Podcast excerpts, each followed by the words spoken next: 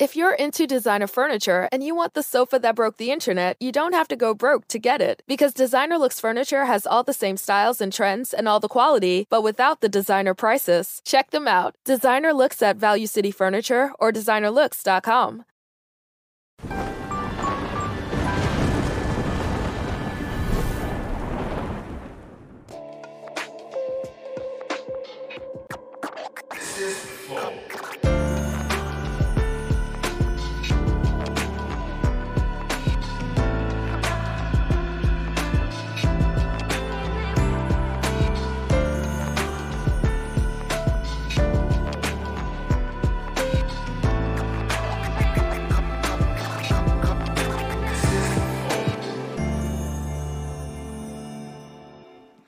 Salve, salve família, bem-vindos ao Flow.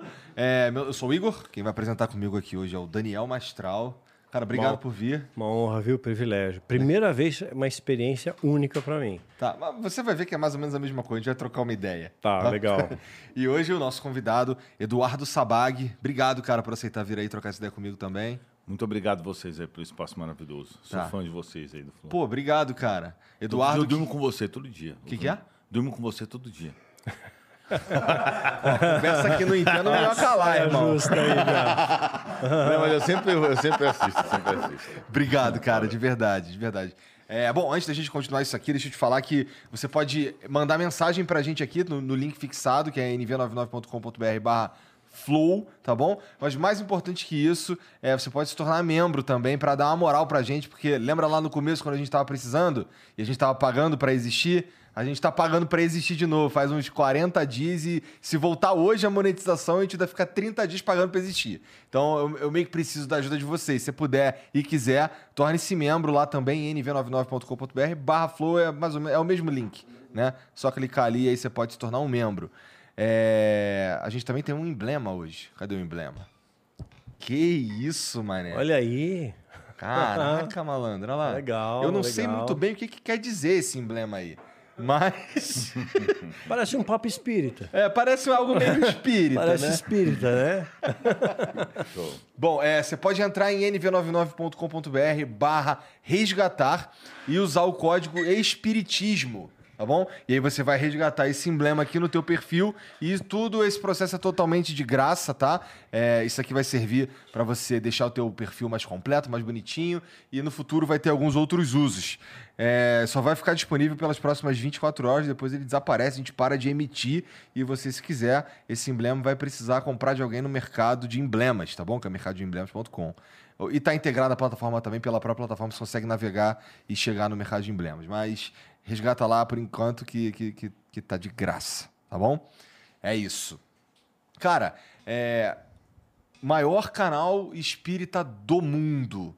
É, isso significa que o Brasil é, é terreno fértil para o espiritismo. O espiritismo ele é uma religião, é uma religião, né? Popular no mundo. Como é que, por quê? Como é que é?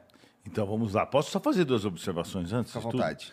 Tá, primeira observação é, é a seguinte: as pessoas têm a mania de achar, por exemplo, que eu enriqueci com o espiritismo, por isso que eu tenho que tomar esse cuidado, porque, na verdade, tudo que eu faço dentro do meu, do meu trabalho é gratuito. A gente faz cirurgia espiritual, atendimento gratuito, eu vou nos locais. Assim, por exemplo, eu falo, ó, galera, vou em Brasília, vou atender as primeiras 100 pessoas. Eu paro lá numa praça, é sempre lugar aberto, sem nome na lista nem nada. Atendo as 100 primeiras pessoas. Todos são atendidos pelos espíritos, mas as 100 primeiras são realmente atendidas por mim. Dou o recado do anjo da guarda antes da pessoa falar comigo. E todas as pessoas são entrevistadas desse processo e depois elas falam, não, ele falou coisa que não tinha como saber. E entre tudo isso, as pessoas vão lá com dores e saem sem dores, vão lá com problemas físicos e muitas são curadas. Toda hora eu encontro gente, inclusive se você for curado, escreve aí embaixo no vídeo. Se você já for curado com a minha cirurgia espiritual, que é feita gratuitamente também à distância, lá no YouTube tem Espiritismo Raiz, cirurgia espiritual. Ah, e você vai fazer o procedimento gratuito. Muita gente já foi, milhares de pessoas já foram curadas de, de, vários, de várias coisas, eu também principalmente. Então, assim, tudo isso é gratuito, eu não cobro nada. É que como eu tenho, eu sou... Você é advogado, não é? Não, não, eu sou empresário. Você é empresário. É. Eu tenho uma marca de peças de computador que eu vendo no mundo inteiro, então vende pra caramba. Graças a Deus eu fiquei, tipo, multimilionário com isso. E eu tenho também um sistema agora de robô, né? Que investe na bolsa de valores e que está dando muito certo, um resultado muito bom. Interessante. Então, assim, só que as pessoas confundem. Outro dia a mulher comentou, pô, mas esse cara anda de lanche, nunca vi espírita de lanche, o que, que tem a ver? Né? Tipo, não vou entrar nessa lancha porque eu sou espírita. Não tem sentido, né, velho? Então, é só isso que eu gosto de sempre deixar claro, porque senão as pessoas falam, ah, não, esse cara tem. Ganha. Eu nunca cobro nada de ninguém, de jeito nenhum. E não, não recebo nada também. Não tem, não tem nada, não é nenhuma relação com dinheiro. Pelo contrário. Já gastei mais de, sei lá, um milhão de reais comprando Instagram, porque, como o espiritismo é fraco, infelizmente, porque não tem ninguém que chega e bate de frente, como fazem os evangélicos, até os ubandistas, os católicos, Uh, eu acho que fica essa, essa falta. As pessoas são espíritas, têm vergonha às vezes de falar que são espíritas, têm vergonha de defender o ponto de vista, então fica muito passivo. Então o que eu comecei a fazer? Eu entrei no Instagram, catei todos os perfis que falavam de espiritualidade e tentei comprar todos. E eu comprei vários. Eu faço isso até hoje em dia. Então, se quem tiver perfil para vender, tamo junto. que pira. Tá. Aí eu compro. Isso tudo para espalhar a tua mensagem. Exato, para divulgar o espiritismo. Aí eu compro e vou lá e faço a transformação. Então eu tenho vários Instagram, vários YouTube, vários tudo, Facebook. Facebook agora parou, né? TikTok. Então eu faço bastante isso e o, o motivo disso é que tem muitos poucos espíritas. Os espíritas hoje em dia são muito passivos nesse aspecto. Eles não vão lá e não batem de frente, não falam, eu sou espírita. Tem, tá cheio de gente que a família não gosta, então fica quieto. No trabalho tem vergonha de ser perseguido ou tem medo, então não fala nada. E é interessante isso, porque eu vejo até pela exposição que, que a gente tem. Quando eu encontro as pessoas na rua, as pessoas são super gente boa. Assim, nossa, tira foto e tudo, não sei o quê. Mas a galera não gosta muito de marcar. Por quê? porque é um espírita, entendeu? Então eu percebo isso. As pessoas sempre que quando me vejam, vêm na rua querem tirar foto, tudo mais. Algumas ficam emocionadas, mas poucas pessoas vão lá e marcam, porque acho que elas têm receio de se visto como espírita. Sendo que é uma besteira, né? Porque o Espiritismo traz realmente a bondade, a caridade, os preceitos de Jesus à frente de todas as coisas. Mas, assim, o fato é que, agora voltando a essa pergunta aí, tá. realmente o Espiritismo está mais concentrado no Brasil. Por enquanto, porque esse mês eu comecei uma. Eu criei um canal em inglês de Espiritismo, estou criando em espanhol. E eu tô com planos para mudar para os Estados Unidos para fazer essa propagação aí que eu vou. Eu tô, na verdade, assim, eu tô me matando de trampar para juntar muita grana para eu gastar muita grana nisso e propagar para o planeta inteiro o espiritismo. É isso que eu vou fazer, basicamente. E, e por que, de onde vem todo esse amor pelo espiritismo, cara? Então, a coisa é um pouco mais complexa, assim, né? Uh, na realidade, eu entendo que essa é a minha meta de vida, entendeu? Eu não tenho essa, outra pretensão. Você acha que você veio para a Terra para fazer Exato, isso? Exato, é. Porque eu tenho muito acesso aos, aos meus amigos espirituais, aos meus mentores. E eu te pergunto, eu tenho trocentos casos de gente, meu, que foi com. Teve, tinha aneurisma, que tinha câncer, que. Eu mesmo, eu tinha ó, uma hernia inguinal, que é impossível, mano. Ó, vou contar uma história rápida para vocês. Apareceu uma hernia inguinal no meu, no minha, na minha barriga, né? E aí. Um, eu, eu falei sei o que é uma hernia inguinal. É quando o final do intestino estoura e sai um pedacinho. Aí, aí começa a doer pra caramba. Se você não operar, ela estoura e aí você tem que operar de urgência. Né? É um saco, isso dói pra caramba. E aí eu falei pro meu mentor, dá para me curar? Eles falaram, não, se vira. Porque eu tinha medo de cirurgia. Aí eu falei, tá bom. Aí eu fui lá, marquei cirurgia no Ciro Libanês com meu amigo. Tava tudo certo para fazer a cirurgia. Claro que eu tô resumindo, né? Que senão vai ficar muito longo. tava tudo certo. E que eu também já contei essa história umas mil vezes. Tá. Eu tava tudo certo para fazer a cirurgia. Quando eu, eu já tinha feito três exames de ultrassom e dois exames, um com urologista e outro com gastro, que também pode estar na mesma, mais ou menos na área, né? E aí, meu mentor apareceu para mim e falou assim: Meu, você não precisa mais fazer a cirurgia porque a gente já resolveu o seu problema. Aí eu liguei pro meu amigo, meu primo, né, que é médico do Ciro, e falei assim: Ó, meu mentor falou isso. Ele falou: Cala a boca, isso não existe, não tem como ter, acontecido isso. É impossível. Eu falei: Pois é, ele falou que sim. Ele falou: Então vai lá e faz o exame de novo, porque eu estava no Paraná e ele estava em São Paulo.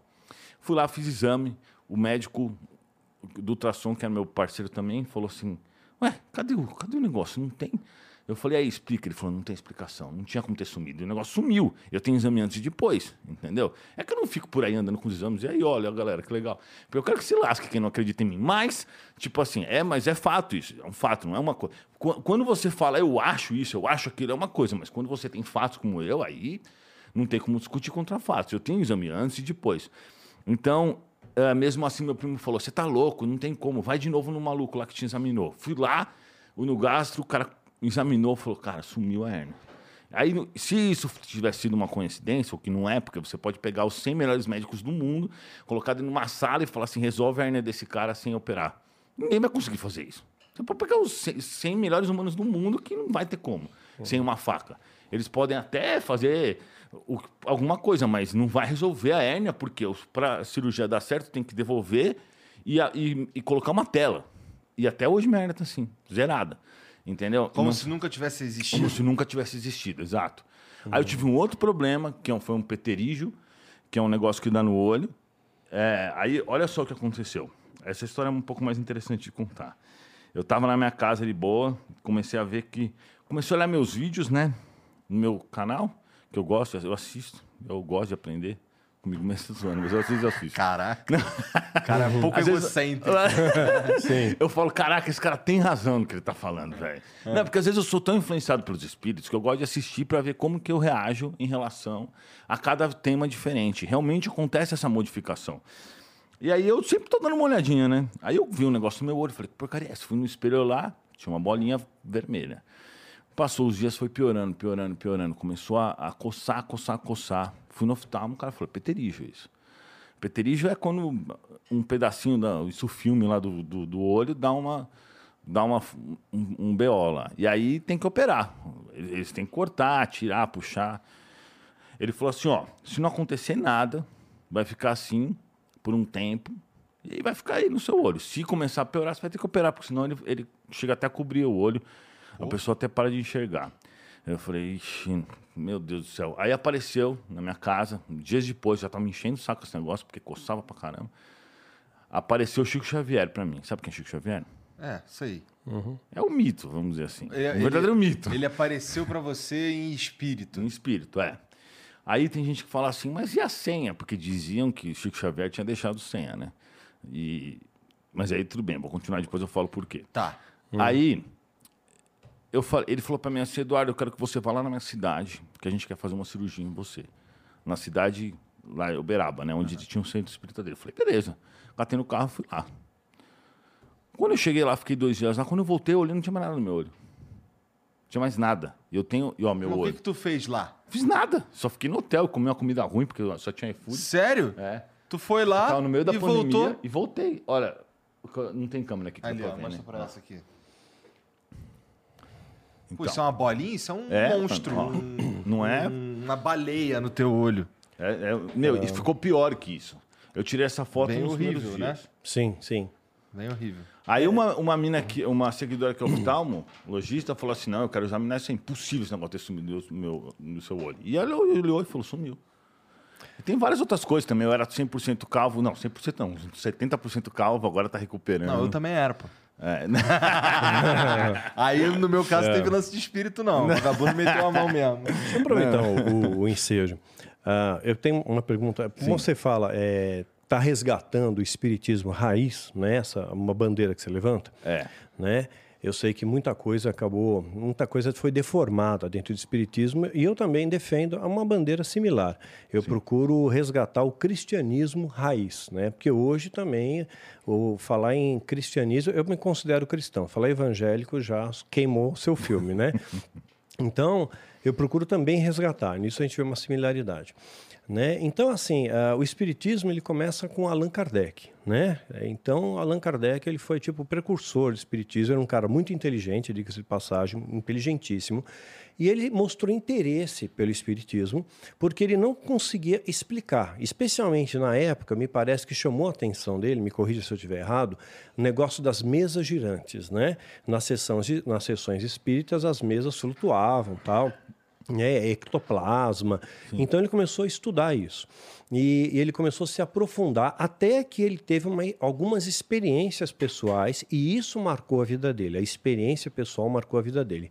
No entanto, na mesma Você época. entende mais do que os espíritas, pelo jeito. É, eu sei lá, eu não sei. Na mesma época. Os caras eu- não sabem isso daí, a maioria não É, então assim, na mesma época, então o Espiritismo nasceu lá, nasceu na Europa, nasceu na França, né? Aí o que acontece? Final né? de, do- de 1800 e pouco, né? É, por aí. É, por aí. Então, ah, aí que acontece? Eu lembro que é, contemporâneo também nesse período, né? Ah, Ondine, que era um mágico, né? Que era um, um- fazia truque. Aquele que se libertava das se coisas? libertava da- das coisas, mas ele era um mágico, né? não era bruxo, nada, era um mágico. Ele começou a fazer shows para desmascarar falsos espíritas. Mas interessante que ele só fazia, ele só desmascarava, ele mostrava o truque que era feito, né? É, mas ele nunca é, atacou um espírita legítimo no sentido de eu faço sem cobrar, eu estou fazendo por amor. Então, todo aquele que ganhava dinheiro com o espiritismo, Ondine ia lá desmascarava. E ele desmascarou muita gente. Isso fez com que o espiritismo ficasse muito desacreditado. Aí veio para o Brasil. O Brasil foi uma fonte assim enorme para receber o espiritismo e houve sincretismo aqui dentro. É, é, muitas religiões matiz africana influenciaram no, no espiritismo. Então hoje a gente vê o espiritismo em várias vertentes, em várias versões. Quer dizer, no meio dessa barafunda toda, como é que a gente pode identificar qual que é o verdadeiro e qual que é o falso? Porque eu vejo, por exemplo, Chico Xavier era um cara do bem, né? Ele, ele nasceu pobre e morreu pobre. Mas você vê, tipo um João de Deus, sabe? Ele fez um, ele eh, criou um rebuliço de novo, trouxe outra dúvida para o povo. Então as pessoas hoje têm muito questionamento, né? Assim, o que que é verdadeiro e o que é falso? Qual é a marca do verdadeiro e qual é a característica do falso? Né? Seria, sei lá, você como especialista, eu- Então, é o seguinte, na realidade, vou responder as duas perguntas juntas. Tá. O espiritismo, de fato, existem vários médiums eh, que realmente fazem esse trabalho. Na verdade, assim, do jeito que eu faço, dessa forma, à distância tal, eu desconheço, mas deve existir outros médicos que façam isso, fazem isso sim, tá? Eh, inclusive, tem um, tem um amigo meu, que é o Guilherme Velho, eh, ele tem desmascarado, como desmascarou aquele Fernando Ben, sabe? Fernando Ben até chegou a processar ele. Eu não acompanho o processo, mas parece ser uma matéria no Fantástico, etc. O Guilherme Velho é um cara muito inteligente, que tem muito conhecimento.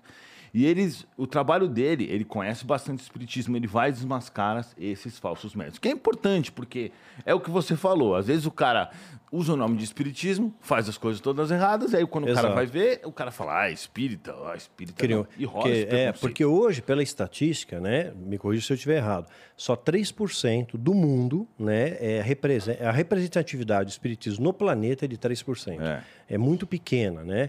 Então, quando você vê nesse percentual pequeno, diante de 8 bilhões de habitantes no planeta, é um número pequeno. Pequeno. Aí você ainda encontra nesse meio um nicho que é corrupto, que é falso. E aí num nicho que não é bem espiritismo. Porque Dentro do ambiente o espiritismo. Como é espiritismo mesmo fica? é Como é só que a gente- Kardec.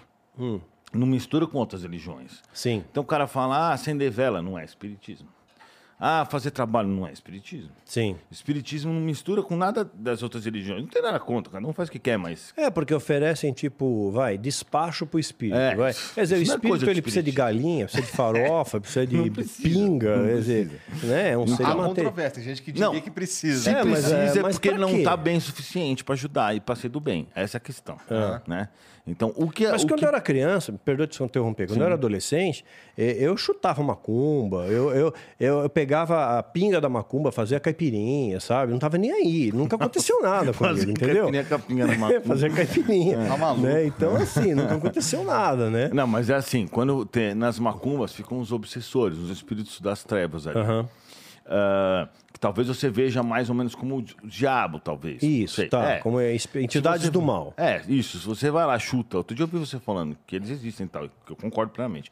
Você chuta, o que, que eles fazem? Eles vão lá encher teu saco. Porque você tá, tipo, atrapalhando eles. Então, por exemplo, eu vejo espíritos e ouço o tempo inteiro.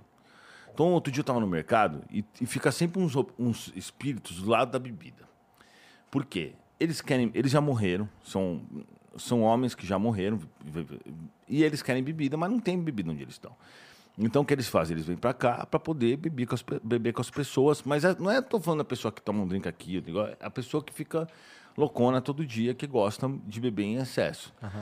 E aí o Eles que se alimentam tipo, da energia dessas é, eles pessoas, dessa é energia, isso? exatamente. Que é. ele não pode absorver o álcool em si. Exato, né? não álcool em si. Então, eles, Aham. tipo, ele vai numa garrafa vazia, ele não consegue absorver. Sim. Então, ele vai absorver junto com aquele encarnado para sentir essa mesma sensação. Por isso que às vezes, meu, a pessoa eh, fica bêbada demais e faz coisas que não seria. Claro que se tem a questão de hipotálamo e tal. Tem, tem. Né? Mas também tem gente que fica irreconhecível quando bebe. Sim. Que tipo, ele tá sendo tão dominado pelo espírito. Por exemplo, tinha uma, uma mulher que falava pra mim assim, Eduardo, meu marido bebe, chega em casa e come feijão. Só que ele não gosta de feijão. Aí no dia seguinte ele fala que não foi ele que comeu feijão, mas foi ele. Aí eu percebi que era, que era um espírito que comia por ele. Isso acontece mesmo, com frequência. Aí o, o que, que esses espíritos fazem? Eles ficam, por exemplo, ali, ali na sessão de bebidas. Aí eu, por que, que eles estão fazendo ali? Eles estão esperando para ver se vem uma galera. Então no mercado tem É, tipo, tipo, tem tipo não. os obsessores É, estão no tem, mercado. Tem tudo quanto é lugar. Tá. E aí eles ficam esperando para ver se, ah, vem tipo uns seis pessoas lá para fazer um churrasco, leva um monte de bebida e eles vão juntos. Porque eles vão beber com os caras, entendeu? Entendi. E aí outro dia eu cheguei, quando eu comecei a ver espíritos, eu não tinha muita manha disso daí, eu cheguei e falei, só os bêbados aí. Entendeu? Eu ficava provocando os caras, só que os caras me atacavam, e é meio Você começou ruim. a ver com quantos anos? Só curiosidade. Não, não, foi depois que eu virei espírita. Não- Antes eu não tinha. Eu nem acreditava que os espíritos existiam. Ah, é? Mas você viu, começou a ver entidades, coisas assim. Não, quando eu era criança, minha mãe disse que eu via. Mas eu não lembro disso, não. Mas seres humanoides ou tipo. Eu vejo tudo, tipo- Deformado, Não, monstro, deformados, demônio, são sei lá. deformados. Esses não, tipo, varia pra caramba, né? Eu vejo direto, mas o que me deixa mais com o pé atrás são aqueles que não parecem feios, mas são do mal. Você já viu esses caras? Você falou que já sentiu essas coisas. Sim, né? sim. A própria Bíblia diz que Lúcifer, né? Que é o- Esses são os piores. Ele se aparece como Porque anjo de luz, é, ele aparece isso, bonito. os que são- os que não tem são- aquele arquétipo de Exato. chifre, tridente. Tem aqueles que disso. parecem, meu, é, de jogo, sabe? Tipo o Venomancer lá do, do o Nevermore do Dota. tá? Ah, tu não joga Dota, Eu jogo Dota. Ah. Eu Aí jogo sim, agora eu já gosto de tu muito mais.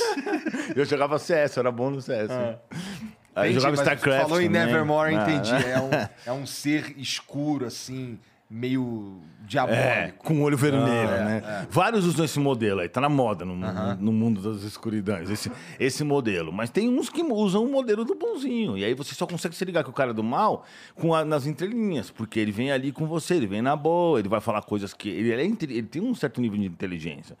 Burro porque ele é do mal, mas assim, ele, ele tem essa. Ele sabe ah, lidar com as palavras, ele fala bonito. Quando o espírito vem falando muito bonito, eu já sei que é. Que é que Cara, isso que você trap. tá falando pra mim é absolutamente assustador. Cara, eu não consigo me imaginar vivendo num mundo onde é, eu tô vendo espíritos o tempo inteiro. Como é que você dorme? Não, então, mas é, é- é- é que na- não, eu durmo quatro horas por dia só.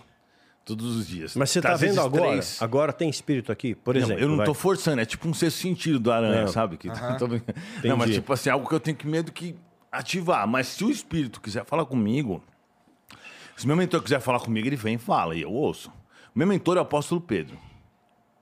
Sabe? da Bíblia? Pedro, discípulo É, o de Pe- Jesus. é. Como que eu sei disso? Porque ele fala pra mim e a gente cura as pessoas. A gente não, né? Porque na verdade eu só sou um, o entregador, tipo o entregador do iFood, sabe? Eu faço as O que, que entregas. Pedro tá fazendo aqui ainda? É, eu ia perguntar Eles isso. trabalham em nome de Jesus pra humanidade.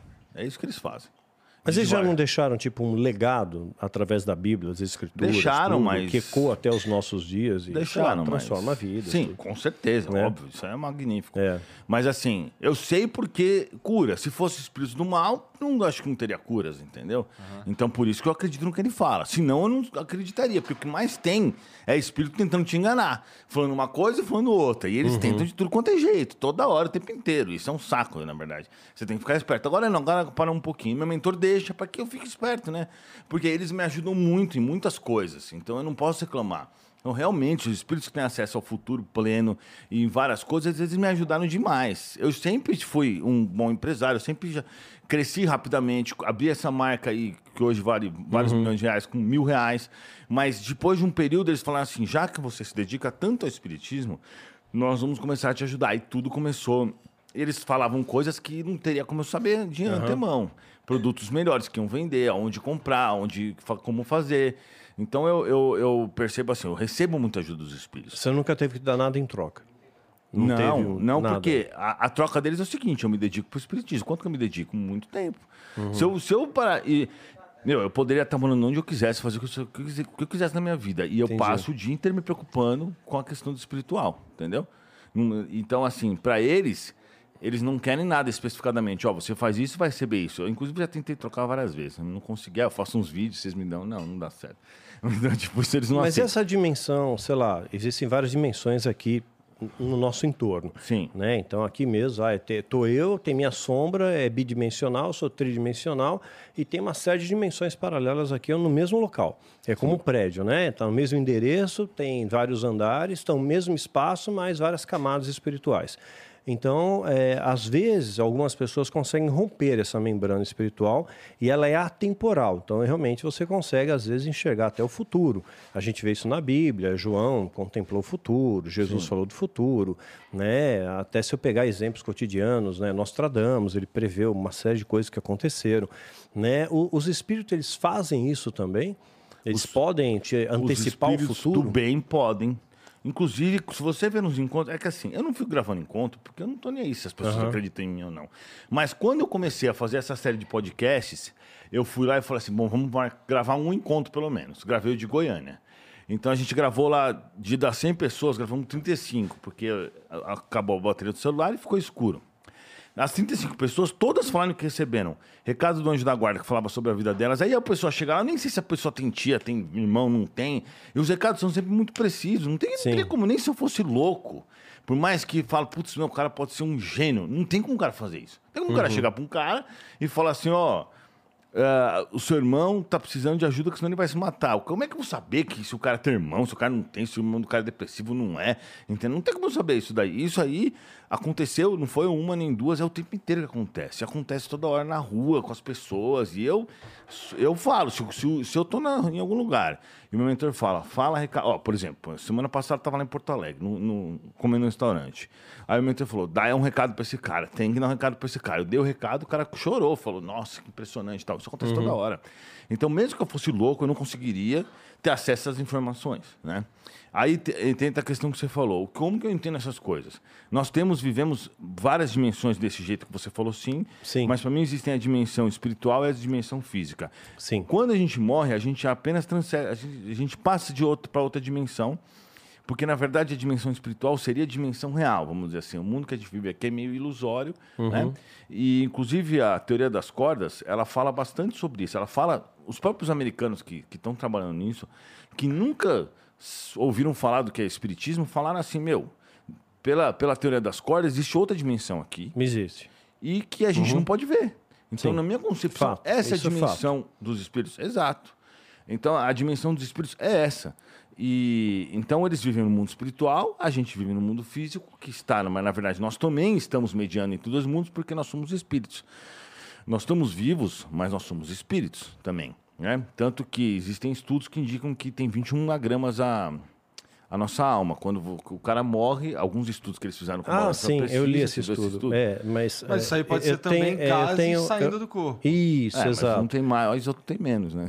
É, são. É que dava 21 gramas. Exatamente, Sempre, gases que toda saem. vez é. é 21 É, gramas. teve, tiveram dois Sempre, o estudos. peso de uma moeda um- na época. É isso, Foi feito essa uma- uma moeda de experiência. cinco exatamente. centavos, é, Isso mesmo. exatamente. Era aí tudo igual, mas era a quantidade de gases. Tenho certeza que tem uns caras que devem ter uns dois reais em gases, outros que tem.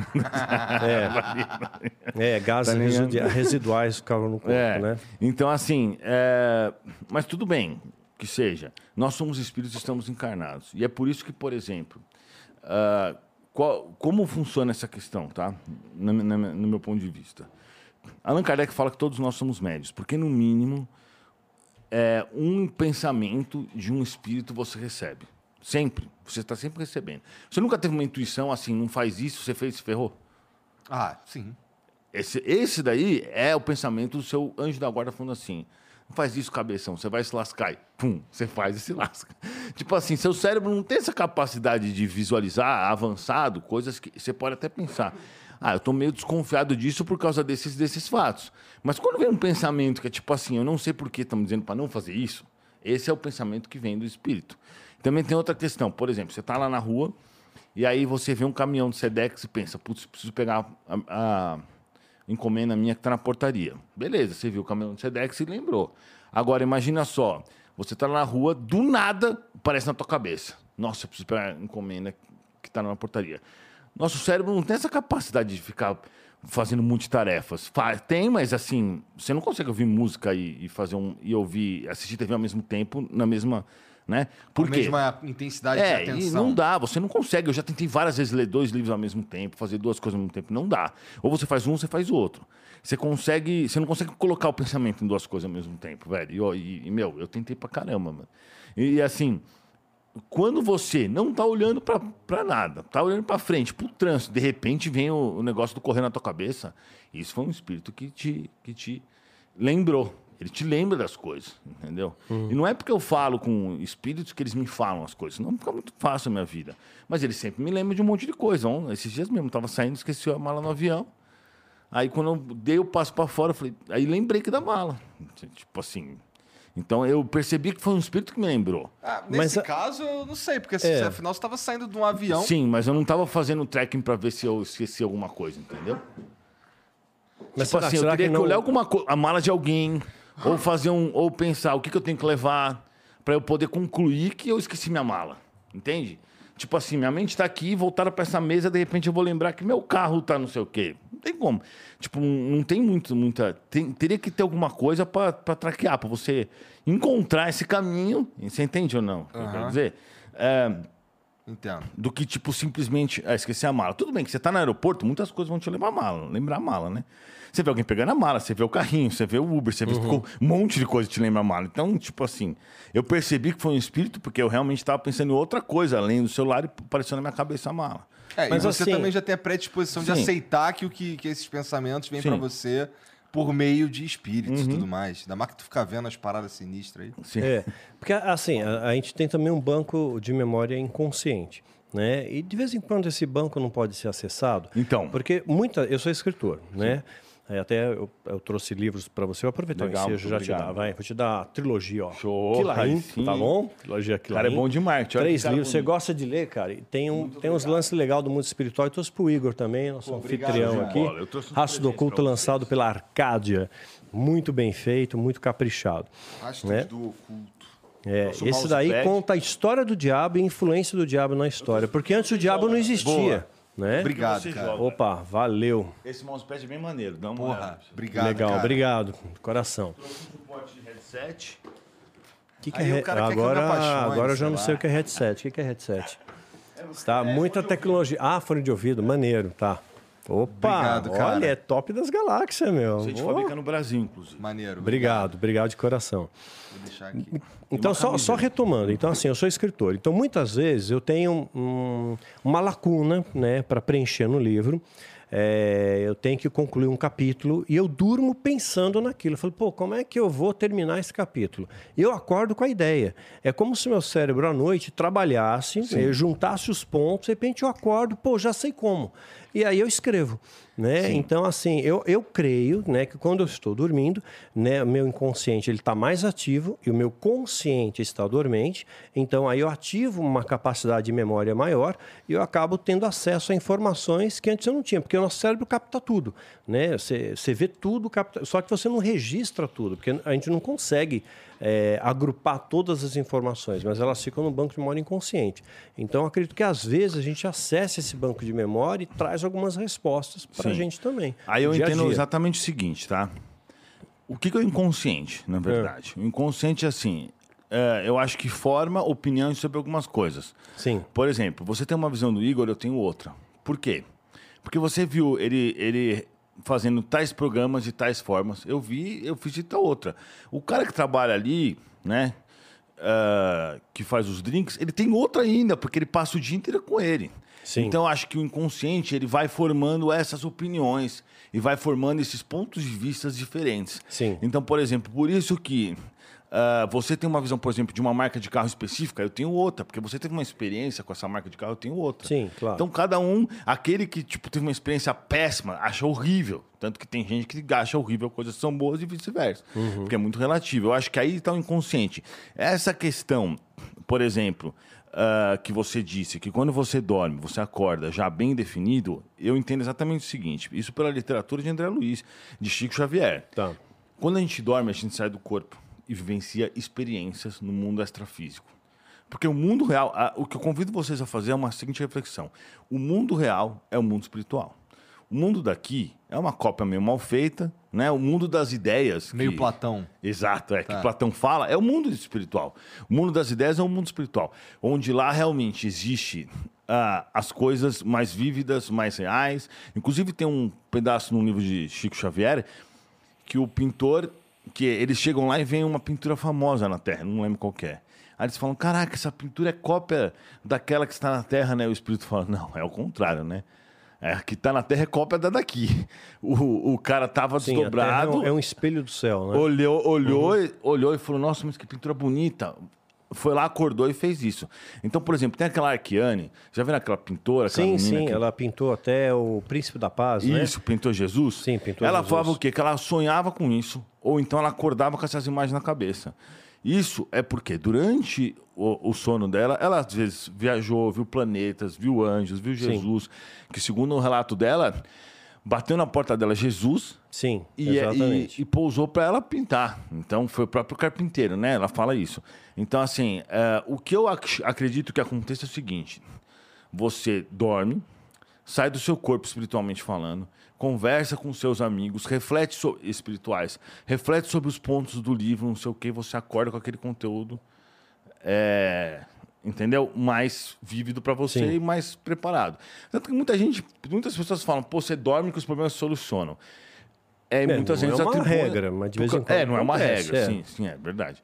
Mas muita gente atribui essa questão do inconsciente. Mas eu entendo que é quando você dorme, você tem acesso à sua consciência verdadeira.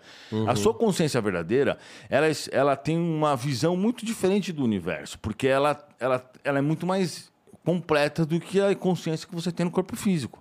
Entendeu? Então, quando você chega lá, você, você acessa suas lembranças de outras vidas, você acessa o mundo verdadeiro, você acessa suas conexões espirituais, você acessa, porque assim, o mundo espiritual, ele é muito mais vívido e muito mais real do que o mundo material. Tanto que se você pegar um livro lá Nosso Lar, de Chico Xavier e André Luiz, o cara tá falando em 1942, isso daí, o cara tá falando de televisão de LED. Ele foi para o umbral, De né? celular, cara- é, existe isso. ficou todos no- no umbral. O negócio do umbral existe? Exato, existe, a gente É. pode falar sobre isso. O cara fala de TV de LED, mano, e de celular, naquela época. Não existia televisão. Os caras logo depois começaram a criar umas televisões gigantes de tubo, que era metade dessa mesa. E o Chico Xavier, que era um cara que estudou até a quarta série, morava no interior lá de Minas, fala, escrevendo no livro de TV de LED. Ele descreve a TV de LED. Claro que ele não falou. É, da, da- TV de LED. é, é, tal marca. Ou seja, nós somos aqui uma cópia, meio meia boca, do mundo real, que é o mundo espiritual. Entendeu? Entendi. Então a proposta que eu digo a vocês é a seguinte: a vida real, ela não está aqui. Ela está realmente no mundo espiritual. A gente tem experimentos na vida física, na vida material, a fim de eh, evoluir mais o nosso nossa alma em intelectualidade, moralidade, etc. Só que aí quando chega aqui, as coisas do mundo físico começam a nos distrair.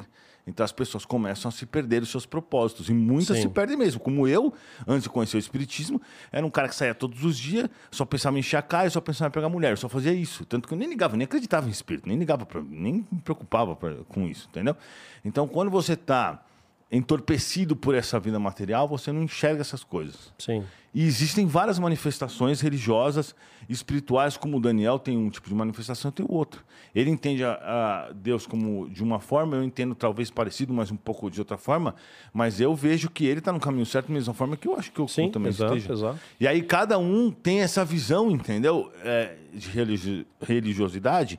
E eu creio que também que tem gente que nem acredita em Deus, mas também pode estar mais ou menos no caminho certo. Embora eu acho que não acreditar em Deus é meio difícil. Mas, mas assim, tá cheio de ateu que é melhor do que muito espírita. Com toda certeza. Essa é a questão.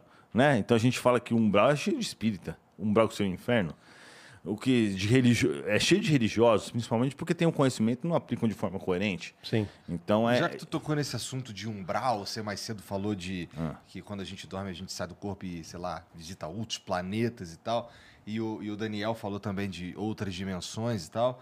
Cara, é, quais são os planos de existência que, que, que, o- que o Espiritismo diz que existem? Porque, bom, você falando pelo menos aí do umbral, tem o plano material, deve ter um lugar espiritual que não é umbral. É, que é o céu, sei lá, um, né? Porque depois é o, o André Luiz, ele, ele vai pro céu, né? Nosso lar, é. É, vai pro nosso lar, isso, eu vi. Tipo assim, o- no mundo espiritual existem várias divisões. Existem, existem, por exemplo, cidades espirituais como o nosso lar, como é relatado no, no filme que tem no nosso lar lá tal, ah, que são lugares muito bons, muito amenos, com uma, uma boa vibração. Existem locais para onde vão, por exemplo, os evangélicos também, que têm os seus as su- suas organizações religiosas, que não seria o céu da forma que eles entendem, tá?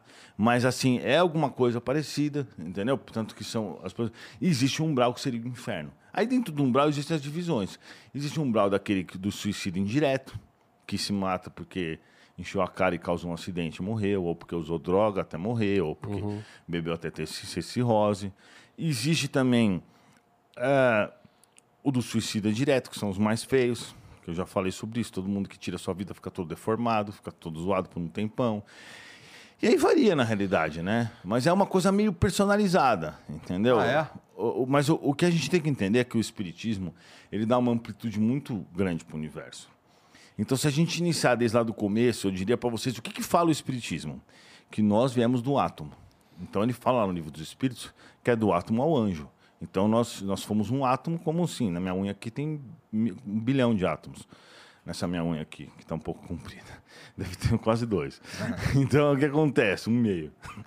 Tipo, cada átomo desse um dia vai se tornar um humano como nós. Então, o Espiritismo fala que o universo todo está evoluindo o tempo inteiro sem parar. As plantas estão evoluindo, cada célula, cada ser humano, e cada átomo individualmente, né, em um processo muito demorado, e esse processo vai se passando por diversos períodos, entendeu? Então, assim, ah, o Espiritismo fala isso. O átomo começa a sua evolução, e ele vai, quanto tempo vai demorar, por exemplo, esse átomo aqui que está dentro dessa dessa. Eu nem sei, na verdade, exatamente como que é o processo, mas vamos dizer assim, para uma grama de, de uma rocha aí se, de, de se dissipar, quando acabar o planeta, daqui a bilhões de anos. E aí, depois disso, ela vai entrar em outro processo natural, e vai em processo natural, ela vai ser uma planta por várias vezes, por várias vezes, e vai ser. Porque, na realidade, com todo respeito, tá? Mas na minha concepção é o que tem lógica é isso, porque Deus não iria criar um, um anjo, um, um demônio. Claro que cada um tem uma opinião, tá, Daniel? Pelo claro, amor de Deus. claro, estamos aqui no respeito, sem eu dúvida. falando mesmo, né? É, eu tenho muita dúvida, então eu vou aproveitar o Sim, ensejo tá e. É. esclarecer. Eu tenho um monte de perguntas aqui na minha cabeça. E aí, assim, é, a evolução é algo contínuo e que acontece sempre. Então, nós estamos cada, cada um em uma fase evolutiva. É por isso que no mesmo planeta a gente tem tanta gente idiota. Entendeu? Tipo, um, um cara, um sem noção, uma Anitta que só faz porcaria no meu, no meu concepção, só, só propaga mau exemplo de tudo, e você tem um Chico Xavier, que é um cara que vive para bondade, para caridade. Então você tem um, um cara extremamente cruel e você tem uma, uma pessoa extremamente, extremamente boa. Porque nós estamos em planetas que, num planeta que existem diferenças evolutivas muito grandes. Inclusive, a ciência não fala que nós somos, por exemplo, biologicamente falando, é, a divisória entre ah, os cromossomos, o material genético da sua mãe e do seu pai? Sim. Se fosse só isso, ia ter Einstein toda hora, porque se, o- se o Einstein fosse a criação do material genético do pai e da mãe, em termos de inteligência, sendo que o pai e a mãe deles nem eram tão inteligentes, a alimentação hoje em dia é muito melhor. E estudo hoje em dia é muito melhor. Então tem muito mais gente, muito mais inteligente tendo filho, com um estudo melhor, com uma alimentação melhor, não tem um monte de Einstein, porque o, a alma do Einstein já pré-existia antes daquela encarnação dele. Por isso que você vê dois gêmeos muito é, mesma, da mesmo óvulo tal, totalmente diferente. Você vê isso até nos animais, você vê essas diferenças. Eles dividem o mesmo material genético, ma- genético, mas eles são totalmente opostos. Eles têm personalidades diferentes, porque são outras almas que estão pré-existendo ali.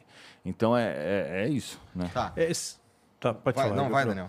É, no budismo, ele tem uma, tem uma linha similar. Então, eles acreditam, quando o Buda, né, Siddhartha Gautama, na verdade, ele era um cara muito rico, né, que seria ser um paradoxo até para os dias de hoje, se largar toda a opulência, a riqueza, que, o poder que ele tinha, para tentar descobrir o porquê das mazelas humanas. Então, ele abandonou o palácio, abandonou a riqueza, abandonou tudo e foi em busca disso.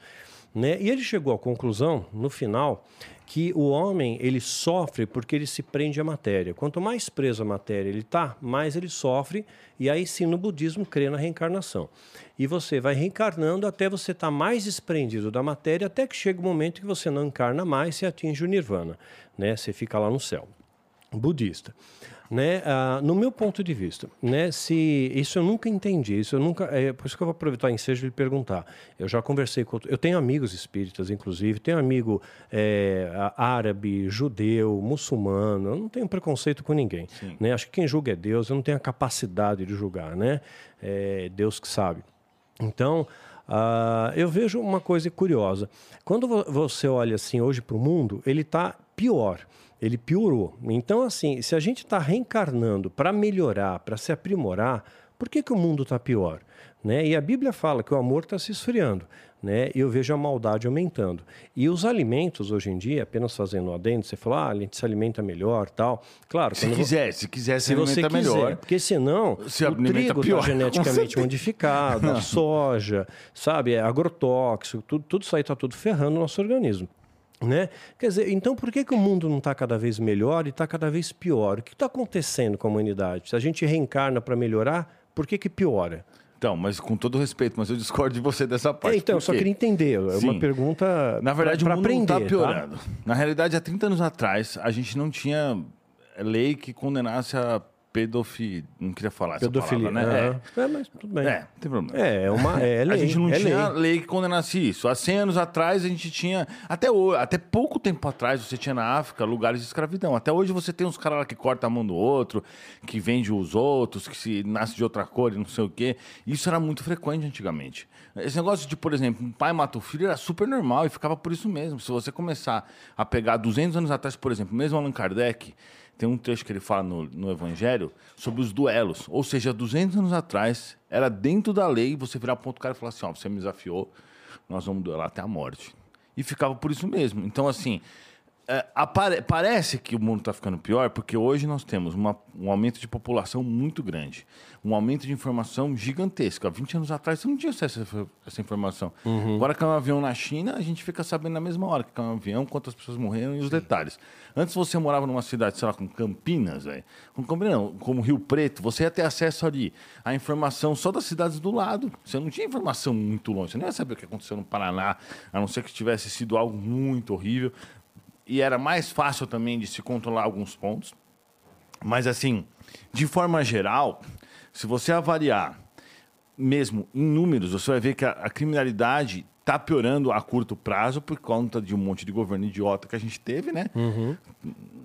Um absurdo que prejudicou tudo, mas de forma geral, nunca a gente teve uma civilização tão civilizada assim como nós temos hoje com, tanta, com tantas pessoas tendo tantas leis para se proteger. Antigamente mesmo, quando começou, antes da CLT, a galera podia trabalhar 24 horas, se lascava, perdia um braço, ficava por isso mesmo. A gente sabe que injustiças foram cometidas também, quando se, se implanta uma regra, colocam muitas coisas erradas, mas, de forma geral, nunca você teve tantos direitos como você tem hoje. Só se perguntar para alguém mais velho, falar assim, uhum. meu, como que era? Antigamente o cara se matava, o outro ficava por isso. Você, você falar 100 anos atrás, não, você falar 500 anos atrás, então era um absurdo. Mesmo na Segunda Guerra Mundial mesmo, os, cara, os caras iam lá na guerra, os caras... O Japão entrou lá na China, matava, estuprava as mulheres. Era normal fazer isso. Todas as guerras os caras faziam isso. E a gente já teve mais de 5 mil guerras catalogadas no planeta. Então, assim, o que a gente está vendo agora, essa mini guerra aí, é uma exceção, mas pela primeira vez na história, a gente ficou tanto tempo sem ter guerra. É, até acontecer isso. Foi a primeira vez na história, nunca tinha tido isso antes. E se você pegar, voltar 100 anos, se você voltar 2 mil anos, então, putz, aí era. Bom, não, a gente, a gente, eu concordo que a gente ficou bastante tempo sem, sem umas guerras que fossem relevante. É, não, é, é, você tem razão. É guerras locais, coisas assim, é verdade, sim. Uhum. Mas assim, sem guerras do jeito que era antigamente, se você começar a estudar história, velho, você vai ver, 1700 era guerra, guerra, guerra, de tudo quanto é lado. 1600 guerra, guerra, guerra. Tanto que se você for ver, você vai ver que tudo foi muito disputado o tempo inteiro. Na época, é que a gente tem acesso a pouca informação fácil. Mas se você pegar, por exemplo, o Império Romano, que ficou bastante informação, porque acho que, se não me engano, Alexandre levou para vários lugares e tal. É, os livros, isso, acho que foi isso. Ficou muita informação, você percebe como os caras sanguinários. O, o, o, quando o imperador lá, o, o cara venceu a, a batalha foi o, sei lá, não foi o Constantino, foi o outro, ele mandou crucificar 1.200 caras, velho, numa, numa estrada de 100 quilômetros. Então era desse jeito, era muito pior. Hoje em dia a gente tem um monte de regras e de leis, tanto que assim, olha, atacou um carro civil, quebrou uma, regra, uma lei, uma lei de gás. Isso não existia antes, antigamente você podia fazer o que você quisesse. E os caras faziam isso. Por exemplo, pensa só, se você tivesse escravo, você podia falar assim, ó, vou mandar cegar todos os meus escravos porque eu não quero que eles fujam. Isso era dentro da lei, e as pessoas faziam isso. Faziam isso. Eu sei que outro dia eu fui atender duas pessoas, os dois eram cegos, eram um casal. Aí eu comecei, o meu mentor começou a me mostrar o que, eles tinham feito, era isso. Eles tinham uns escravos, que acho que esmagavam café, nem sei como é que funciona o processo. E eles mandou cegar os escravos para os caras não fugirem. Aí eles reencarnaram cegos por conta hum. disso, entendeu? Você não acha que a maldade, na verdade, ela só se aprimorou é, assim, hoje parece que os fins justificam os meios. Então, tem é, é governos que têm o interesse até de ter o maior controle das massas. Nossa, hoje a gente muito. tem pandemia, a gente tem guerra biológica, a gente tem tecnologia nuclear, né? nós temos a, a, a maldade continua, a crueldade, a ganância. Por dinheiro, as pessoas se corrompem facilmente né? É, acabou aqueles valores de honra. Você pegar, a, a, recuar no tempo, realmente tinha honra, tinha valor. Sim, não, mas se você sabe, o pelo do bigode Sim. valia. Hoje Sim. não. Você pode assinar um contrato, ninguém tá é. nem aí. Mas se você se recuar no tempo, te passar a perna, ele te passa a perna. Se você recuar no tempo, umas coisas de 20, 30 anos, que realmente isso é verdade. Nessa época, vocês tinham regras mais definíveis, uhum. assim, coisas mais certas, mas também por outro lado, se você quisesse matar um cara e ficava por isso mesmo, ficava também, né? Você tinha essa questão da honra. Quem mantinha a sociedade eram exatamente essas bases das honras e não sei o quê. Mas se você pegar, por exemplo, a quantidade de mulheres que foram uh, tiveram abusos, etc., nessa época também era gigantesco, porque não tinha muita lei, não tinha muita regra, você não é. tinha muito para quem recorrer. Mas hoje né? que não tem muita coisa debaixo do pano? Hoje tem muita coisa. Tipo, é, tráfico de órgãos, tráfico de pessoas. Sim, ainda tem, mas né? a parte boa é que isso está acabando e vai acabar. Porque com o desenvolvimento da tecnologia, segundo o meu mentor, ele falou o seguinte: com o passar dos tempos, vai chegar uma hora que todo mundo vai ser monitorado. Vai ser assim. Ninguém vai poder saber o que é que você está fazendo para manter sua privacidade. Mas se você cometer um crime, você vai ser preso instantâneo pela polícia eletrônica. Tipo assim, entendeu? O governo vai ter um dia, e no mundo inteiro, que ele vai saber por, se ele for tomar café, se ele for fazer xixi, não importa, o governo vai saber. Pode ser que ninguém tenha acesso aos dados para ficar na privacidade. Mas uhum. se pum, o Igor deu uma bica no, em alguém, os caras já sabem, entendeu? Não vamos usar o Igor. O Joãozinho Não, foi pode lá ser eu, vai. e deu um tiro. tá. Sim. tá, o, tá bom. O, o Joãozinho deu um tiro em alguém, certo? Meu, a polícia eletrônica que vai controlar tudo, na hora vai lá e te prende ele. Não vai nem ter como ele ter resistência. Um troço meio uhum. Minority Report. Vai ser totalmente assim, é. é isso, eu nunca vi isso, nem sei o que, que, é tá. isso. Mas, mas, é tipo assim, vai ser desse. Ah, porque é exato que a tecnologia está avançando muito rápido.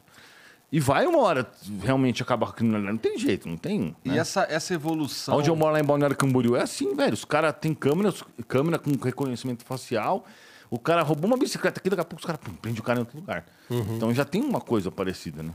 Essa, essa evolução é, espiritual dos seres humanos é, tem a ver com a reencarnação, eu imagino.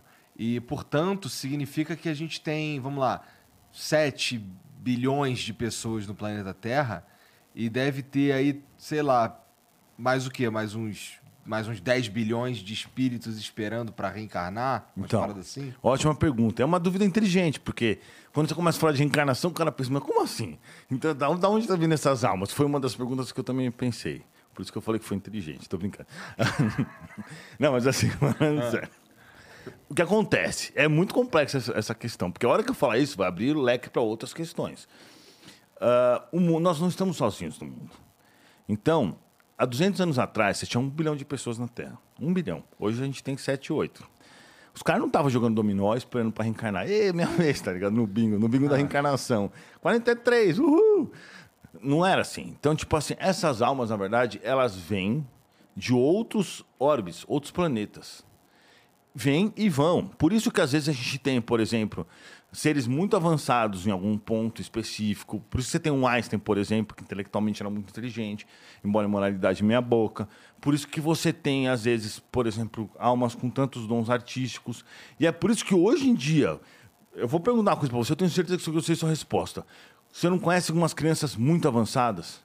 Sim. Que, tem, que dão até lição de moral, Sim. que você vê que ela tem um Então, nível... acima da curva. Acima da curva, totalmente. Sim. Porque agora está ocorrendo uma mudança administrativa a fim de melhorar o nível do planeta. Então, eles enviaram um monte de espíritos mais evoluídos para reencarnar aqui. Com um Porque a gente propósito. tava meio merda. Não, porque é o processo está na hora realmente de mudar. Porque, na verdade, a evolução ela é individual. Só que você vai passar por outros planetas. Esse não é o primeiro planeta que você evolui. É isso que o Espiritismo diz. Você vai, vai, vai evoluir em planetas. Quer dizer, a não ser que você seja meio assim. Primeira encarnação na Terra, você tem que ser bem assim, tipo aqueles índios que estão lá no meio do mato, totalmente inalcançáveis, que o, que o propósito dos caras é viver, respirar, se alimentar, entendeu? Quando você vai desenvolvendo intelectualidade, você necessariamente vai, vai ficar meio do que migrando para conseguir uma certa evolução em um local compatível com o seu nível evolutivo. Por isso que, às vezes, de repente, do nada, o moleque reencarna numa família que não teve estrutura para dar estudo, nem para dar educação, educação, às vezes pode ter dado uma educação, ou não também, e de repente o moleque vai lá e puff, entra no maior bem numa faculdade. E você vê que é, um, que é uma alma diferenciada, entendeu? Esses, esses, essas encarnações, essas existências, elas sempre são materiais. Te pergunto isso por quê? É, você fala em outros planetas e tudo mais. Essas, essas existências em outros planetas também são materiais, segundo o Espiritismo? São materiais. Inclusive é o seguinte, eu tenho um vídeo no meu canal que eu filmei OVNIs, que eu fui avisado antes pelo meu mentor espiritual. Eu vi OVNIs quatro vezes na vida. Das quatro, não, três. um, Das três vezes na minha vida. Quatro, na realidade, três. Não. É Como eu era criança, não lembro direito, mas três que eu vi realmente. E, e as três eu fui avisado antes de acontecer, fui avisado pelos meus, pelo meu mentor espiritual. E uma aqui, ó, delas eu filmei. aquele ponto ali, olha pra cima que tu vai ver. Foi assim? É, então, uma delas, inclusive, tá lá. Você escrever OVNI, Espiritismo Raiz no YouTube, você vai, você vai assistir esse vídeo. Foi assim, eu tava lá no meu condomínio, lá em Londrina, ele falou, vai até tal ponto. Fui lá, aí tava eu e minha ex, né? Aí ele falou, pega a câmera. Daqui a pouco, pum, apareceu um OVNI, eu filmei tudo isso daí. E aí ele se dividiu, juntou, e aconteceu um monte de coisa. Interessante. Claro que sempre é uma porcaria filmar um OVNI no céu com uma câmera normal. Até com uma câmera profissional é difícil, né? Mas assim, deu pra ver claramente que ele trocou de cor e tal. E todo mundo no condomínio ficou sabendo dessa história, a galera ficou gelando. Porque é uma área que não tem nada naquela área. Entendeu? Então, essa foi uma vez. A outra vez, eu tava comendo com a minha na, na minha ex, lá na- no shopping. Aí eu falei pra ela que o meu mentor espiritual tava dizendo que um dia os extraterrestres iam descer na Terra. E iam fazer uma- várias mudanças aqui. Aí ela falou assim: você tá ficando louco, você é louco. Se você falar isso pros outros, vão achar que você é louco tal. Aí eu falei assim: beleza, então. Aí eu pedi uma prova pro meu mentor. Aí quando a gente tava descendo na rua, meu, apareceu uma nave gigante, velho, gigante. Só que não era uma navezinha, não era uma coisa pequena, era uma coisa no meio do mato também, só que do outro lado, isso lá em Londrina, no Paraná. Só que era uma nave, tipo assim, do tamanho do estádio do Morumbi. ligado? Tipo, com umas luzes absurdas, mano. Tipo, era um LED, assim, né? Absurdo. E aí, de repente, a gente falou: caraca, todo mundo tava na rua, parou. Porque não tinha como ver aquilo. Tinha uma galera junto contigo. Mas, é, tinha um pessoal da, da eletricidade lá, que lá é Copel, aqui chama Anel, né? Eletropaulo, não sei como é que chama mais. Os caras pararam falando, mano, o que, que é isso, velho? Tinha eu e ela e, e dois caras e outros carros, né? E aí a gente foi fazer a volta, pum, apagou e desapareceu. E a outra vez eu tava lá em Las Vegas, e aí eu queria ir num ponto que um americano tinha dito pra mim que dava pra ver bastante OVNI. Aí meu mentor falou, não precisa ir até lá não, porque era meio longe. Ele falou, não precisa ir até lá, relaxa, que, que eles vão aparecer pra você. Eu tava no meio da avenida, não tinha uma nuvem no céu, nenhuma nuvem no céu, porque lá é deserto. De repente apareceu um OVNI cromado lá na frente, ele apontou uma luz pra gente que era impossível não ver. E era tipo um sol do meio-dia. Então, ou seja, então imagina a luz do cara, né? Porque é difícil você ver uma... Ele apontou e ele ficou um tempo, ele fez isso, fez aquilo, fez daqui a pouco, pum, ele desapareceu. Passou tipo cinco minutos, vieram dois caças dos Estados Unidos. Ou seja, eles, eles de alguma forma eles identificaram o OVNI. Sim. E o interessante foi que ele desapareceu. Não é que tipo assim, ele subiu e manobrou. Ele, ele ficou invisível de repente. Ele fez assim, ficou invisível. Nessas três vezes eu vi, uma delas eu gravei. Não teria por que ficar fazendo isso, porque eu não tô nem aí pra nada, não quero saber de grana, não quero Não, saber dá para pesquisar na internet até. Teve a chamada Noite dos OVNIs. Acho que foi, se me falha a memória, foi em 86. Foi detectado por dois radares, São Paulo e Brasília, né? Aviões comerciais Visto por viram, vários, várias viram, pessoas Os argentinos viram. viram. Galera e, é, viu. inclusive, é, foi autorizado a decolagem de dois caças e tinha autoriza a autorização para bater aqueles objetos, porque não sabiam o que, que era. Podia É. Pensou ser uma, uma arma russa, sei lá. Né? E, e não conseguiram pegar. Não então tem um registro disso. E a aeronáutica falou e o quê? Realmente o que aconteceu foram óbvios, a gente não sabe o que é. Depois Não eles mudaram a o que história. que é. Sim. Depois eles pensaram, falando besteira, vamos mudar a história, tá ligado? É, mas tem a, tem a matéria até hoje. É, no- no- Mas assim, existem vários indícios. Por exemplo, a Marinha Americana lançou recentemente, o Pentágono, lançou vários vídeos de coisas e falaram assim, ó, a gente não sabe o que, que é. Uhum. Tipo assim, e, e tinha um, um negócio lá que, meu, um piloto, capitão da Marinha, um cara super experiente, acho que se não me engano, decolou um, S, com um F-21, porque ele tava fazendo exercício próximo, os caras falaram, vai, lá- vai lá ver que fita é essa, né? Aí, de repente, chegou lá, tinha um OVNI assim, ó. O OVNI fez assim, ó. Girou, tá ligado? Fez assim. Ele falou, mano, o que que é isso? Ele falou pro outro cara, né? Dá pra ouvir, dá pra ver a filmagem claramente. E, e pelo relatório que eu vi, o negócio virou 8 mil km por hora. Então não tem, a gente não tem tecnologia pra isso. Na verdade, a gente não tem nada que a mil km por hora faça assim. Se fizer assim, já era. Tudo que a gente tem de tecnologia vai moer se fizer assim. É. Então, assim, a verdade é mais complexa ainda. Por exemplo, eu nem sei se eu falo isso, porque se eu falar isso, eu vou ter que falar um monte de coisa. Fica à vontade, cara. Paulo tá me gerando um monte de perguntas hein? Beleza. Eu- tá. Tenho duas importantes para fazer. tá. Os meus amigos espirituais, todos são extraterrestres. São Pedro é extraterrestre. Também é. Todos esses espíritos que vieram com Jesus também, tecnicamente, é. Porque como que um espírito do nível de Jesus, tão evoluído, num planeta onde só tem gente meia boca? Até porque ele ganhou seu planeta depois que ele... Entendeu? Então, tipo assim, é, todos os meus amigos espirituais vieram de planetas específicos. E eu lembro de muitas encarnações minhas, muitas. Eu lembro claramente, com nitidez. Eu lembro, inclusive, das minhas encarnações em outras, em outras épocas. Entendeu? Tu não é meio em outros maluco, planetas. não, cara? Não, não sei. eu sou. Bom, O que, que você acha? Bom, eu, eu Porque sei, assim, eu tô- é, friamente, vai, friamente, se você contar essa narrativa para um psiquiatra, ele te medica. É verdade. Ele vai achar que você é esquizofrênico. Mas eu vou fazer o quê? Pô, Não, eu peraí. sei, eu entendo. Eu, sou tô- um cara eu que consegue eu tudo que eu falando com quero todo na minha respeito, vida. tá? Eu não Eu tenho entendo. dificuldade com nada. Eu entendo de qualquer assunto, desde menstruação até combustível de avião. Entendo de, de química, física, biologia, direito, medicina. Fiquei multimilionário pobre, sem, sem ter pai nem mãe rico. O que mais? Não sei. eu- eu- o que, que mais eu posso fazer para provar que eu sou? Eu, as pessoas são curadas pelos meus tratamentos. O que mais eu preciso fazer? Virar alienígena, talvez? É. sobre os alienígenas, é... Cara, dá di- Qual que é... Primeiramente, eu acho que, então, é, vou retirar algo que eu já disse aqui algumas vezes, que é, se ficar provado que existe vida alienígena, todas as religiões da Terra serão profundamente É, abaladas. você falou isso é, esses dias, né? Eu vi isso. É, e pelo que você tá falando, então, o espiritismo ia só... Ah, Foi exatamente o que eu pensei. Eu não falei, pô? É, aí Entendi. até o Zé falou assim, não, muitas coisas iam mudar e Sim, tal. sim. E eu, e eu, quando, eu, quando eu assisti isso, que meu mentor mandou assistir isso, na verdade, é exatamente esse episódio aí. Aí, então... eu pensei não, porque o espiritismo, o que ele fala, é que o espiritismo, ele fala, só que as pessoas do espiritismo, elas querem o quê? Só assistir nosso lar. Elas não, elas não se aprofundam, por exemplo, no livro dos Espíritos, que fala claramente que existe vida fora da Terra. E no livro do Evangelho segundo o Espiritismo e também nos outros. Elas, elas não se aprofundam a isso. Elas querem só a palestrinha bonitinha que fala uma coisa bem básica. Sim, existem espíritas que realmente se aprofundam nisso, e muito, na verdade. Eu acho até uns que até exageram. Mas, na verdade, qual que é a questão? A questão é que nós somos formados ah, de um corpo biológico, mas essas almas elas têm esses intercâmbios de planeta.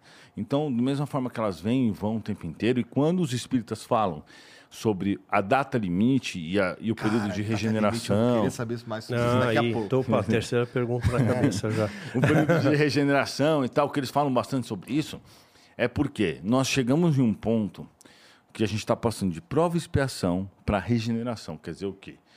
Que Isso é um momento da nossa da, da existência do planeta Terra. Isso, da nossa, de uma transformação nossa. Então, os espíritos que não tinham alcançado certo grau evolutivo, eles vão ser chutados para fora, entre aspas, chutados com, com gentileza, né? chutados com carinho, mas vão reencarnar em planetas piores do que daqui. Ou igual aqui, ou piores do que aqui. E aí vão vir outros espíritos bem mais evoluídos, que são essas crianças que estão reencarnando aqui, para melhorar o ambiente natural. Então é como se você tivesse várias lâmpadas, uma de 5, 10 e de 15. O que os caras estão fazendo é tirando as de 5 e colocando de 20. Então vai melhorar naturalmente. Só que aí que acontece? Essas de 5 estão tendo as últimas chances para tentar se melhorar na Terra. Mas então quando acontece, por exemplo, pô, uma guerra onde um monte de gente morre, isso está tudo calculado no, no, no, nos, nos pontos dela. Uma pandemia. É, uma, uma pandemia é algo muito assim. Ó, quando começou a pandemia, eu falei, galera, fiz um vídeo falando que todo mundo ia ter que usar máscara. Nem tinha chegado no Brasil.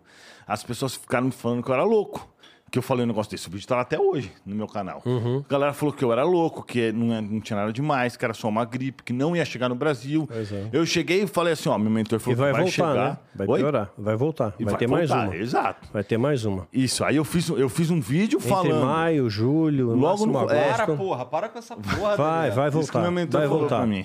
É um ensaio ainda, mas vai voltar. Eu fiz, eu fiz um vídeo, na época, falando de mutação genética. Meu mentor que me explicou isso, mas tudo bem, né? Que isso não precisa ser médium para prever, mas na época ninguém tava falando disso. Mas meu mentor me explicou isso, e esses vídeos estão no meu YouTube. Não existe ninguém que falava sobre isso, né? Então é isso. Eu quero... Bom, é isso. Tá. Então, o, o, o- Assim, ah, é- esse era ponto, um dos pontos que eu queria dizer, que é o lance da, da vida est- extraterrestre e as religiões da Terra. É, cara, e assim. Dá pra. Na tua opinião, Área 51, Varginha, esse bagulho é tudo quente? Na, na minha boa parte, sim. Na minha opinião, quem manda hoje. é complicado. Você fala isso aqui vai abrir outro leque. Quem manda hoje nos governos da Terra, nos principais, são os extraterrestres. Eles que dão as ordens. Tanto que o Bill Clinton, lá quando foi eleito, ele disse que ia liberar todos os arquivos e, tipo, e todo que fala isso chega lá e não consegue fazer nada. Os caras travam o cara, falam assim: ó, você não pode liberar isso.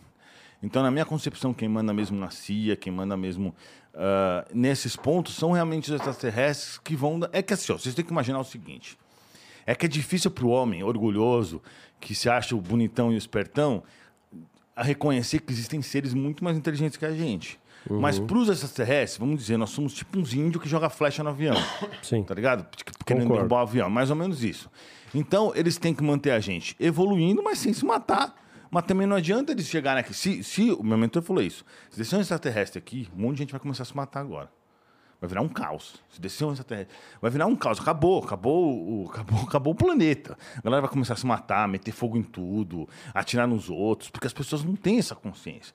Então, o que eles fazem? Eles privam a gente disso, mas eles vão dando pequenas demonstrações de, eh, de que eles estão aqui. Né? Até esses filmes que cada, vem, cada vez vem aparecendo mais e tal, eu acho que são, assim, encomendas deles. Porque como que meu mentor tem comunicação com os caras para o cara aparecer lá na minha, na minha rua com uma nave do tamanho do estádio do Morumbi? Então, obviamente que, primeiro, eu concluí duas coisas. Primeiro, que os caras estão por aí. Devem estar tudo por aqui, em algum lugar. Ou invisível aos nossos olhos, que eles conseguem fazer isso, ou sei lá como. E, Mark Zuckerberg é um reptiliano? Cara, eu não me aprofundo muito. Tá, não tô brincando. Não, eu não sei, eu não me aprofundo sim, muito cara. nisso. Não me aprofundo nisso. Mas ele é um cara diferenciado. Você concorda que ele é um cara... Ele deve ser um das- desses seres que, que por, bom, por exemplo, o, o cara da Tesla, O Elon Musk. Ah, o sim. Elon Musk, é. Ele é a reencarnação do próprio Tesla. Entendeu? Mas Como é que tu sabe disso? Que o teu Meu mentor, te mentor que me falou, é. E se você parar pra olhar as, as metas do cara, tudo bem que às vezes ele se desvia, faz umas besteiras, mas a ideia dele realmente é ajudar a humanidade, é poder fornecer para todo mundo é, eletricidade, o carro elétrico. pra- pra- meu, olha os projetos do cara. É, carro elétrico, o outro é painel elétrico, é tudo para melhorar a humanidade, é a mesma coisa que o Tesla queria. E o cara é inteligente pra caramba. né? Tem gente que fica falando mal do cara, não tem como falar mal de um cara desse. O cara é É, eu- é que eu sou fã dele, então É, assim, então, eu vou puxar o saco eu dele, também assim. sou, mas tem gente que fala mal do cara. Que, o cara como que eu vou falar mal de um cara desse, velho? O É. cara revolucionou, o cara revolucionou o planeta. Você fala um cara. Quem que revolucionou o planeta na atualidade? Ele é um dos top 5. Mas tu acredita que teve o ET de Varginha? Então, o problema é que foi falado aquele dia aqui. Tem muitas coisas que os caras falam que acabam é, igual o negócio do médium. Vira ali, é lenda ur- urbana. Acaba que- queimando. vira É, né? Ah, é? É, vira tipo, lenda o espólio Varginha não- não conhecimento, tá ligado? Esse é o ET Bilu. É, o Bilu. Aí, é, aí fica difícil. O maluco se pintando de verde, vai no mato e fala que espalhe conhecimento. É. Aí fica osso, né? Não, é. Mas assim, tem muitos indícios. Se você parar para observar e você começar a estudar individualmente, todos os governos já, já admitiram um monte de coisa. Já teve. você chegar para vários pilotos, vários pilotos já viram um monte de coisa. Aqui os Sim. caras não podem falar. Se o cara voltar e falar assim, olha. Eu vi uma nave laranja, os caras vão lá afastar ele, porque se ele estiver ficando louco, e aí? Aí vai derrubar um avião que para a companhia aérea custa 150 milhões, porque a companhia aérea não liga muito para vidas humanas, mas ele não quer saber. Eita porra. Ah, mas é verdade, é verdade. O Eduardo, é, é, eu, o que, que, que- eu imagino que tu já fez várias perguntas pro teu mentor e pros teus espíritos, que são teus amigos e tudo mais, que eles devem te deixar meio sem te responder. Por exemplo, veio aqui na minha mente assim, porra... Ó, ó, você sendo influenciado pelo espírito. Não, não, é, não sei. Ó. Na verdade, veio, na minha mente o seguinte. Ah, porra, vem. por que que... Se eu fosse, se eu fosse você e tivesse acesso a, a esse, a esse contato, eu ia perguntar... Por exemplo, qualquer dúvida que eu tenho. Por exemplo... Eu pergunto. O, o, o, o mentor, o ET de Varginha é quente? Tá ligado? Eu pergunto, mas aí tem duas, duas classes, de- tem três tipos de, de resposta. Ah. Ele pode falar assim, ó, vou te contar o que aconteceu nesse caso do mendigo aí, mas você não fala pra ninguém. Aí ele me conta a história. Mas, aí por- tu, não pode, tu não pode revelar. Não. Porque, né? Mas eu perdi um pouco o interesse nessas coisas. Tá. Mas o que acontece? Pela mediunidade, como tudo é energia, você começa a ver o jornal lá do, do, do coisa, começa a mostrar que o cara foi morto, não sei o quê. Se eu me concentrar, eu consigo ver a situação. Eu consigo ver a cena. Entendeu? É possível. Existe um local que ficam todas essas coisas ficam arquivadas. Sim.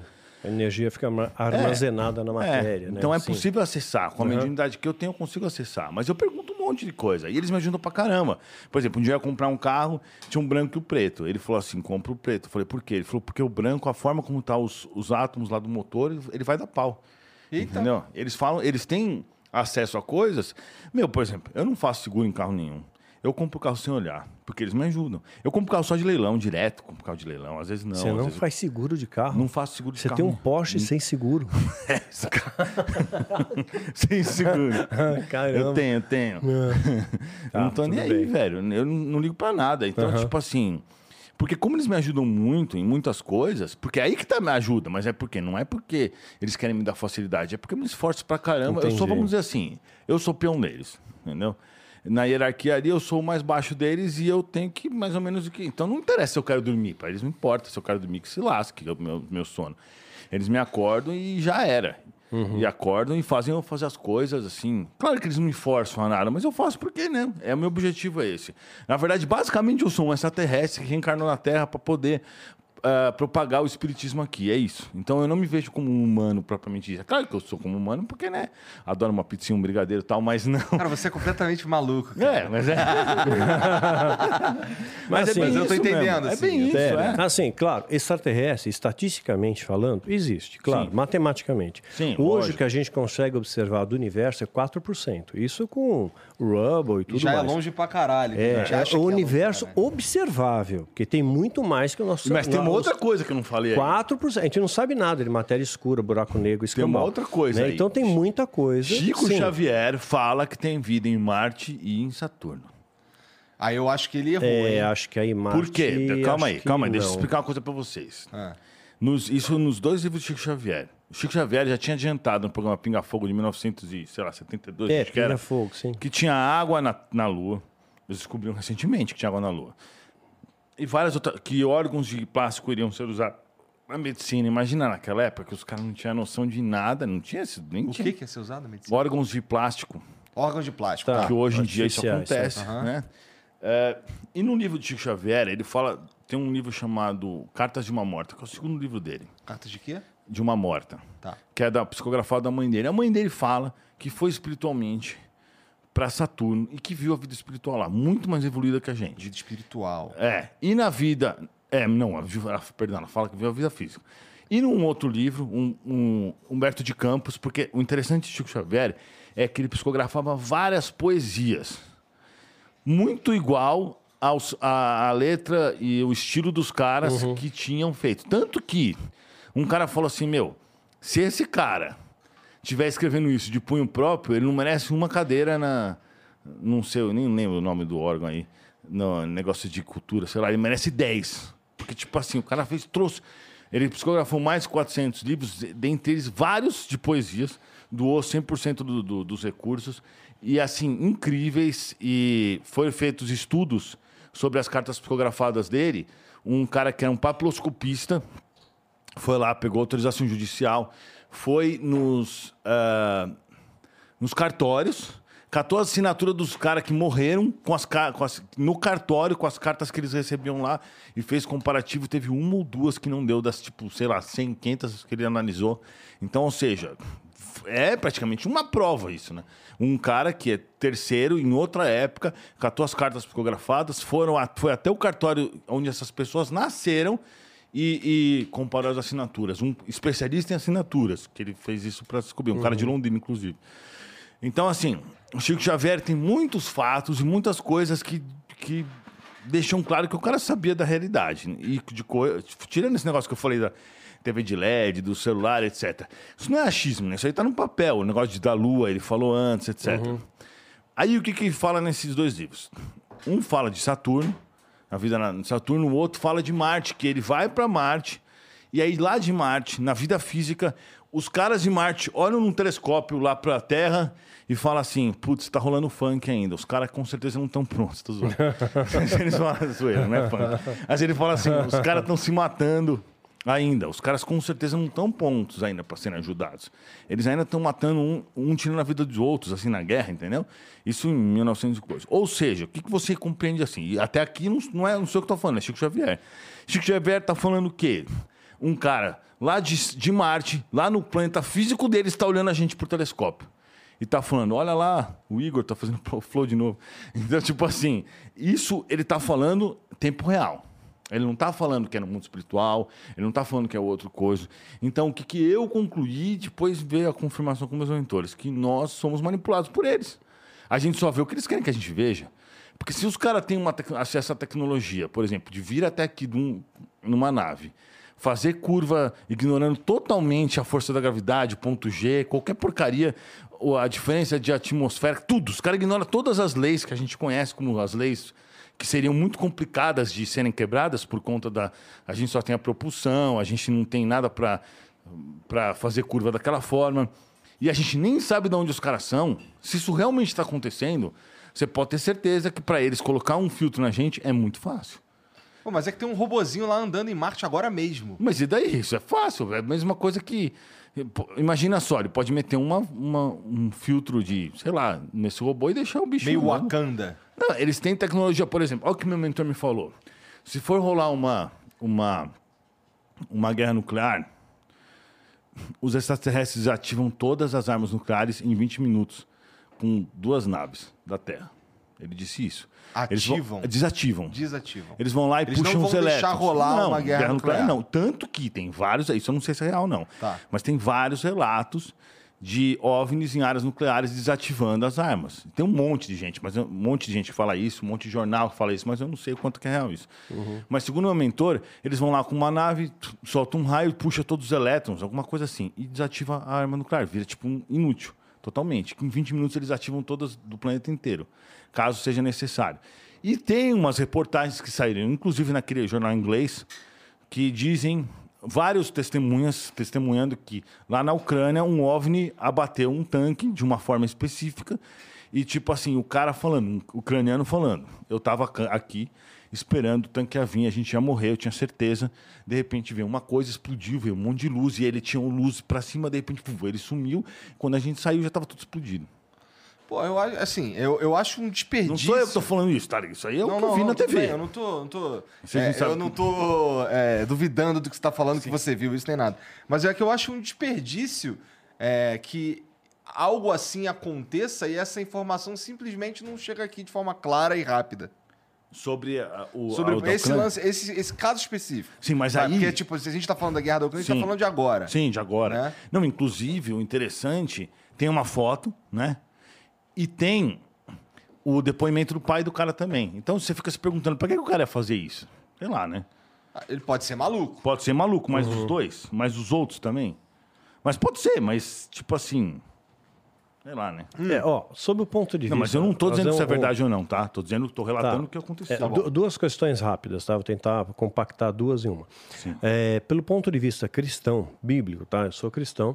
É, Diga-se passagem, uma das maiores expressões religiosas do mundo. É, pelo ponto de vista cristão, existem entidades diabólicas, são os demônios, que são os anjos que se rebelaram contra Deus, liderados por Lúcifer ou Lucifer, que depois se transformou em Satanás, que é uma palavra grega, né, hebraica, perdão, quer dizer opositor adversário. E diabo vem do grego, né, que é aquele que traz divisão. Então, ele, tem, ele teve um poder de argumentação fantástico para enganar a terça parte dos anjos. Né? Porque se é o céu, não tem briga, não tem treta, não tem inveja, não tem ciúme, não tem nada. Quer dizer, a argumentação dele foi muito boa. Né? E eles foram expulsos do paraíso. E, e a gente sempre se pauta na população terrestre, mas a população, é, o que eu imagino, espiritual, desse universo espiritual, é muito, muitíssimo superior à nossa. Então, são trilhões e trilhões de anjos caídos que caíram aqui e vieram para a Terra. Esses anjos, eles têm a capacidade, isso a Bíblia relata, eu estou me pautando na Bíblia, tá? Nos evangelhos, né? inclusive você falou que Pedro, seu mentor, então ele foi testemunha disso. Né? Então, a, a Jesus, às vezes, ele expulsava demônios que causavam quadros sintomáticos de doença. Então, demônios podem causar doenças mediante algumas legalidades, umas brechas. Sabe, pessoas assim que são ruins, são perversas, vibra na mesma frequência, você atrai o bicho. Isso tá né? certo, Atrai o bicho, né? Se vibrar na mesma frequência, atrai ele. E vibrar em frequência boa, você atrai coisas boas, evidente. Então, eles podem causar doença. E, e Jesus também expulsar, é, cau- é, curava causas naturais. Então, nem toda doença é oriunda do diabo. A doença faz parte do ser humano. Né? Eliseu, que era um grande profeta, por um, é, um são dobrado de Elias, morreu da doença que ele tinha. Então, assim, pelo que eu aprendi, eu fiz parte de uma seita satânica, pelo que eu aprendi, pela doutrina satânica, eles acreditavam o seguinte: para validar ah, o engano, o demônio causa uma doença numa pessoa. E aí, ele mesmo, ele pode tirar aquela doença que ele causou, se foi a doença que ele causou, né? E aí a pessoa tem a impressão, poxa, foi curado. E você pode atribuir isso desde um pastor a um milagre, né, acontecendo, ou até mesmo um processo espírita, tá? Então, estou colocando um ponto de vista cristão. Não, então, tranquilo. esse é um ponto, tá? Só para você colocar. E o segundo ponto, né, eu quero aproveitar aqui o ensejo também, a humanidade está muito triste, está muito infeliz. Né? Por mais que a gente diga que está evoluindo tal, a cada 40 segundos, isso é estatística, uma pessoa se suicida no mundo. Essa, ah, ah, mata mais do que assassinato, mata mais do que, da- do que acidentes de trânsito. Né? Então, eu, então, hoje a humanidade está infeliz. Eu vejo isso nas minhas redes sociais. Muitas pessoas estão em depressão. Depressão é a doença número um do mundo. É o remédio mais vendido no planeta. Antes era o Viagra, agora é a depressão. agora é a depressão. Está pior. Ou seja, tem menos brocha. É, é, tem menos mal. O Viagra tá funcionando, né? É propaganda pro Viagra aí. Precisa patrocinar aqui o Flow, né? Precisando Aí todo convidado ganhava um. Saia todo mundo feliz aqui. Então, aí é. Então eu vejo assim que existe um grau de infelicidade do ser humano em prol de toda a tecnologia, de todo o conforto que ele tenha. Ele continua infeliz e ele muitas vezes busca a morte como solução para a vida.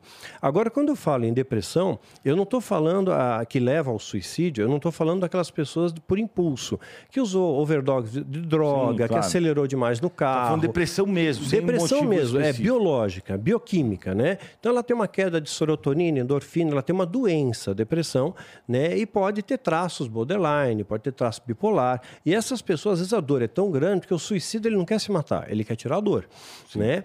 Então ele acaba muitas vezes é, recorrendo à morte para tirar a dor, né? Inclusive o Papa, o atual Papa, uma, uma mulher perdeu um filho e ela foi se aconselhar com o Papa e o Papa falou uma coisa muito interessante é, ele se atirou de uma ponte, né? Então ele falou: entre a ponte e o rio existe a misericórdia de Deus. Então eu acredito que Deus não acrescenta dor ao sofrimento.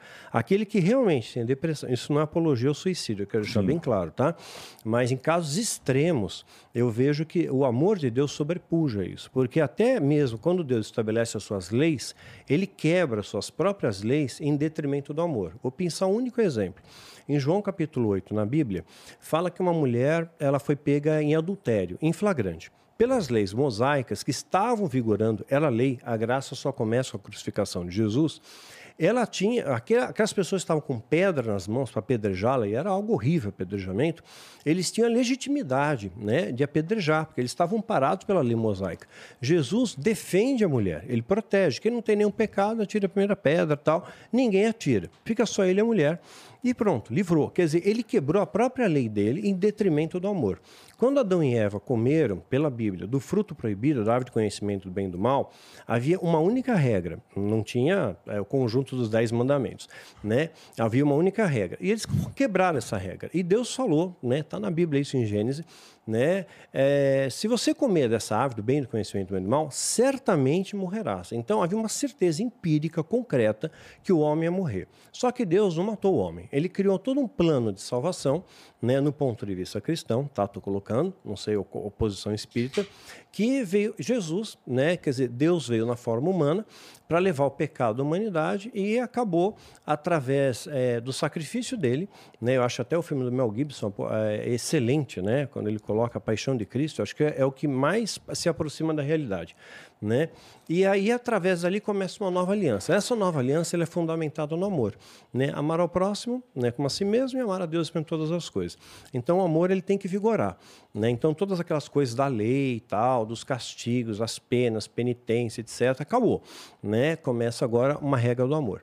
Então, é, a minha questão seria: ah, o, o, suicida doente, doente, doente, tá? Bioquímico, que está fazendo tratamento, mas não está suportando a dor, de repente ele tira a vida uma solução. Quer dizer, pelo, pela luz do Espiritismo, é, é, o amor de Deus não, não se apresenta nisso?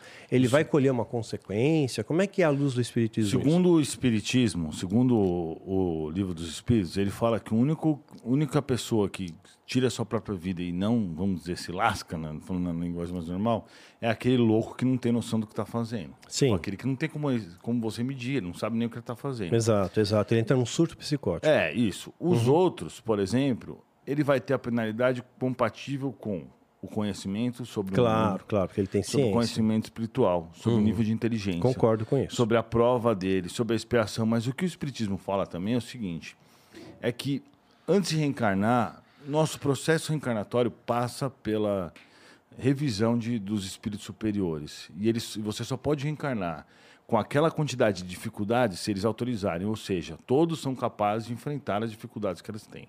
O cara que está tirando a sua própria vida, ele está, vamos dizer assim, cancelando o contrato dele de fazer o seu melhor, entendeu? Mais ou menos isso.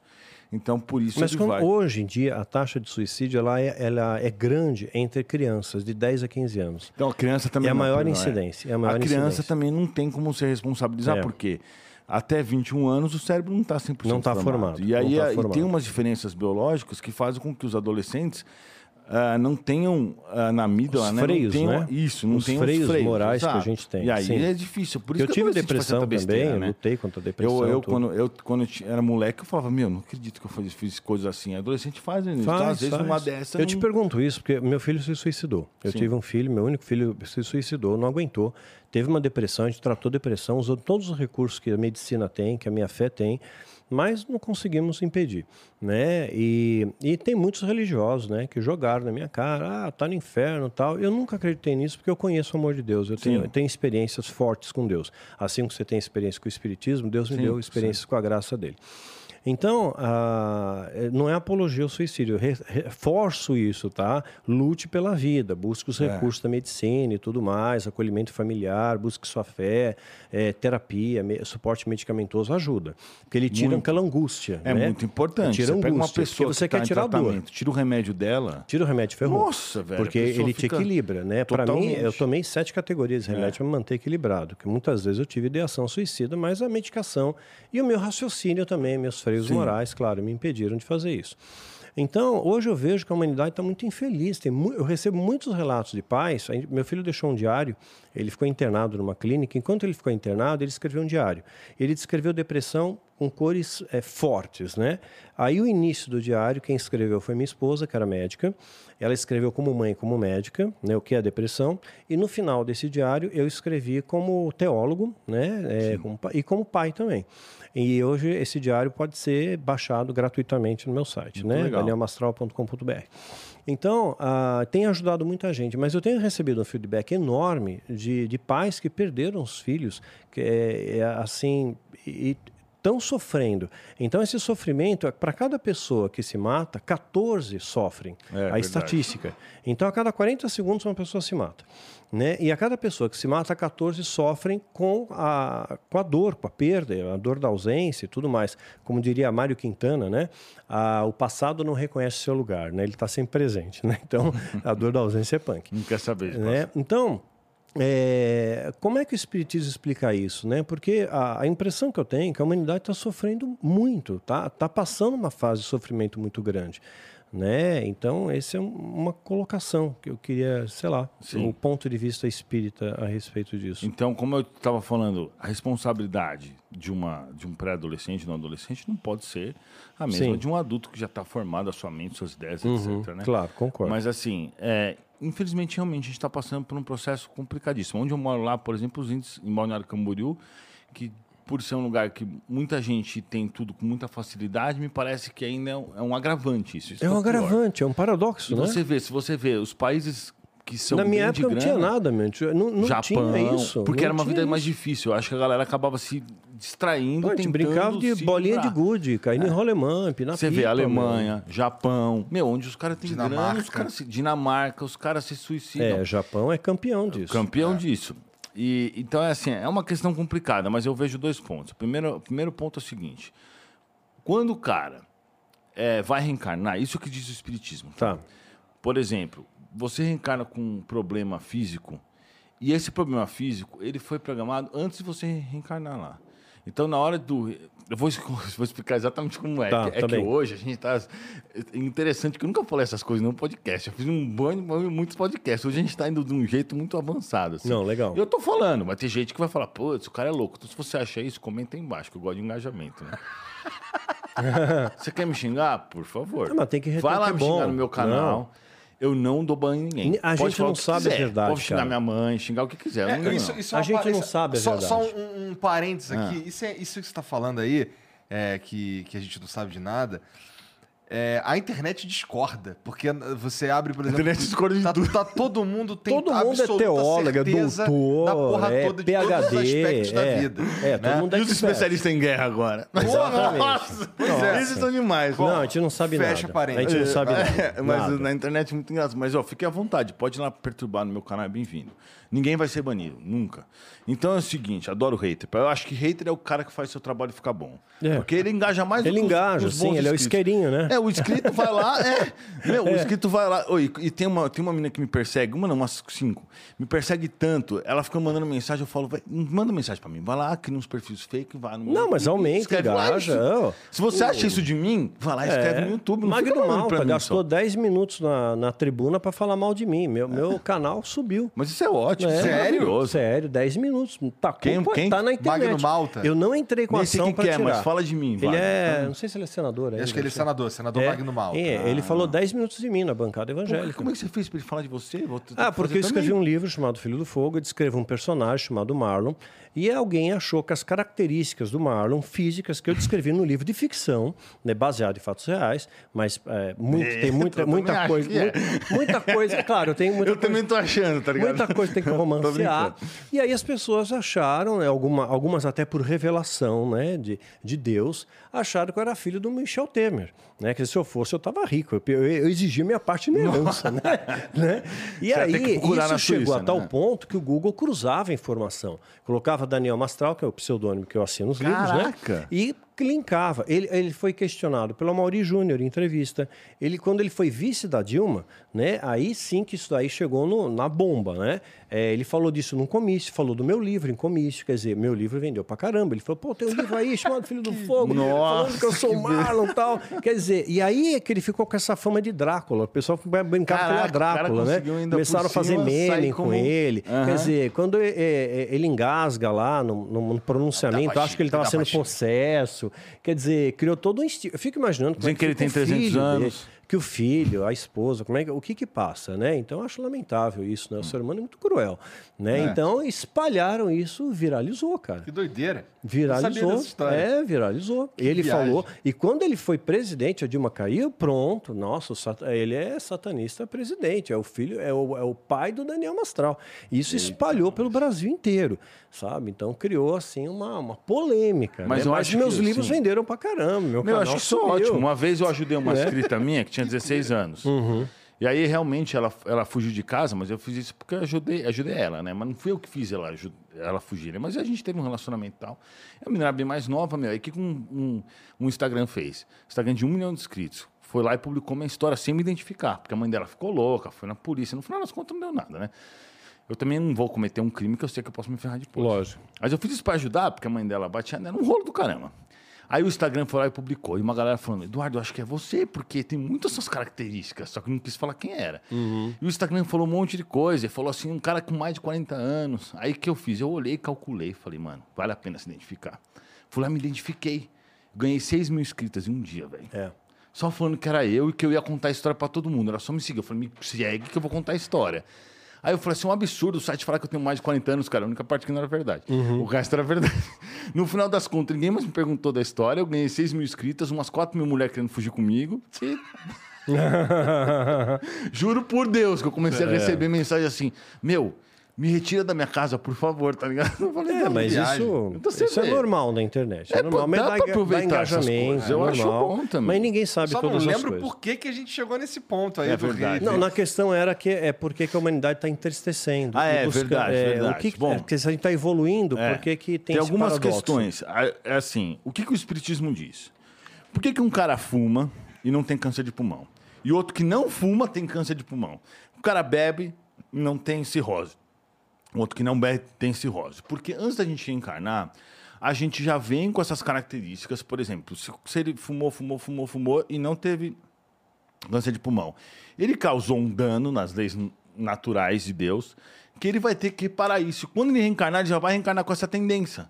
E às vezes ele nem fumando, ele vai ter um câncer de pulmão. Ou fumando um pouco, ele vai ter um câncer de pulmão. Então, assim, voltando a falar um pouco do suicídio também. Porra, aí é foda. não, mas você não fuma muito. Fuma, é... Isso aí é assim, tipo então, assim. Tá, mas e, ah. porra, e se o eu do passado É, aí você vai se pegar. É. Porra, não, tudo bem, vai, vai.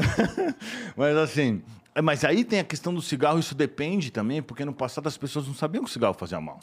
Então, não, era glamour, né? Era, era, é. normal, você não sabia que o cigarro fazia Exato. mal. Então não tem como você ver culpar é, alguém. O garoto propaganda sabe. da Malboro lá é, morreu de câncer. Morreu de câncer. Os caras tentando comprar ele ainda. No pulmão, é, é cirrose, sei lá, câncer. Aí o que é. acontece? Então, no, vamos dizer assim, você hoje é uma mistura de todas as suas escolhas, nessa vida e nas vidas passadas. Uhum. Então, tipo assim, o Igor nasce com tal. Por isso, isso está no DNA.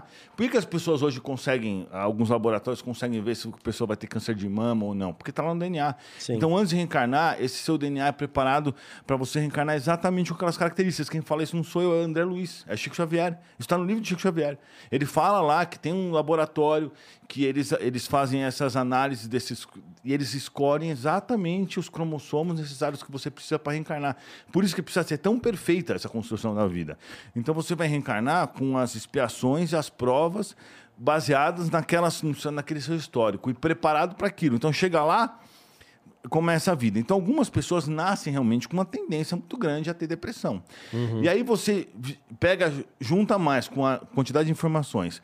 Há dois mil anos atrás, um imperador romano era o cara que tinha mais acesso a informações. Qualquer criança hoje de 5 anos tem muito mais informação, mil vezes mais informação Sim, que o cara. Muito mais. Nosso corpo biológico não foi feito para viver com essas informações, porque veio de uma evolução de milhares de anos, 200 mil anos, Homo sapiens. Então hoje você tem acesso de ansiedade, ataque de ansiedade toda hora. Os nossos antepassados ele tinha ataque de ansiedade quando ele ia caçar um um bicho e um leão, ele tinha que tomar cuidado para ele não morrer, ou então na hora de uhum. caçar, era uma vez a cada três dias. Sim. Hoje um carro te fecha, pum, ataque de ansiedade. É, o farofeiro antes, pum, ataque de ansiedade. Aconteceu não sei o quê, pum, ataque de ansiedade. Isso aí começa a desenvolver crise de pânico, Claro. que causa depressão e que causa ansiedade. Então, vamos dizer assim, o mundo está doente. Aí você junta tudo isso com a porcaria que nós temos na mídia, que é só música ruim, música das trevas, que eu vejo assim nesse ponto de Sim, vista. sim, sim. Por exemplo, agora, você vê essa música da Anitta, nem sei se eu podia falar, mas eu vou falar, né? Se qualquer coisa você fala, pare! Por mim, você pode falar. Você Tá. pode deixar o que você quiser da Anitta. Tá bom. Eu, particularmente, acho a Anitta muito foda. Porque ela, ela é, do ponto de vista cultural, assim, de levar o Brasil pro mundo. Sim. Mas você tem. Só que ela levou de costas, com a bunda, né? Esse é o problema. É um jeito de enxergar. Então eu, É. eu sei, tô enchendo o saco. Mas assim, o fato é o que eu vejo o quê? Então hoje os jovens, por exemplo, são alimentados de lixo. Uhum. Eu gosto até de funk, mas eu não gosto de funk ostentação. Ostentação não, ostentação tudo bem. O funk que fala de coisa. Então agora essa nova música da Anitta, ela fala que o cara vai gozar em cinco minutos. Olha o jeito, olha, olha o nível que nós chegamos. Ela tá mostrando o útero praticamente. Outro dia cheirou o toba da, da outra lá, Luísa Tonta, Luísa Tonta, sei lá. Então, assim, o nível que, ela, que essa galera chegou, isso daí contamina. O que eu entendo, o que, que acontece, tá? Então você começa a juntar as questões. Você junta as questões biológicas, que às vezes é a maior parte. Né? Porque você vê, eu conheço gente é, que tem realmente esses problemas. Eu já levei em 200 médicos, não adianta. Você leva em médico, toma remédio, muda remédio, faz psiquiatra, faz psiquiatra, pensa isso, pensa aquilo. Não importa o que você faça, a pessoa não melhora, porque isso realmente está no organismo biológico dela. E aí tem essa, essa questão e tem também a questão dos pensamentos, tem a questão dos obsessores que ficam atrasando a pessoa. Os obsessores ficam lá, por exemplo, você teve uma experiência ruim quando você tinha 15 anos lá, algo que te envergonha. O espírito das trevas ele vai ficar fazendo você lembrar dessa experiência. Então ele vai sempre ficar tentando colocar na tua cabeça, voltar alguma coisa que te deixe mal para que ele possa te atacar cada vez mais. Então tem essas influências espirituais. Além disso tudo, tem essa questão que eu chamo de tentáculos do mal. O tentáculo do mal, eu acho que você vai concordar com isso. Existem várias coisas no mal. E tem desde os crimes mais hediondos, vamos dizer assim, que a gente sabe, abuso de menores e tal, não vou ficar falando aqui, né? Ah, infanticídio, que é tirar o bebê na barriga da, da mãe e tal. E várias outras coisas, até as coisas mais leves que são implantadas pelos espíritos das trevas, por exemplo, como uma música que fala que o cara vai gozar em cinco minutos e que é legal transar com todo mundo e que se dane. Porque isso, na verdade, está fazendo o quê? Está desvalorizando totalmente a mulher. Total. verdade. Totalmente. Está mostrando. Sim, tá, fazendo uma, o feminismo que os homens gostam. O empresário deve ser homem, que está ganhando dinheiro pra caramba. O cara que escreve uma música no- normalmente é homem, porque a última vez que eu vi era isso. Então, tipo assim, a, a mulher só está servindo de objeto ali. Ela é só o objeto do objeto. Aí ensina molecada, criança de 13, 12, 11, 10, 14 a transar com qualquer um. O que está causando hoje em dia? Um monte de adolescente para adolescente grávida, porque a mãe e o pai não têm base de educação para passar para os filhos. Tá um monte. Meu, Exato. nunca houve tanta gravidez. Sim, isso é A fato. maior causa hoje de largar a escola é por gravidez. É verdade. Então, tipo assim, aí você coloca filhos no mundo de uma criança que não está preparada de 14 anos, porque ela engravidou no fluxo de um cara que ela nem sabe, porque a retardada da Anitta fez uma música. É, assim Sim. que eu- é isso que é, é muito grave o que está acontecendo, que ninguém vê. Que são pessoas de parece um influência, salto né? lógico um pouco forçado, na minha opinião. Mas é verdade, isso, isso são dados. São dados. Ou nunca. É assim, o que, que acontece? Aí entra aquela questão do inconsciente. Eles minam e contaminam o inconsciente das pessoas. Como? Uma criança de 13 anos, ah, não tem nada demais dançar uma música dessa, só que tá dando informação pro inconsciente dela. Mas quando eu era moleque, a gente. Não eu, porque né? não era minha pira, mas assim, a galera dançava na boquinha da garrafa, da tua época, essa porra. Sim. Né? De bota a mão no Mas a joelho, boquinha dá da garrafa não baixadinha, engravida, não tô zoando. Dá uma baixadinha, vai Sim. mexendo gostoso. E já era a uma, uma, uma- já é uma geração mais contaminada, mas assim, não é tanto como é hoje em dia, que você Mas não a mídia atenção. influencia, é verdade. E quando saiu o filme Os 13 Porquês, que fala de um, de um suicídio também de uma menina, É, uma série né, Netflix. teve assim um- uma enxurrada de gente que se matou também. Então. Não, você pega aquele. aquele... Não, eu não tô negando que existe influência. Pô, você pe... Ô, presta atenção, ó. Vamos No ver Instagram, nessa. todo Como é mundo que chama posta aquele foto round six? feliz. Quer Round dizer, você não é feliz, né? Pô, E não como quer- assim? O Round Six, quando você começa a assistir. E o Round Six é um. É, é como assim? São uma das divisões dos tentáculos do mal. Você pega o Round Six, você olha e fala, não é nada demais, é um negocinho legalzinho e tal. Quando você começa a ver aquele seriado, você começa achando impressionante que os caras morreram. No final do seriado, você tá torcendo pro cara morrer. Tipo assim, romantizou na sua cabeça, normalizou no seu inconsciente que é de boa matar os outros caras, ver os caras morrer e os caras quatro. Essa é a Então. questão, entendeu? E é isso que essas músicas fazem. Elas romantizam e fazem fa- os pré-adolescentes acharem que é normal a pessoa transar com qualquer um, a pessoa fazer todas as coisas, usar droga, porque agora a Anitta fala. Eu tô falando da Anitta porque tá em alta, mas tem um monte de idiota que faz a mesma coisa. E aí usar droga. Agora fala direto, a Anitta fala de droga. Quando ela começou a carreira dela, ela não era desse jeito. Ela era uma pessoa super centrada, que fazia o bem, inclusive tinha boas letras, não falava de droga. Agora ela consegue falar de droga, sexo e, e, ser, e bebida, tudo na mesma música. Tipo, é o combo do capeta, tá ligado? Você já Então, parou quer dizer- pra analisar a Anitta espiritualmente? Já, mas essas pessoas estão todas contaminadas. É por isso que qual é um uma das coisas? Você pode ver que essas pessoas que estão na fama, elas ficam achando que elas vão encontrar é, a felicidade. Aí elas começam a buscar a felicidade. Aí a pessoa tem essa. Por que, que você acha, por exemplo, que Chico Xavier. É que a gente está emendando um assunto no outro. né? Mas, por exemplo, Chico Xavier, você escrever lá no YouTube, Últimos Dias de Chico Xavier. Meu, o cara tava todo zoado, assim, fisicamente falando não levantava, não andava direito, cego, surdo, quase não ouvia e sorrisão de uma ponta a outra, por causa da vibração que ele tava.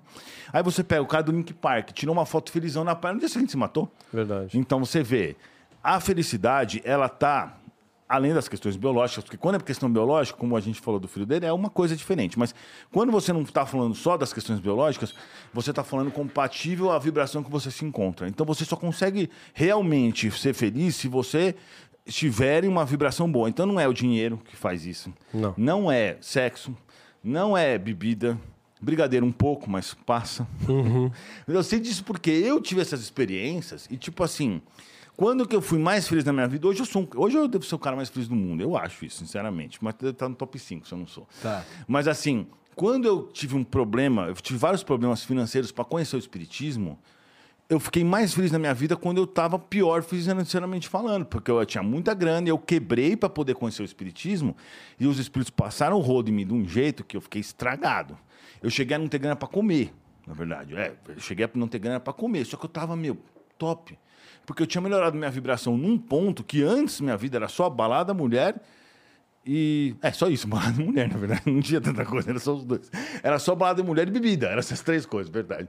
E, de- e aí eu vi que realmente não era feliz. Eu tinha acesso a tudo, a monte de mulher gata, um monte de dinheiro, um monte de coisa. E aí quando porque eu caí, que eu levei a rasteira dos espíritos, que eu me ferrei, fiquei até sem dinheiro para comer, e isso realmente aconteceu desse jeito, eu percebi que a felicidade não estava nessas Não é um coisas. pouco de crueldade dos espíritos te fuder grandão? Ah, mas eu, se eles não tivessem feito isso, eu era muito orgulhoso.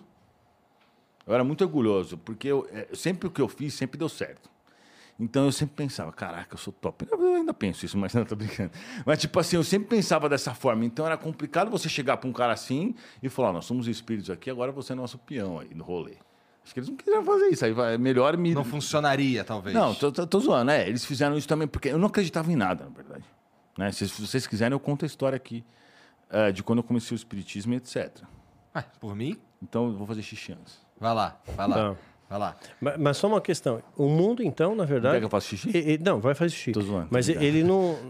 Ele está evoluindo, porque as pessoas estão tristes, estão é, mais orgulhosas. acabamos de falar sobre isso, na é, verdade, Quer dizer, é. quer dizer, nessa Vai reencarnação. falar mijar, Eduardo. É, Quando- vai, vai fazer o xixi, voltar, depois fala- volta, a gente fala medita sobre- a respeito.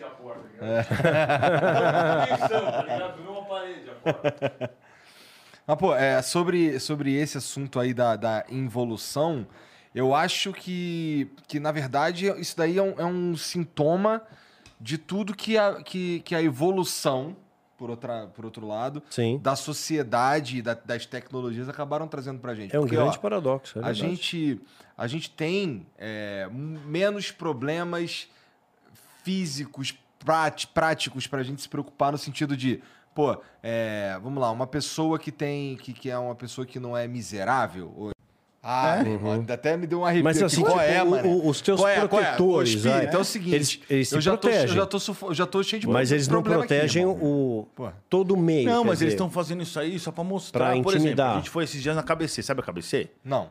Não sabe a KBC? Acho que eles vieram aqui já. Não sei. Os caras que vêm, que é. que procuram é, fazer investigação espiritual. Caça-fantasma? É. Ah, tá. sim, eu vou Ah, neles tá. até. É, É. marquei um podcast. Gente boa pra caramba, os caras. É. Gente boa pra caramba. Os moleques, bom, gente Hum. boa lá Ah. de Guaratinguetá. Isso Aí eu fui lá gravar um vídeo com eles, né? Aí a gente chegou lá, meu, eles tinham colocado um negócio de LED. Aí a gente tá aqui no meio da entrevista, eu vejo ele olhando. Eu falei, o que você tá olhando? Ele falou, mano, esse negócio não pisca, por que, que tá piscando? O bagulho ficou piscando. Então, tipo assim, todo lugar que a gente vai acontece alguma coisa. Naquele Josi Gamer, ela falou, meu, eu nunca vi uma luz verde acendendo nessa câmera. É, eu fui na Josi também. É. É, na, na inteligência limitada, eu tô falando isso que eu lembro, né? Mas Uhum. todo podcast quando bateu uma. Tua casa deve ser um inferno, então, né, cara? Não, porque eles não, não fazem, eles só fazem isso aqui. Toda vez que eu vou num podcast, eles fazem alguma demonstração pra mostrar que eles estão lá. Uhum. Entendeu? Só isso. E qual a blindagem para E isso? você não percebeu que foi na hora que eu fui mijar? Que caiu a luz? Cara, isso é meio assustador, cara. Pois tipo é. assim, eles esperaram eu sair pra fazer isso, porque aí pelo menos não perde o tempo da E aí é foda, porque assim, agora a gente só vai saber, assim, se cair a luz de novo, meio que. que, que- Aí, aí eu vou ficar descredibilizado. É, então vai ficar É, descredibilizado. Então, Ó, peraí, tá por tocando favor. aí. aí. É. Tá tocando o quê? Ah, é que eu tava assistindo, né? Tá. Um cara falou assim: Ah, duvido que esse cara pegava menina. Eu falei, eu peguei sua mãe já. Eita porra! Eu devo ser seu Ó, pai. Teu mentor não, vai mas eu falei contigo. brincando, sabe? Brincadeira, não peguei não, você acha? Mulher feia do caramba. Não, tô zoando, tô zoando. Eu falei, sou seu pai, Daniel. Aí os caras tudo dando risada e caiu a live. Uhum. Cara, a mas eu falo brincando do só, mundo. entendeu? É, Oi? a infelicidade do mundo, reencarnando e É. as pessoas parecem estar mais tristes. É, não, verdade. Não tá Voltando, voltando, evolu... não tá voltando evoluída, mas eu Então, lembro. não, mas é de fato, mas é que assim, a gente tem acesso. Hoje a gente sabe que a depressão existe. Há 30 anos atrás, se você falasse pro seu pai que tem depressão, teu pai te dava um pau e ficava Ah, sim, mesmo. sim, sim. As pessoas não tinham diagnóstico. E o suicídio também tal. era normal, era muito comum. Sim. É que hoje é mais fácil, você tem mais recursos, você pode pular de uma ponte, era muito mais difícil também, né? Ah, mas infelizmente sim, está acontecendo isso. E uma parte é devido às, às questões biológicas, que as pessoas que estão reencarnando, elas têm muitas dívidas, né? E tem essa, essas questões que a gente se referiu aqui. Outra parte devido à influência desses espíritos das trevas, que em alguns casos isso está aplicado, outros casos não, né? Que vão levando a pessoa para o buraco cada vez mais. Você pega o Kevin. O Kevin, quando começou a carreira dele, ele não era desse jeito. O cara foi se modificando ao longo do tempo. Aí começou a ficar loucão toda hora, a beber, a falar besteira, começa a falar Mas abobrinha. no caso dele, eu imagino que os espíritos não consideram um suicídio. Ele caiu. Não, mas ele tava loucão, né, velho? Então, assim, aí é um suicídio indireto, que é praticamente um suicídio. Mas o que- que sei lá, não acontece? foi intencional. É, mas ele. Mas, é, mas por exemplo, se o cara enche a cara, sai, bate o carro e morre, ele se matou, entre aspas. Né? Mas tem, tem uma questão muito mais importante do que isso. O que, que diz o Espiritismo?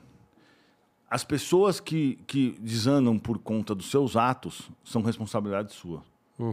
Então, se você influencia mil pessoas a usar droga, a beber não sei o quê, e elas, por, por elas se só, e aí começam a ter um monte de problema, inclusive muitas podem se suicidar, fazer uma para outra, a responsabilidade é sua, delas. Então, para os espíritos, um cara que sai por aí fazendo música, é, eu, eu até entendo, por exemplo, que eles não fazem de propósito isso. Eles vão sendo levados pela situação, porque na verdade, assim, ah, antes a boquinha da garrafa era o sucesso do momento. Depois, a mulher fazia dança sensual era um sucesso do momento. Depois rebola até o chão. Depois começa a falar baixaria. Hoje já tá mostrando útero. Eu não sei qual que vai ser a próxima. Tipo, vai engravidar ao vivo, que não é possível. Porque acabou, não tem mais o que fazer, tá ligado? Mas é tipo assim, é a tendência mesmo. As pessoas não estão lá, elas em si, preocupadas em espalhar o mal.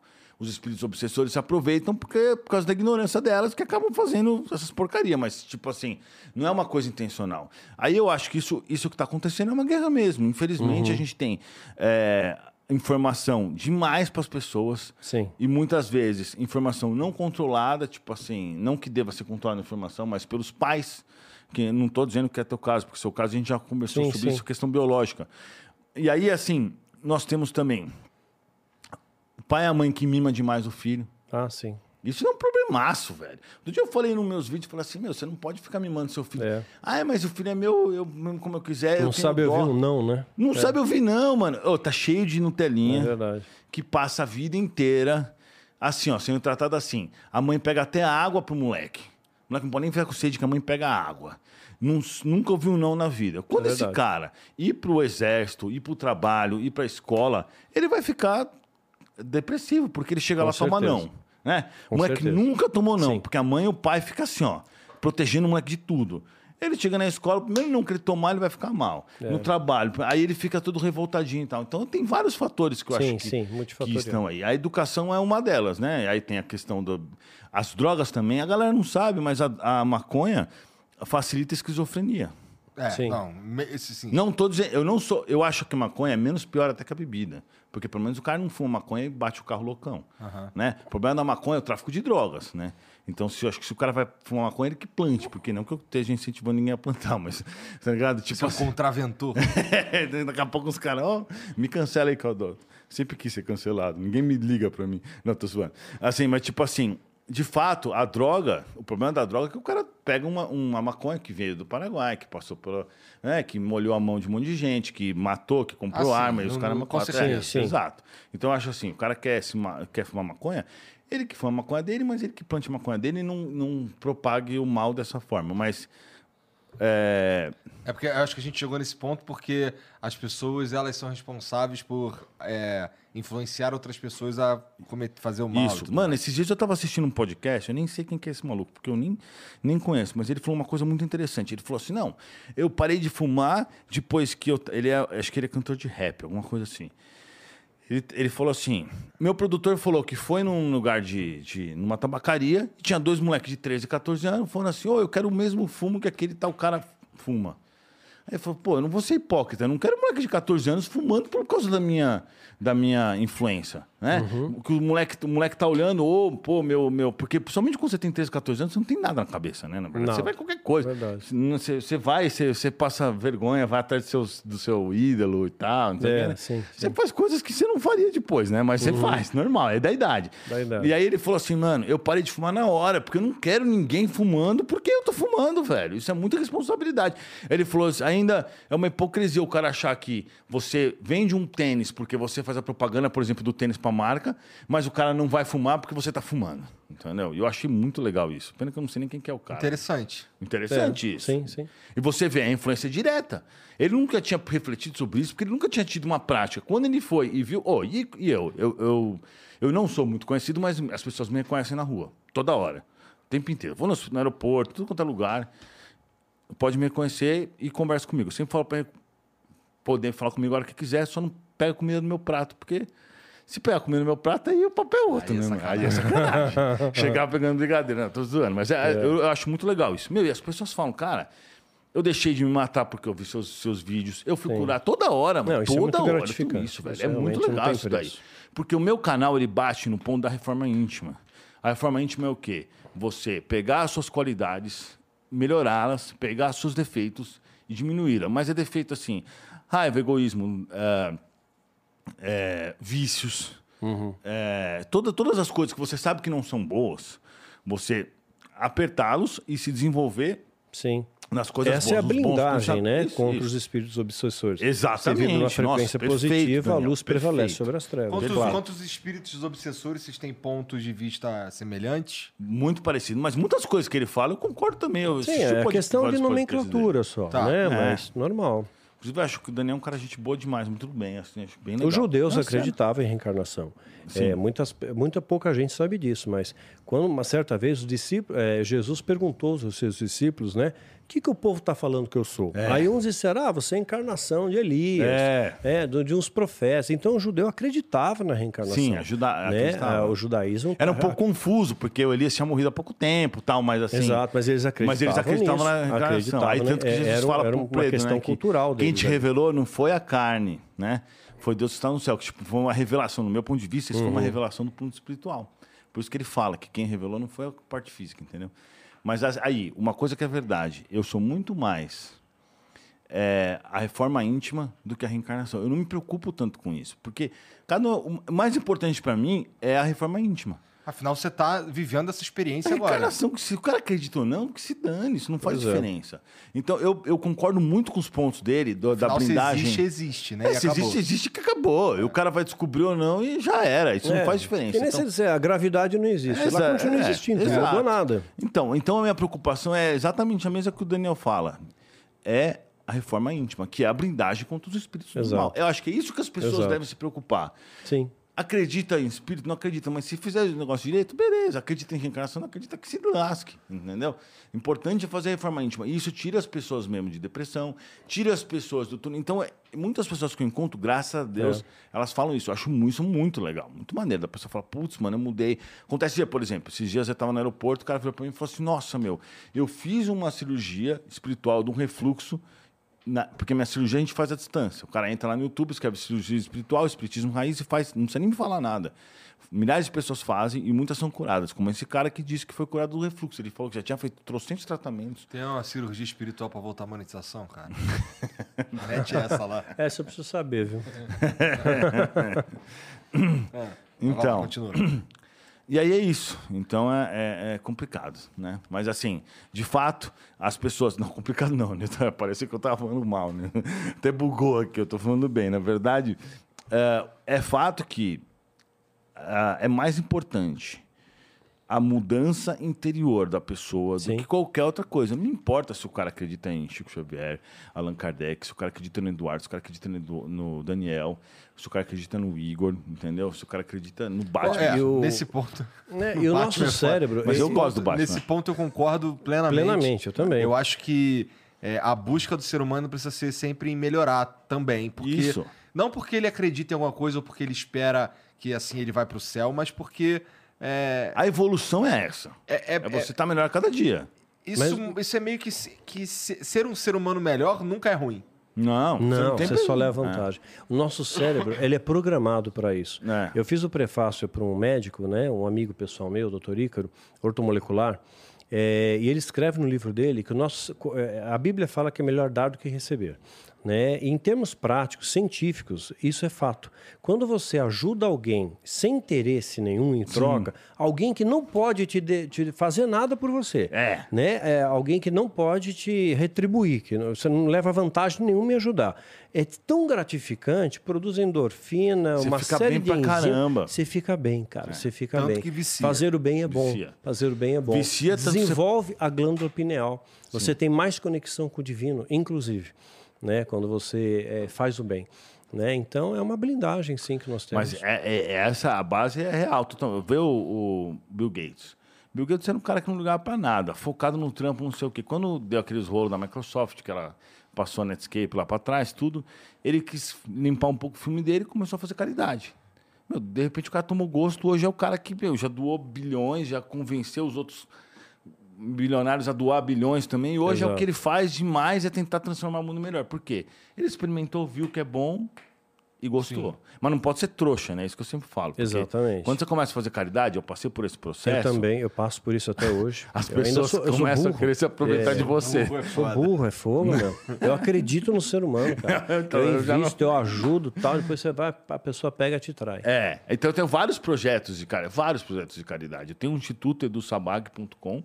Se você olhar que eu coloquei meu nome só para me reconhecerem, não que eu queira ter um instituto, meu Uhum. sonho é sempre ter um instituto no meu nome, não, não é isso. Eu só coloquei para que as Também não pessoas pode possam... existir um, no Brasil não pode existir um instituto com o nome de uma empresa, precisa ser um nome de Ah, não Tem que ser ONG, né? É isso? Não, é não? assim, por exemplo, eu não posso criar um instituto Flow. Ah, instituto tá. Estúdios Entendi. Flow. Eu tenho que criar, se eu for criar um instituto, Tem que ele ser o nome de precisa ter- alguém. ele precisa ser outro nome. Pode ser o nome de alguém, mas não Sim. pode ser o nome de uma empresa. Mas foda-se Tá. que eu falei. É, Eu não mas não, mas é interessante saber, isso é contabilidade. mas aí... Eu, eu que- sei disso porque é, a gente tem a intenção de ter um instituto Ah, também. legal, Uhum. legal.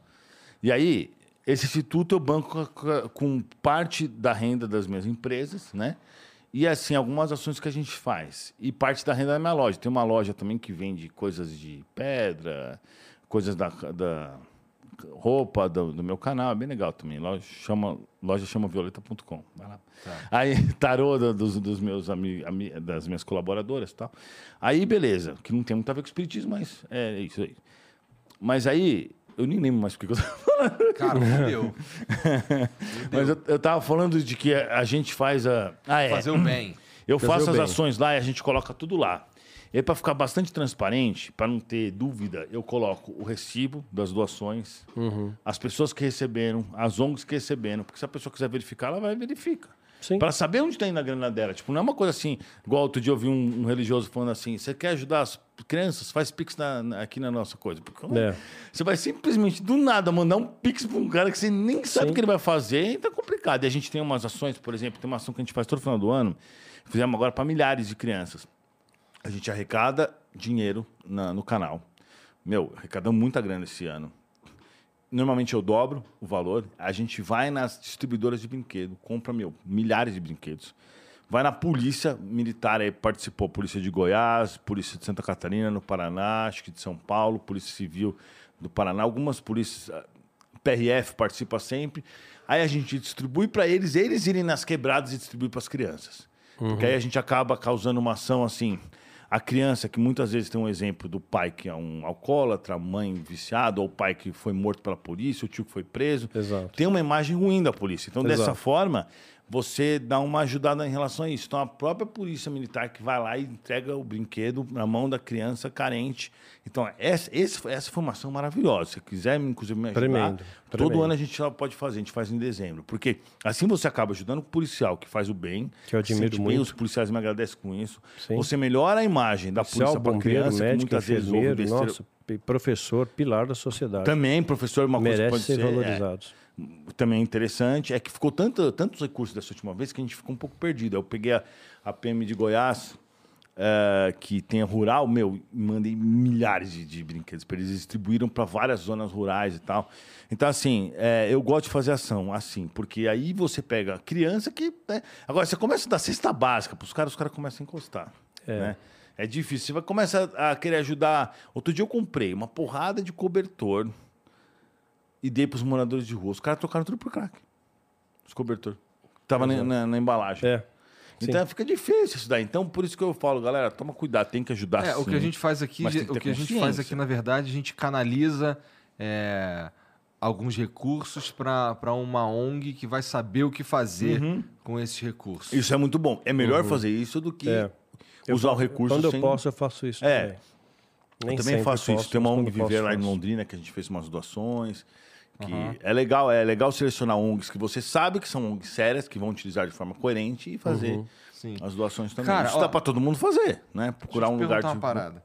É, como é que. Porque assim, você, tá falando, você falou várias vezes aí sobre é, uma, uma gerência, de certa forma, espiritual, que, é, por exemplo, ah, não, você, esse espírito aqui vai reencarnar, então peraí, chega aqui, é, essas características aqui, não sei o quê, vamos, sei lá, você inclusive usou o termo laboratório, vamos. é, como- essa vida vai ser de X jeito.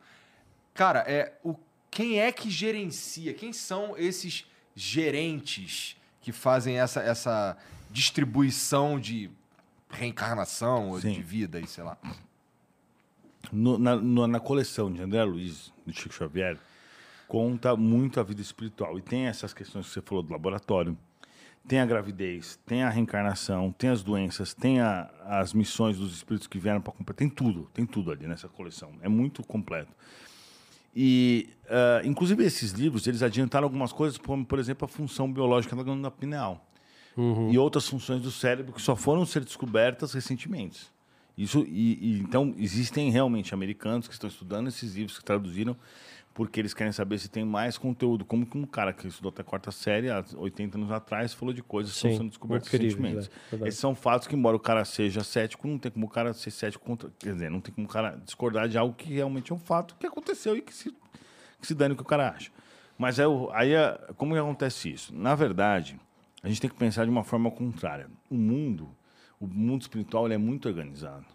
E existem espíritos ultra inteligentes. Então, você pega um espírito desse, um diretor de um laboratório desse, ele consegue fazer. Você pode pegar os 10 melhores matemáticos da Terra, colocar numa mesa com a melhor calculadora, ele faz todos os cálculos 50 vezes mais rápido. Porque são seres que têm uma, uma capacidade muito além do que a gente compreende, porque eles, eles estão sem a matéria física, a matéria densa, que faz com que a gente fique limitado. Entendeu? Então, assim, é, se- sendo bem exemplificar, assim, existe essa organização. Então, essa organização começa com o governador do nosso planeta. Quem que é? Jesus. Aí depois vem os ministros dele, vem os outros caras, aí tem cada departamento é organizado. Então vamos dizer assim, existe, por exemplo, um anjo da guarda para o planeta, existe um quer dizer, para o continente, existe para o país. Isso quem fala é, é Jesus, é Chico Xavier, fala no livro lá que é Ismael, o anjo da guarda do nosso país. Existe Isso é interessante regional. que você está falando, porque da última vez que eu conversei com, com o Daniel, ele falou que existem os demônios também. Exato. Que... São principados territoriais Não, que tem mais isso. ficam. Isso é totalmente real. Ficam tem em muito mais demônio, determinados. espírito inferior, do que espírito do bem na face da terra. Você concorda com isso? É, eles foram enviados para a Terra, está É. escrito na Bíblia, foram Não, mandados assim, para cá. você concorda que aqui- por aqui, na, na rua, em forma geral, tem um monte deles? Tem, eu acho que assim, eu somente assim, aqueles que são é, filhos de Deus ou pessoas que fazem o bem, É. essas pessoas estão guardadas, estão protegidas pelos anjos. Sim, Agora, exatamente. é, é Isso uma que exceção, igual. não é a regra, não é a regra. Infelizmente, a maioria está sujeita Fala a igual, isso. por quê? Estão cedendo a vícios, estão cedendo a egoísmos, Exato. e aí eles vão ser atacados diretamente por esses caras. Já teve alguma proposta deles de, de- Porque comigo acontece direto. Eu entro no meu quarto, aí tá os caras lá, tudo me esperando. Mas é óbvio que o meu mentor deixa, porque, né, ele quer que eu viva aquela situação. Uhum. Aí eu falo assim, pode falar. Aí tá os, os, os Nevermore lá e os, Aham. os Nevermore tudo assim, tudo me esperando. Eu falo, pois não. Você fala, a gente quer conversar? A gente quer conversar. Se você parar com esse negócio de reforma íntima, a gente pode te dar tudo que você quiser. Tudo. Eu falei, não, não quero não, obrigado, tô de boa. Não, é- pensa bem, você não precisa disso. Você, eles, são, eles sabem falar. Eles, eles falam coisas que eles não são nada burros. Eles Não. falam coisas que são, que tipo assim, vão atrair você. Ele te conhece, ele já estudou você antes de atacar. Eles não Exatamente. conseguem fisicamente destruir, cara? Eles podem, alguns casos, eles conseguem fazer algumas coisas, mas só se os do bem deixarem.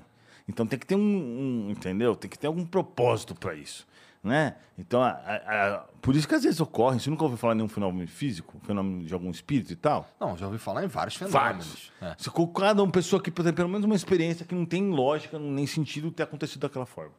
Isso é porque os do bem deixam acontecer para que você perceba que existe alguma coisa acontecendo e ocorrendo.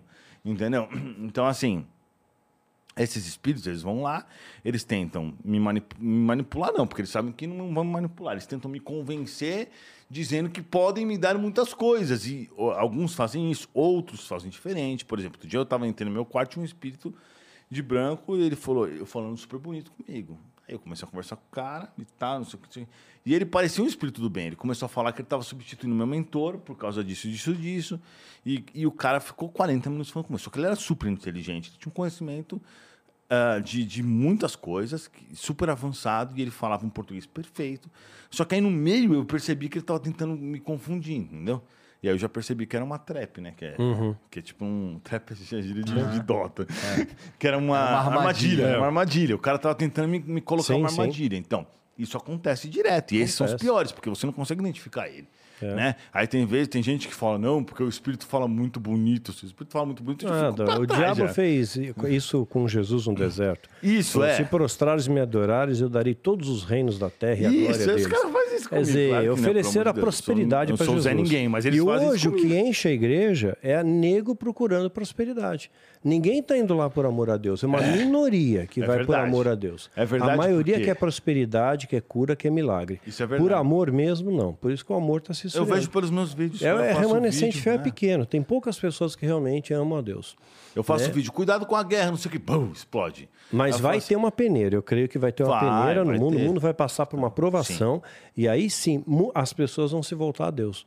Porque, sabe, não, Não vai, vai ter outro so- caminho. vai- é, não vai sim. ter outro caminho. E isso é bíblico, cara. Né? Em é, Apocalipse capítulo 7. É, fala que havia uma grande multidão que ninguém podia contar. E é até interessante a colocação que você fez. Eles são inteligentes, fazem cálculos matemáticos rápidos. Então a polícia militar consegue calcular quantas pessoas tem na Paulista por metro quadrado. Né? E era uma multidão que ninguém podia calcular. Eles estão numa esfera celestial, eles estão de frente ao trono, no mundo espiritual, né? e os anjos não conseguiam calcular de quantas pessoas tinham, vestes brancas, palma nas mãos. Um pergunta para o outro, ah, da onde eles vieram? E alguém responde, um ancião lá, né? Vieram da grande tribulação. Então vai, vai ter um período de grande tribulação, de grande provação na terra, e que as pessoas não vão ter para onde correr. Vai ter que só ir para Deus, não tem outro caminho. Né? É pela dor ou pelo amor. É melhor você chegar a Deus por amor, porque senão você vai chegar pelo pior caminho. E eu cheguei pelo pior caminho. Mas eu não me arrependo, mas óbvio que era melhor não ter, não ter precisado passar por isso, né? É. né? E nessa história toda, assim, Jesus é o gerente do planeta Terra. Sim. É, imagino que, portanto, há gerente nessas outros, nesses outros orbes. E imagino também que Deus, na- do ponto de vista é, espírita, é o gerente do universo. É, Deus é o criador, é o. é o- é o- por exemplo, é, por que, que eu falo que não existe ateu? Porque até o ateu acredita em Deus. Porque se ele falar assim, não, eu acredito que o universo foi criado por um átomo, então um átomo é Deus. Uhum. Porque é o início de todas as causas. Você não tem, você não consegue colocar uma pizza aqui se você não pedir ela ou você não fabricar ela. Exato. Ela não vai buf, aparecer do nada. Então não alguma coisa tem que ter iniciado tudo. é esse início que é o arquiteto do universo, que é Deus. Exato. Então você pode falar que foi o átomo, que não sei o Até porque o universo tem expansão. Ou seja, ele, ele partiu de algum lugar. Então o Big Bang aconteceu, e essa explosão ainda está rolando, ainda está acontecendo, e, e ele foi criado de algum ponto. Segundo que os espíritos me falam, esse universo que a gente vê, essa explosão tudo, é só um pedacinho do, do universo infinito. Sim. Entendeu? Eles falam isso pra mim. Consegue ver isso. Eles falam pra mim que o universo é infinito, isso aqui é só um minúsculo pedaço, embora seja extremamente, absurdamente grande, que você com 100 mil anos luz não chega lá, chega aí na galáxia do lado tal. Sim. Chega nada. Então, tipo assim. Mas eles falam que é, é, é absurdo. Absurdo. Então, assim. É, existe. O que, ah, é, voltando ao Safã. Deus é o criador de todo o universo. E cada planeta tem ali seu governador. É basicamente isso. Cada governador é tipo do nível de Jesus. Uhum. Mas assim, tem bilhões, trilhões, infinitos. E por que que, esse, por que, que essas, essas vidas aí é, evoluídas e tudo mais, por que, que você acha que elas precisam se fazer... Uh, eles precisam se, é, comunicar-se com, com, com, com a gente para não sei, meio que para convencer que eles existem. Não, eles não querem convencer que eles existem. Se eles quisessem convencer que eles existem, eles dividiriam essa mesa aqui em cinco em, com muita facilidade. Você eles assistiu querem um filme chamado A Chegada? É o melhor filme de OVNI que eu assisti. Inteligentíssimo. Assiste, assiste A Chegada. Vou assistir. Tá, então ele, o que eles querem é assim: tem 10 pessoas aqui. Ele acredita, ele acredita, eu não acredito, ele não acredita e ela acredita mais ou menos. Eles querem dar para vocês três as questões espirituais. Eles uhum. não querem chegar em todo mundo. Exato. Porque eles poderiam muito bem chegar em todo mundo se eles quisessem. Sim. Chico Xavier foi convidado para ir na TV para fazer as coisas que ele fazia lá, é, ao vivo. Aí o, o, guia dele, né, Caremânio, falou assim: Pô, você está indo? Ele falou: ah, nós somos na TV. Ele falou: Nós não, mas você, que eu não vou não. Entendeu? Então, tipo assim, quando. Tanto que eu, antes de eu começar a acreditar mesmo em espíritos, porque eu era muito desconfiado. Eu era muito desconfiado. Eu só passei a acreditar depois de muito tempo. Na verdade, a minha história foi o seguinte. Voltando, pode contar? Pode? Vai. Pode, manda bala aí. Eu era um moleque que, tipo assim, ligava pra... Desde, desde moleque eu nunca liguei muito pra nada. Quando eu tinha uns 20... Eu mora... sou de São Paulo, né? Morava aqui, tava Vila Mariana. Aí quando eu tinha uns 20 anos, meu pai falou, vai, seu vagabundo, ou você vai trabalhar ou você vai ser expulso de casa. E aí, eu fiz os dois, fui expulso e fui trabalhar. Daí comecei a trabalhar, mas foi bom isso, né? Comecei a trabalhar de vendedor, meu, vi que era muito bom trabalhar de vendedor, comecei a ganhar bem pra caramba, larguei a faculdade de Direito que eu tinha acabado de começar e comecei arrebentando de venda e vi que tudo que eu mudei de casa eu podia ser bom. E eu fazendo tudo. E, meu, comecei a pensar qual que é o, qual que é o sentido da vida. Me parece que o sentido da vida é pegar mulher, porque é a única coisa que tem graça nessa vida. Então eu comecei a me especializar nisso e ganhar grana. Então eu só ligava para tanto que até hoje os caras zoam. Os caras perguntavam para mim assim: "Existe, você acredita em alienígena?" Eu falava: "Velho, se eles existem ou não, eu não tô nem aí, porque eles não me dão dinheiro, então se eles existem para mim pouco me importa", porque era assim é. que eu pensava antes, né? Uhum. Só pensava em ganhar grana, mas sem prejudicar ninguém, sim, né? Mas, sim, tipo, claro. né? Listamente, e pensava em zoeira. Aí até que passado um certo período, um dia eu tinha montado uma estrutura, um sistema que era tipo fenomenal. Que eu pensei, nunca mais na minha vida ia precisar trabalhar, porque eu estava ganhando uma grana violenta, num jeito que eu tinha feito uns contratos com empresas lá fora, que elas precisavam de mim aqui, e tava tudo beleza. Montei um escritório na minha casa, meu, e passei. Aí eu saía todo dia, eu ficava loucão, andava com dois, três capangas segurança, os caras me arrastavam na bala, porque eu. Meu, era. Era um absurdo. Rasgava dinheiro, porque eu ganhava muito. Aí um dia, eu lembro claramente que eu estava parado e olhei e pensei, meu, eu nunca mais na minha vida vou precisar trabalhar, porque esse, esse negócio que eu montei é maravilhoso.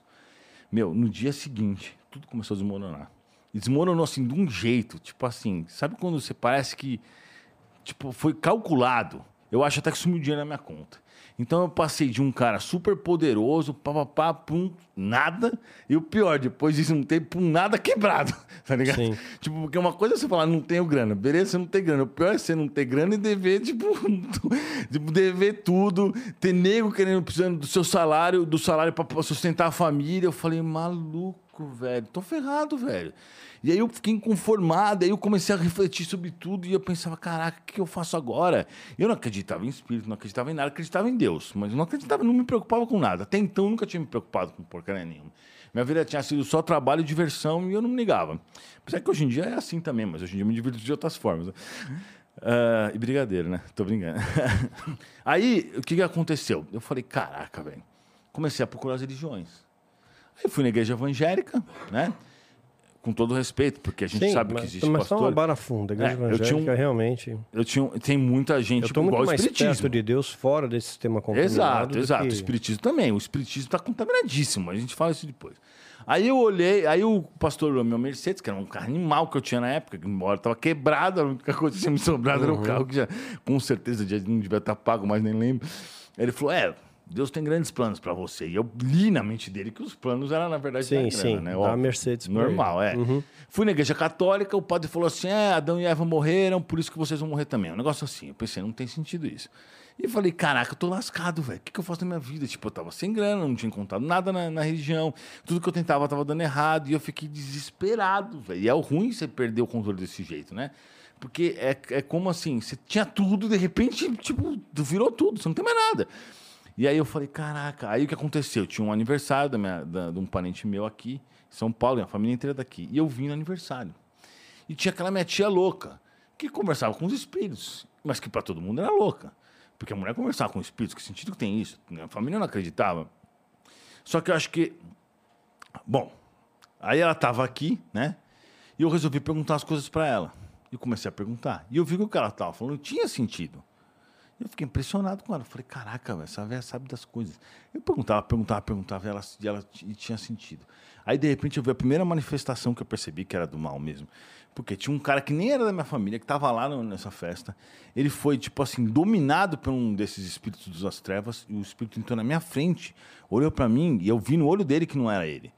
Ele tipo, assim, ele foi possuído, canalizado. Foi possuído, é. Tá, entendi. Ele falou assim, é, deixa ela curtir a festa, você está atrapalhando ela. Esquece esse assunto. Ele falou isso. Aí eu falei, cala a boca, né?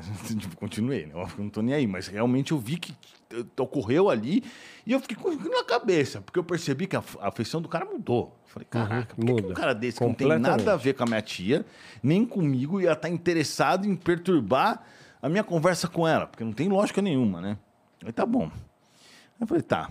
Aí uh, eu falei, ó, tia, eu vou na tua casa. Ela morava no interior, vou na tua casa. Ela falou, beleza. Ela foi para casa dela, eu peguei o avião de volta, catei uma Mercedes, que eu estava morando no Paraná, e fui para lá. Chegou lá na casa dela, aconteceram várias coisas. Primeiro, eu fiquei sem gasolina no caminho. Eu tenho certeza que não tinha como o carro ter cheio com a gasolina que estava. Tipo, rodei tipo 50 quilômetros a mais do que eu deveria. Então eu já percebi que teve ação dos espíritos sim, aí sim. nesses câmbios. Eu fiquei com isso, culpado com isso. Mas ainda assim, eu não acreditava. Embora eu já tivesse tido várias experiências anteriores, né? Que eu já contei em trocentos podcasts, então não vou contar de novo, mas eu ainda assim ficava com o pé atrás. Aí cheguei na casa dela, era um dia, ela falou, ah, um dia de psicografia. Eu falei, o que, que é isso? Ela falou, não, os espíritos vão escrever cartas pra gente. Eu falei, ixi, mano, não devia ter vindo aqui. Mas é uma viagem, escrever carta, mano. Que sentido que tem isso daí? Você velha ficou louca mesmo. Aí eu falei, tá bom, mas tô aí já, né? Aí eu sentei lá, de repente bateu um cheiro de flores. Eu falei, caraca, de onde veio esse cheiro? Mó calorzão, é mas tipo tudo fechado. Eu falei, tia, de onde veio esse cheiro? Ela falou, de um espírito. Eu falei, que espírito, mano? Eu falei, caraca, mano, aquele cheiro de cachorro, né? Um monte de cachorro da minha tia e tal. E de repente bate um cheiro, mas é um cheiro muito característico, como se tivesse uhum. alguém borrifado na minha cara. E aí eu, aí eu falei, mano, é possível, isso aqui tá me parecendo estranho. Mas eu falei, vou acompanhar para ver o que tá acontecendo, né? Enquanto elas psicografavam, eu ficava pensando assim, essas mulheres são loucas, porque se elas não estão querendo meu dinheiro, elas só podem ser loucas. Por que, que elas estão por que, que elas estão falando que vão pegar a mensagem dos espíritos? Que lógica que tem isso? O que, um espírito vai vir aqui fazer para mandar mensagem para gente? Né? E eu pensando nessas coisas, elas pá, pá, pá, psicografando. Quando terminou a psicografia, terminou as cartas, elas falaram: Nossa, todas as cartas foram para você, Eduardo. começaram a ler as cartas. Um, uma das cartas é do espírito Humberto de Campos, que é um espírito que ditou vários livros para Chico Xavier, irmão X. E na carta ele falava assim: Eduardo, você tem muita mediunidade. Você vai usar a mediunidade primeiro para se ajudar, depois para ajudar ao quem está do seu lado e depois para ajudar a humanidade. Aí eu fui para minha tia, falei, não rola não, chama esse maluco aí, vamos negociar, porque eu tô bem de boa de ficar eu não quero espiritismo na minha vida. Eu falei, pera, não quero, tô fora. Eu lembro que a gente foi no McDonald's, eu falei, tia, conversa que ele é seu, seu brother, troca ideia com ele. A gente pode pensar em outra coisa, mas eu não vou fazer isso, não. E aí, não sei o que, não sei o que. Aí eu falei, tá, me dá esse livro dos espíritos aqui, que eu vou ler essa porcaria e vou encontrar alguma contradição. Né, eu sempre fui bem, assim, racional. Uhum. Sempre fui bem lógico. Nunca aceito as coisas. O, cara, se o espírito vira para mim e fala assim, ó, isso acontece por causa disso. Eu falo, vai ter que me explicar. Se não tiver lógica, eu não acredito. Tem que ter lógica, né? Então, até as curas que são feitas, eles me explicam as lógicas. Alteração de DNA, implante de células novas e várias outras coisas que eles fazem. Mas às várias... vezes a, isso pode ser revertido. A pessoa foi curada e, sei lá, ela continua fazendo mal, a doença volta. Pode ser também, claro, porque a, uma das, das, das questões para receber a cura é o mérito. É o mérito, sim. O mérito. Jesus curou que... dez leprosos, só um agradeceu. O resto então, ficou leproso então, de novo, com é. toda certeza. Então, aí tem gente, eu vejo isso, tem muita gente que vai só atrás da cura, que nem quer saber de nada. Uhum. E que, e que se, se, se você deixar, a pessoa passa na frente das outras. Sim. A pessoa ela, ela faz o que for, só para receber a cura. Exatamente. Entendeu? Mas só um adendo aqui. Esse vídeo que eu falei de Goiás, tem uns três caras lá que os caras foram com dor e sendo sem dor. Tem um cara que foi no encontro em Brasília. Isso tá no, tá no meu canal. Eu não conheço os caras, nem sei quem são. Ele foi no encontro em Brasília, ele e uma outra mulher. Eles foram curados depois de ter procurado várias vezes o médico e não conseguido ser curado da perna, né? acho que é da perna. E eles foram no encontro em Goiás só para agradecer que em Brasília funcionou, que foi um mês antes, tá? Só observação. Você escrever lá no meu canal, você vai achar. Espiritismo Raiz, procura que você vai ver os vídeos. Escreve lá, Espiritismo Raiz. É que, na verdade, assim, eu coloquei esse vídeo, eu vou ter que falar o nome do vídeo, tá? Mas é Espiritismo Raiz, quero ver o... Escreve Espiritismo Raiz Macho, tem uma foto da Márcia Fernandes que não tem nada a ver com nada, mas eu fiz isso para ganhar visita, tá? Ah. Então, é, aí eu, a Márcia Fernandes está falando, eu quero ver o macho que não sei o quê, que não tem mínimo significado, mas eu fiz isso porque YouTube é assim, né? Tá. Então, assim vocês acham esse vídeo e assistem lá. E comenta, se você não concorda, você tem que comentar por quê? Pelo amor de Deus, né? Comenta, reclama, fala que o cara... Quero ver, se você tem coragem, vai lá comentar, vacilão. Aí, beleza. Aí minha tia foi lá, me deu o livro dos espíritos, eu voltei para minha casa e falei, mano, Tomara que eles não peçam de volta, né? O livro dos espíritos, é brincadeira, é uma piada. Mas esse nome é mesmo. Dessa. Mas foi o que eu pensei quando falou, meu livro dos espíritos. Eu falei, tia, deixa com eles, não precisa me dar. Deixa com eles, eu não quero. Aí eu levei para minha casa o livro dos espíritos. E eram 5 horas da manhã. Comecei a ler o livro, ler o livro, ler o livro, e eu tive a sensação de que, tipo, meu, que mudei de plano dimensional. Eu, aí, nesse momento, aconteceu, acho que uma expansão da minha consciência e meu, minha vida mudou de um dia para o outro. E aí, eu, mesmo assim, eu ainda fiquei desconfiado. Eu ainda pensava, eu posso estar ficando louco. Porque não tem lógica. Porque tudo bem, todo mundo vê, todo mundo ouve, eu não vejo, não ouço. Como é que eu vou saber? Aí, eu conheci uma mina na época, comecei a... Meti um romance, comecei a namorar. Meti um romance. E aí, é, a mina era, tipo, nova, tinha 17 anos. E ela estava, sei lá, que, que ano que ela estava, nem lembro, mas o fato é que ela não tinha conhecimentos muito profundos de química, física, etc. De repente, a mina começava a falar de coisas que não tinha lógica que ela saber.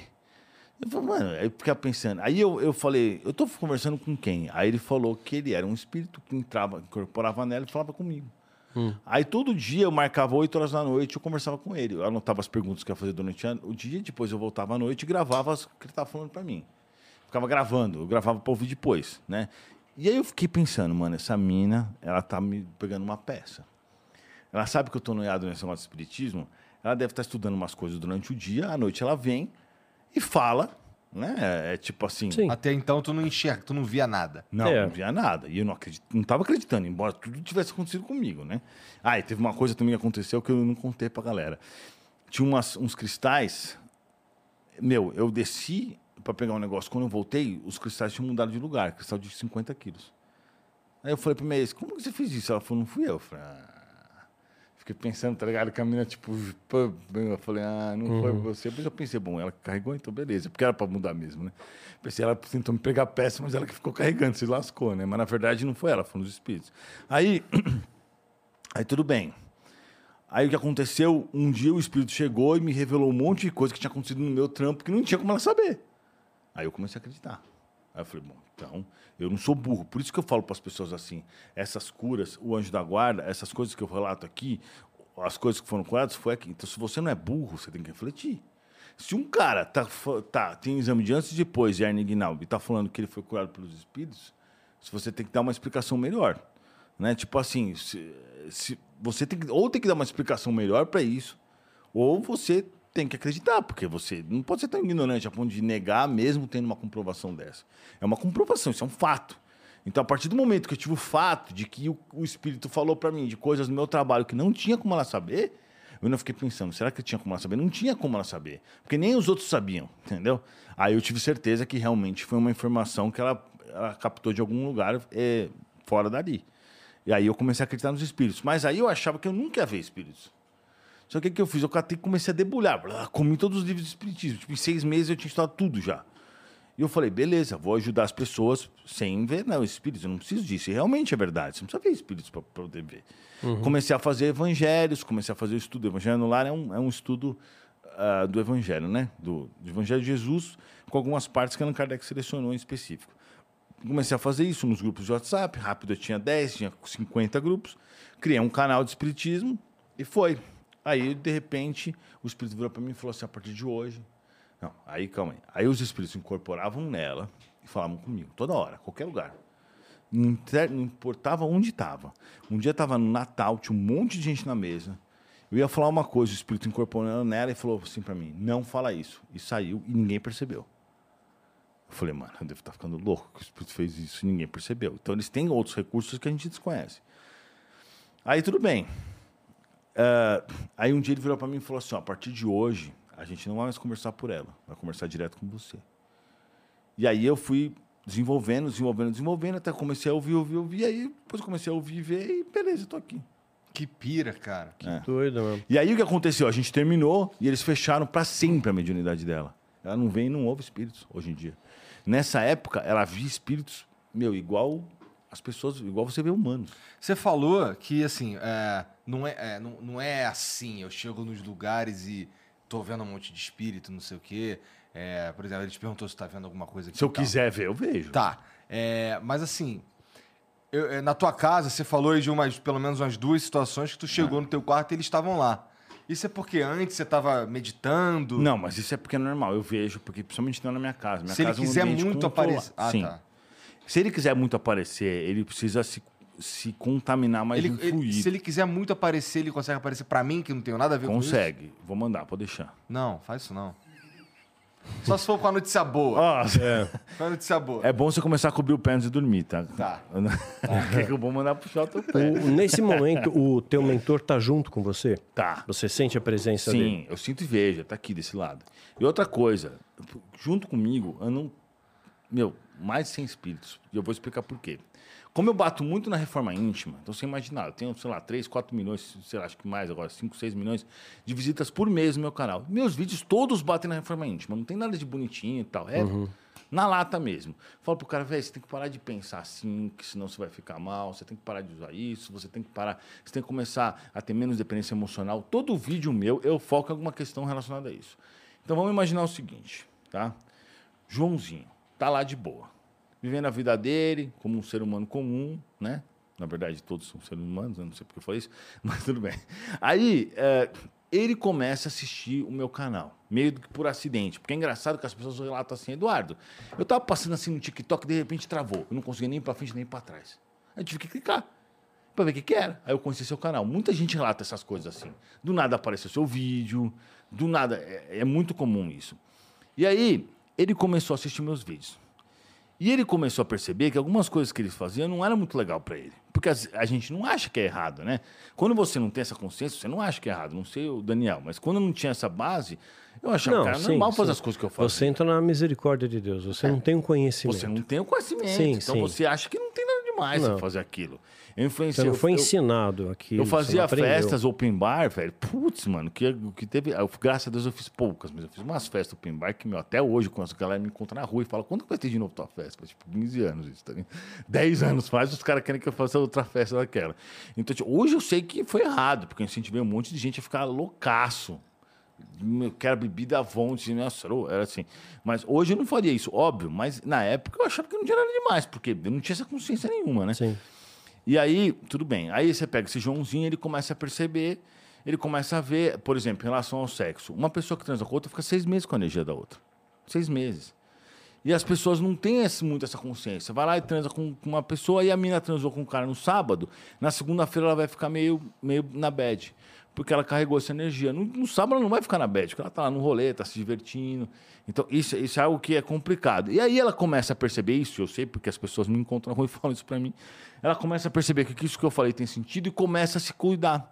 O cara começa a se cuidar. E aí o que acontece? O obsessor, que até então vivia lá de boa na casa dele, que não é um obsessor que quer o mal dele diretamente, mas é um obsessor que quer curtir com ele, que quer fumar maconha dele, ou que quer beber, ou que quer transar, ou que quer fazer algo do gênero, ou que quer, por exemplo, tem que às vezes coisa besta, ficar vendo filme de terror, ou coisas que ficam é, ajudando o espírito a ganhar energia ruim, ele fica bravo pra caramba. Ele vira pro brother dele e fala assim, mano, eu já ouvi falar que esse tal de espiritismo ferra com a gente, né?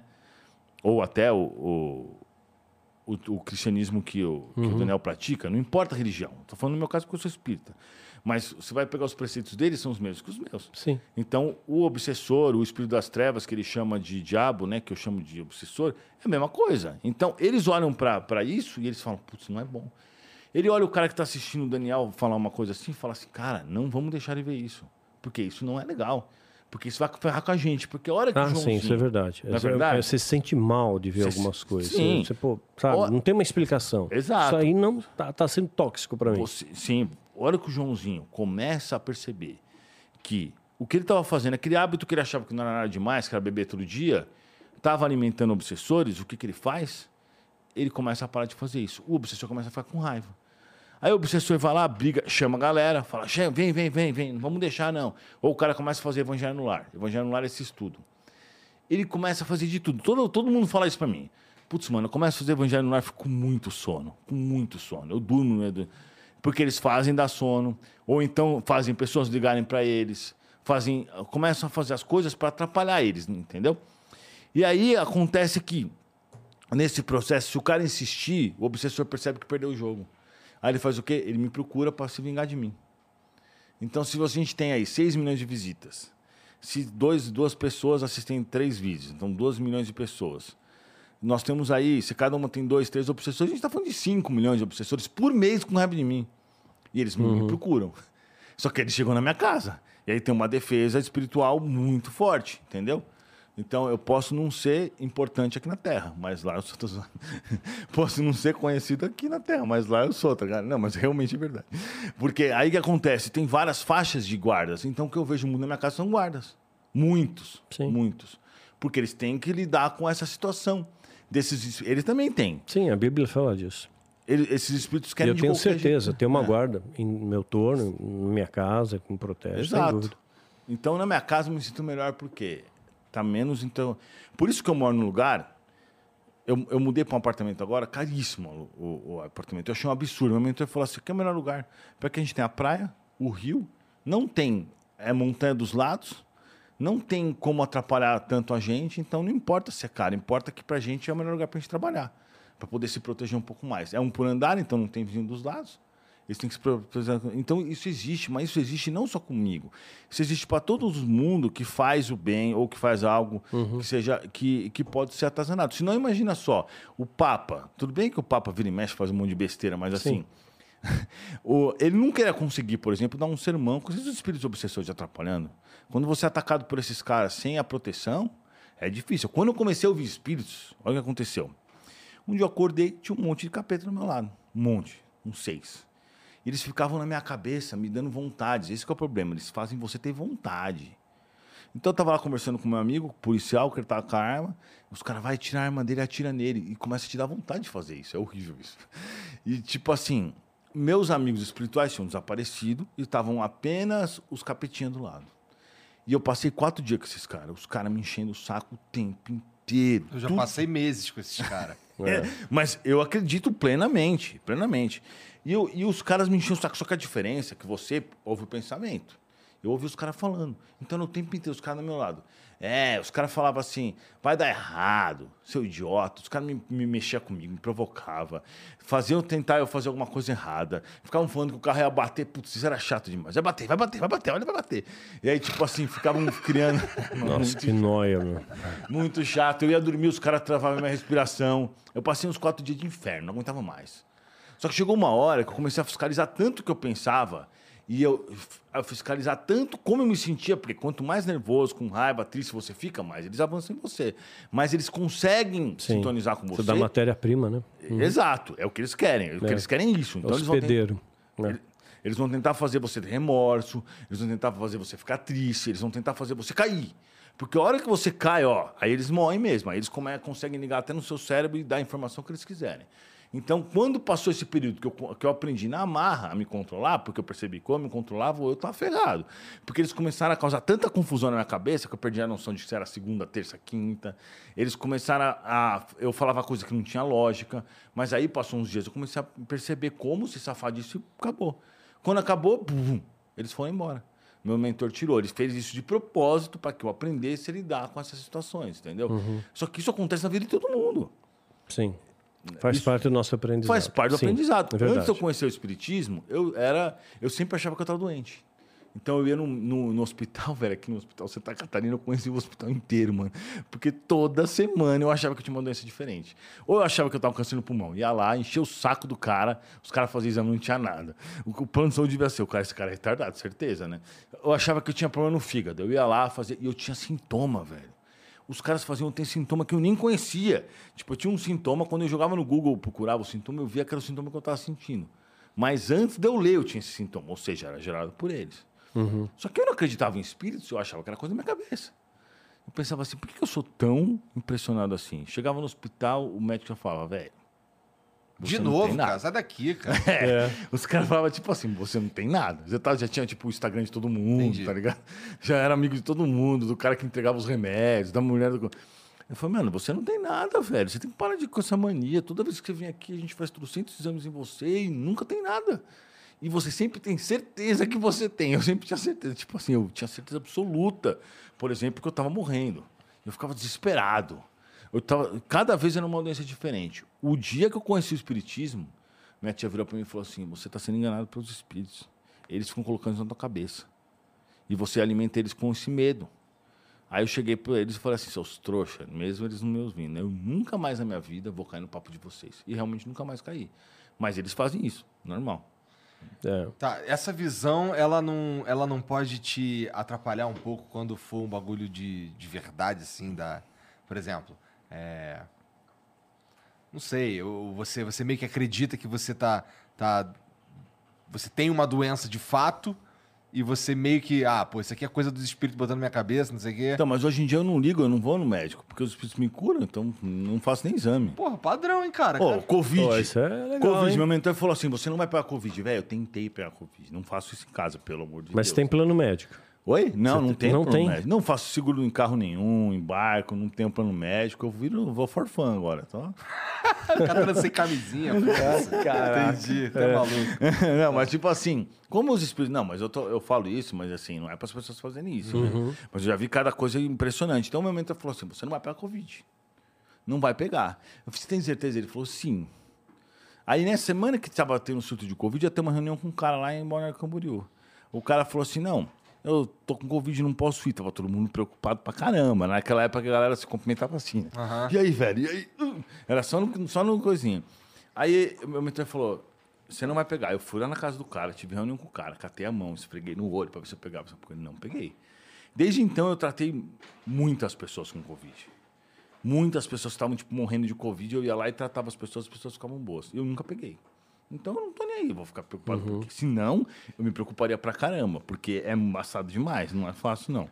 Mas foi aquela pergunta que se não me atrapalhava. O que, que pode me atrapalhar, por exemplo? Outro dia eu estava numa reunião de negócio e tinha um obsessor com um cara, grudado no cara. De obsessor, eu acho que. Ele sente que eu tô vendo ele, entendeu?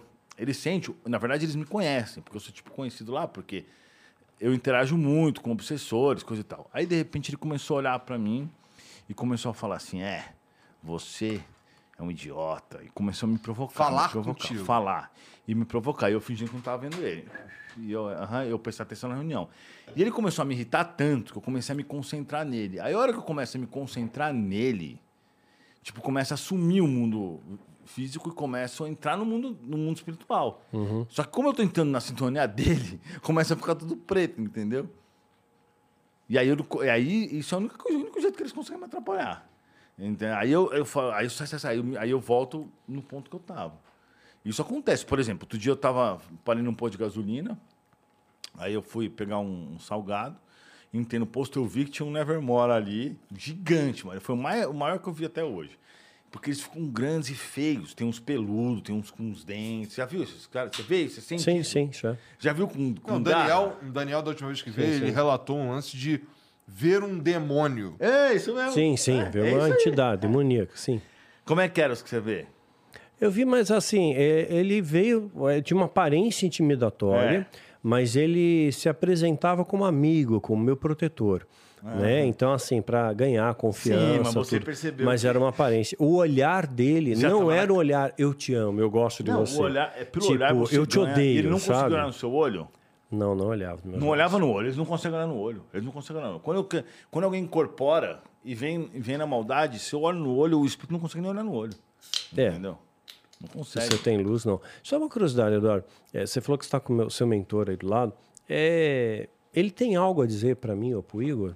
Tem alguma coisa que você sente assim, que, sei lá, um recado, um toque, uma direção? Bom, eu vou fazer o seguinte, eu vou te passar o seu recado em off. Eu sempre passo recado para as pessoas que vão participar. Na verdade, Ele me combino- passou um recado antes de a gente começar. É? O Tá. que, que você achou do recado? Tô curioso para saber do que exatamente ele estava falando. Teve mais um recado, né? É, teve mais de um recado. Mas, por exemplo, você pega o Zé Graça, né? Mas Zé ele tem um Graça recado falou- para mim. Tem, eu vou pegar depois de Beleza, passar. beleza, não vou o Zé Graça falou assim, velho, impressionante o recado que você me deu. Hoje eu tenho certeza que eu vou receber um médium verdadeiro. Depois eu mostro pra vocês, né? senão- Uhum. Ele falou, um médium verdadeiro. Porque o que você falou, mesmo sem nunca ter conversado comigo, tem totalmente a ver com o que está acontecendo na minha vida. A mesma coisa lá na Inteligência Limitada, a mesma coisa no outro podcast lá que o, o Flow não sei o que, que era afiliado aí, era meu, que tinha... Da mãe do Monark lá do... do- Ah, tá. Não. é. Fui lá, dei recado pros caras, os moleques ficaram de cara, velho. Juro por Deus, os moleques ficaram assim, os moleques falando, caraca, velho, como é que vocês podem saber disso e tal? Então esses recados são realmente reais, mas depois a gente conversa com eles. Beleza. Aí, eh, aí eu, eu nem lembro o que eu tava falando. Ah, Então vamos falar da data limite. Data limite, Fala, boa. sim. E aí? Bom, data limite, Primeiramente, o que, que é a data limite? É uma, é uma previsão supostamente feita por Chico Xavier, mas na verdade quem trouxe a público foi um outro cara no Geraldinho, depois, que é um foi? cara ótimo de você chamar também, um cara muito espírita assim forte que não se vendeu para essa palhaçada que estão fazendo aí com o espiritismo. É, um espírita raiz, um cara muito bom, muito conceituado, tem bastante conhecimento, muito bom. Recomendo bastante ele. É, E aí, o que que é data limite? Né? Na realidade, há controvérsias, mas assim, eles estão falando mais ou menos de, de coisas que também estão escritas. Tem, a data limite também tem interpretação. Tem na Bíblia, sim. Tem, sim. né? Tem Que sinais que, que vão É. emoldurar essa data, quer dizer, não diz a data específica, Sim. mas diz os sinais que vão é, emoldurar essa data. Sim. É como vai cair uma tempestade. Você sabe, o céu está escuro, relâmpago, vai- trovão, vai rolar uma vai tempestade. acontecer algumas é mais ou coisas. menos o que está acontecendo agora. Sim. Então, de fato, assim, é, na realidade, é um período que a gente está de transição. A data limite tem a ver com aquele negócio que eu comecei a explicar lá atrás e acabei não falando. Que a gente estava num planeta de prova e expiação, que, ou seja, é um planeta que as pessoas ainda têm que passar por expiações, que seria, por exemplo, problemas que fogem do seu controle. Expiação é assim, você qual a diferença, né? De um, de um erro seu, por exemplo. O cara chega atrasado todo dia no trampo e perde emprego. Aí não pode falar que é karma. Expiação é karma, é karma. Se o cara chegou atrasado. Mas é, eles te vou- passaram alguma data limite? Você tem um número? Sim, eu vou- eu tenho um número, a gente pode ver Eu se já vou falar sobre isso daí. É. Aí, por exemplo, agora o cara foi lá, o cara está se dedicando, está fazendo tudo certo, e aí a empresa resolve cortar alguns funcionários e corta por algum motivo, pela data, pela idade ou pela posição, e corta justo o cara. Isso pode ser uma expiação, porque você está fazendo o possível e foge do seu controle. Né? Isso é uma expiação. Então, hoje o nosso planeta ele ainda tem muitas essas expiações. Tanto o Covid é uma delas. O Covid vem para pagar o karma de um monte de gente, porque de uma uhum. vez só ele detona um monte de gente. Sim. Né? De uma vez só ele detona economicamente, ele, eh, ele detona a qualidade de vida, ele detona. Tem pontos positivos? Tem. Detona a própria vida. Detona é. a própria vida. Então, assim, é como se fosse o seguinte: o que eu, eu entendo assim, o Covid, ele foi implantado por um espírito. Os caras chegam, tem uma reunião e falam assim: ó, tem muita gente com um monte de karma. A gente precisa fazer esse processo administrativo, porque para eles é um processo administrativo de evolução. Isso precisa andar, o que nós vamos fazer? Ah, vamos modificar aquele vírus ali, porque o vírus já estava aí há um tempão, e uma leve modificação pode transformar. Se fosse uma modificação um pouco pior ainda, acabar com a humanidade. Uhum. Mas eles têm o controle disso. Eles não vão deixar que isso acabe com a humanidade, eles vão deixar que isso ferre com um monte de gente, modifique. Para algumas pessoas até foi bom, porque você voltou para outras questões, mas para a maioria foi ruim. Então, por exemplo, uh, essas questões elas, elas servem para fazer as pessoas passarem pelos seus karmas. Então, nós ainda vivemos num planeta assim. Mas nós vamos começar a entrar num planeta de regeneração, onde o mal começa a ser controlado e quase não existe, e também uh, outras coisas começam a acontecer, como, por exemplo, a cura das doenças, né? a cura da. É, tecnologia avançada que não vai mais causar. Então, ou seja, mais para frente a gente não vai ter morte, porque a tecnologia vai impedir que erros de acidentes aconteçam. Uh, só naturais. É, naturais não vão. Então, mas a, a morte natural é facilmente controlada se você controlar os cromossomos. Se você conseguir fazer com que. É, perdão, se você controlar bem o DNA, você não tem mais morte natural. Porque você consegue preceder a doença e, e, e, trocar antes dela acontecer. Mas a gente fica velho e morre. Aí tem os telômeros que também podem ser modificados. Por exemplo, tem um bicho lá que não morre, uma lula lá que não morre nunca. E é, é difícil de estudar ela. Isso é parece pequena, ser ruim, então. cara, na verdade. É, você vai ficar eterno? Depende de quem você é. É. Na verdade, não é. é. Você vai ficar eterno. Um dia isso vai acontecer. Hum, não, aí... acho que não, acredito, não nesse plano. Eu entendo assim. Quer dizer, Sim. que eu é, a certeza que eu tenho da vida é a morte, mas no mundo a espiritual... A morte ocorre, com no certeza. mundo espiritual, sim, física, você pode contemplar Mas o que o Espiritismo fala, que nos planetas muito evoluídos, está no Evangelho segundo o Espiritismo, eles já controlaram o DNA. Então, a morte física é uma coisa calculada. Ó, vou morrer, depois eu vou voltar uma coisa calculada, às vezes para exercer uma missão, alguma coisa assim. Tanto que, uma coisa, coincidência interessantíssima. Eu estava estudando alguns casos de abdução de alguns outros países, de americanos, de, por exemplo, uma brasileira em 1972, que nem tinha acesso à informação, caipirona lá de Minas. Os, o que eles falam é muito interessante, porque sempre os extraterrestres têm a mesma cara. O que, que isso quer dizer? Com poucas diferenças. Quer dizer que eles dominaram a tecnologia do DNA a ponto de concluir que vamos todo mundo reencarnar com 1,80m, X massa muscular, X gordura, com um rim funcionando dessa forma, o fígado dessa forma, o coração dessa forma. Você entende o que eu quero dizer ou não? Isso aí, para quem domina já essa tecnologia de DNA, que na Terra a gente não consegue escolher a cor do olho, já é possível você escolher a cor do olho do seu filho. Uhum. Então, com mais anos de experiência e mais tecnologia, e conhecendo melhor o DNA, que tem muita, extremamente informação, a gente não sabe nada ainda direito, quase nada. Você consegue determinar tudo, o seu tamanho, as doenças que você vai ter, as doenças que você não vai ter, o seu índice glicêmico, a sua tendência de engordar, a sua tendência de qualquer coisa você consegue. Até o seu nível de inteligência você consegue. É, já é possível manipular isso. Exatamente. Já é possível manipular é, monte características já são. Sim, é. já podem ser manipuladas. Aí a questão da vida eterna esbarra na questão dos telômeros, dos cromossomos, que vão acabando e aí não tem mais como duplicar a célula, mas também é algo que dá para se arrumar. Se você tiver alta tecnologia, você consegue se arrumar. E existem bichos pô, que se regeneram pra caramba. Tem um monte de bicho na natureza, inclusive essa lula aí é, não morre nunca. Ela, ela, tá sempre, ela vai sempre ficando mais jovem. Então, é algo que ainda está distante da nossa tecnologia, sim, mas é algo que é possível ser encontrado mais para frente. E eu acredito que, na data limite, a gente vai receber essa visita desses extraterrestres que vão nos trazer essas tecnologias, porque eu acredito que, como humano, vai demorar muito para a gente chegar nesse patamar. Entendeu? Mas para seres que já dominaram facilmente há milhares de anos, eles conseguem facilmente trazer isso. Supostamente essa data limite era ano passado, não era? Não, é a data limite do ano passado. Então, aí tem muita, muita conversa. Então, tem muita questão relacionada à questão uhum. da Bíblia aqui, tá? Realmente. Tem a, o que eles estavam falando era o seguinte: uh, que se até o ano passado não ocorresse uma guerra nuclear, a gente teria acesso a ter os espíritos, a ter a, a um monte de coisa, inclusive visita dos ETs nos trazendo algumas tecnologias. Mas eu não acho que o povo está preparado para isso hoje em dia, entendeu? E eu acho que também a decisão de uma guerra nuclear não é de uma pessoa, é de um de uma administração espiritual que comanda todas as questões. Não pode colocar só, ó, se o Putin resolveu ter uma guerra nuclear, vai rolar. Eles não vão deixar que isso aconteça, entendeu?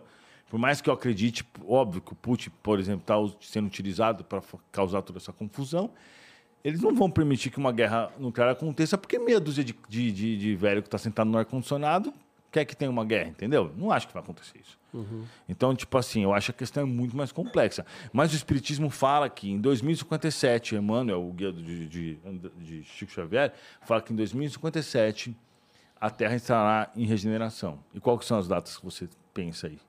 Bom, eu me pauto num calendário né, da, da, seita que eu fiz parte. Claro que quem sabe é Deus, eu não posso afirmar Sim. data nenhuma, né? Mas eu acho, acredito que a gente tem que estar preparado, né? Assim, se for amanhã, é amanhã. Você é. tem que ter uma vida íntegra hoje, que eu nem sei se eu vou estar vivo amanhã. Sim. Então, fazer o melhor hoje. Mas seria 2030. Né? Começaria a startar em 31 de dezembro de 2023 né? E aí ter o ápice em 2030. O que eu sei é que ocorrerão desastres é, que vão que seria que, a, que acabaria assim, é, teria o período de tribulação, grande é. tribulação, finalia, finalizaria Sim. em 2030. O Covid é uma dessas coisas e o Covid vai voltar depois bem mais forte. Vai voltar bem mais forte. Bem mais forte, porque o que está acontecendo agora é que a gente está dando sorte. Eu espero Omicron... que vocês dois sejam loucos. Isso daí não vai rolar. Mas até o louco pode acertar, tá? Mas é uma conjectura. Tá? Não, mas na, na verdade é, não precisa ser médium. É, eu, não, nem, eu tô é, assim, pautado em sinais, tudo. Não, não, é uma afirmação, não posso sim, essa sim, afirmação. Sim, claro. Seria... Mas o meu mentor disse que em agosto ia vir um Covid, é o julho por aí, que vai ser muito pior. Mas isso é óbvio que vai acontecer uma hora, porque a gente não tem tecnologia para vencer o Covid. Tecnologia forte o suficiente para resolver o problema dos vírus. A AIDS está aí há quantos anos? Até hoje não tem uma cura efetiva. Não, tem, não tipo, tem. remedia, mas tem os você diminui aí, é. muito a carga viral, mas você não cura o Covid. É, a gripe espanhola, por exemplo, não tem cura. É, Nos Estados Unidos ressuscitou o vírus da gripe espanhola. Tem uma arma química biológica poderosa nas Perigosíssima, mãos. inclusive. E não é só né? eles, não. Tem é. a peste negra, tem um monte de arma química Então, e é isso daí, a gente não tem tecnologia para resolver vírus nenhum. Não tem como, porque o vírus ele hackeia a célula e ele começa a se duplicar e, mano, que se lá, se, se espalhar e não tem o que fazer. Então, hoje a gente só está vivendo o que nós estamos vendo hoje, porque a última significativa mutação foi a Omicron, que ela tem a característica de ser muito mais contaminante, só que muito menos letal. Sim. Então, o que acontece hoje? As pessoas pegam, não percebem tanto, ela tem bem menos letalidade, só que basta uma modificaçãozinha capeta nessa história para isso se transformar num verdadeiro pesadelo. Entendeu? E aí estamos lascados. Então, tipo assim, tem mutações genéticas, acontece o tempo inteiro. Um indivíduo chega a ter mais de bilhão de células, um bilhão de células com vírus. E rapidamente, porque e aí quando, quando você pega uma variante assim, ela acaba dominando as outras. Ela acaba passando por cima das outras. Por isso que a primeira variante que aconteceu do Covid, que só atacava idosos, nem existe mais. Não, porque é as verdade. outras já, já, comeram ela, já, já tipo. Era verdade. Então, assim, basta uma leve modificação. É, claro que eu, que eu creio que isso é tudo controlado pelos espíritos, e aí que está o problema. Né? Porque, tipo assim, se tivesse a leve modificação para uma transformar uma Omicron pior do que a outra, e com, e com uma mudança em algumas proteínas, etc., velho, até a vacina não vai fazer mais efeito. Em alguns pode acontecer isso, pode não acontecer. Pode acontecer da pessoa se contaminar mesmo tomando vacina e ter uma reação menor, porque ela já tem um certo antídoto. Mas se não tiver uma solução rápida para o vírus, que não tem como, porque a gente não tem nada, tem nenhuma Sim, tecnologia. Demanda pesquisa. Isso tudo, vai demorar 5, né? 10 anos. Se a gente não receber a ajuda de extraterrestres, é 10 anos para você resolver isso aí, se resolver. Porque é uma coisa inimaginável. A gente não tem nada, não tem um remédio que você encontra na natureza, nem, né, nem nenhum remédio que foi testado. Já testaram tudo essa história. Os caras testaram tudo que foi uhum. possível. Uhum.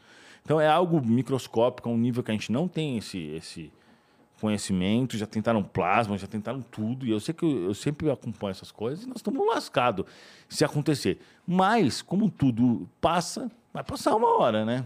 Então, eu acho que vai ser bem complicado, mas vai passar. Esse lance de 2057, quem foi que falou esse, esse número? O Emmanuel é o. Deixou escrito isso.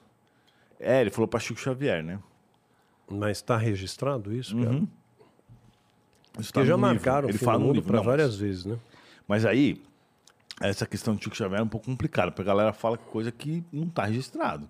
E como é que você vai saber? Sim. O que você vê no programa Finga Fogo lá, ele está falando, né?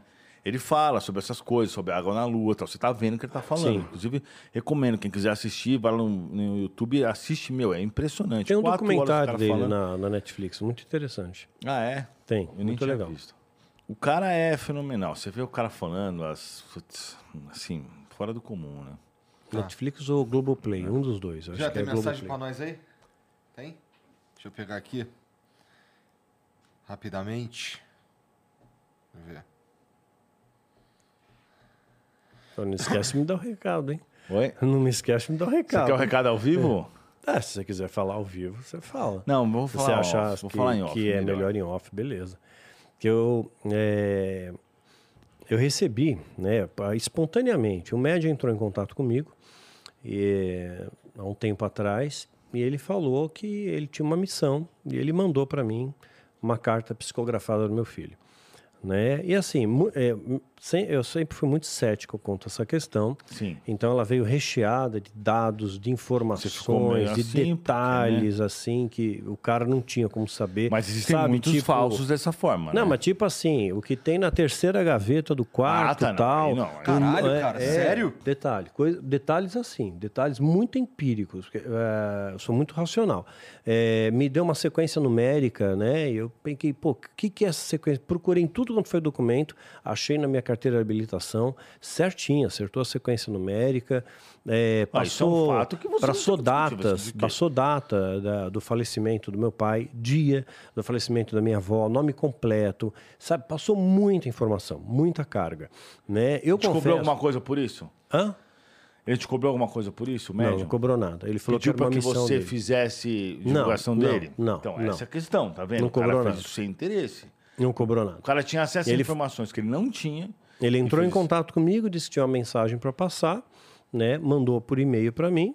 Eu li, achei, é, me impressionou no primeiro momento, mas assim a minha formação cristã Não- é, não me- cria um conflito porque assim a- as entidades diabólicas sabem disso também, né? Então elas podem tentar me enganar. Né? E a Bíblia diz que, a, segundo a Bíblia, a versão bíblica, tá? os vivos não têm contato com os mortos Sim. né? Fala que não, não tem esse, esse link, né? Então, mas fiquei impressionado. Foi um negócio assim que me pegou de surpresa. Falei, Tu, tu caraca. chegou a, quando tu tava no satanismo, tu chegou a realizar algo assim? De... De, de, de, de ter informações sobre Ah, sim, tive, tamanha- tive, tive. Eu relato no livro Meu Filho do Fogo, né, teve uma entidade, um demônio, né, é, o obsessor, como você queira chamar, né, que me falou exatamente uma série de detalhes, e eu falei para uma menina que tinha acabado de perder a mãe, né, e passei uma série de detalhes para ela, e ela acreditou naquilo. Aí, como eu ganhei a confiança dela, o que eu dizia para ela fazer, ela fazia. Ela acreditava. Ela acreditava. Né? Então, ele é o pai da mentira, né? Enganou os anjos. Então, eu fico pensando, pô, se enganou o anjo, pô, é, eu sou um alvo muito fácil, né? Então, Entendi. é, eu fiquei, assim, não, é, fiquei impressionado, mas acabei pensando melhor, tal. Falei, não, não pode ser. Né? Fiquei com aquilo na cabeça. Ó, o Acriano mandou aqui, ó. Eduardo e Daniel. O Denzel Washington foi acalmar o Will Smith no Oscar dizendo a seguinte frase: Tome cuidado, em seus melhores momentos é quando o diabo vem atrás de você. O que vocês acham disso? Verdade. Verdade. isso. Ele pega o seu momento frágil, o momento mais fraco. É, exato. Quando o diabo tentou Jesus, por exemplo, no deserto, ele esperou Jesus ter fome. Quer dizer, Jesus fez 40 dias de jejum, né? Aí ele vai no finalzinho, na hora É. que está rolando a fome. É. Olha, está com fome? Transforma pedra em pão. Isso acontece todos os dias. Então é assim, na, na hora que eu passei mais dificuldade da minha vida, Eu eu, também. recebia propostas assim para apoiar político, por exemplo, e oferecendo 300 mil reais. E numa época que eu abria a geladeira só para tomar um ar gelado, assim, chega, né? não tinha nada, né? Então, vem, vem sim. E, e sem contar com a decepção do ser humano. Eu acho, na, na minha opinião, eu tenho falado isso até nas minhas redes sociais, que às vezes o diabo tem que fazer um estágio com alguns seres humanos, que tem ser humano que é muito cruel, é muito cara de pau, sabe? É uma crueldade, é uma frieza tão grande que o diabo é um aprendiz. Ele está fazendo estágio na humanidade.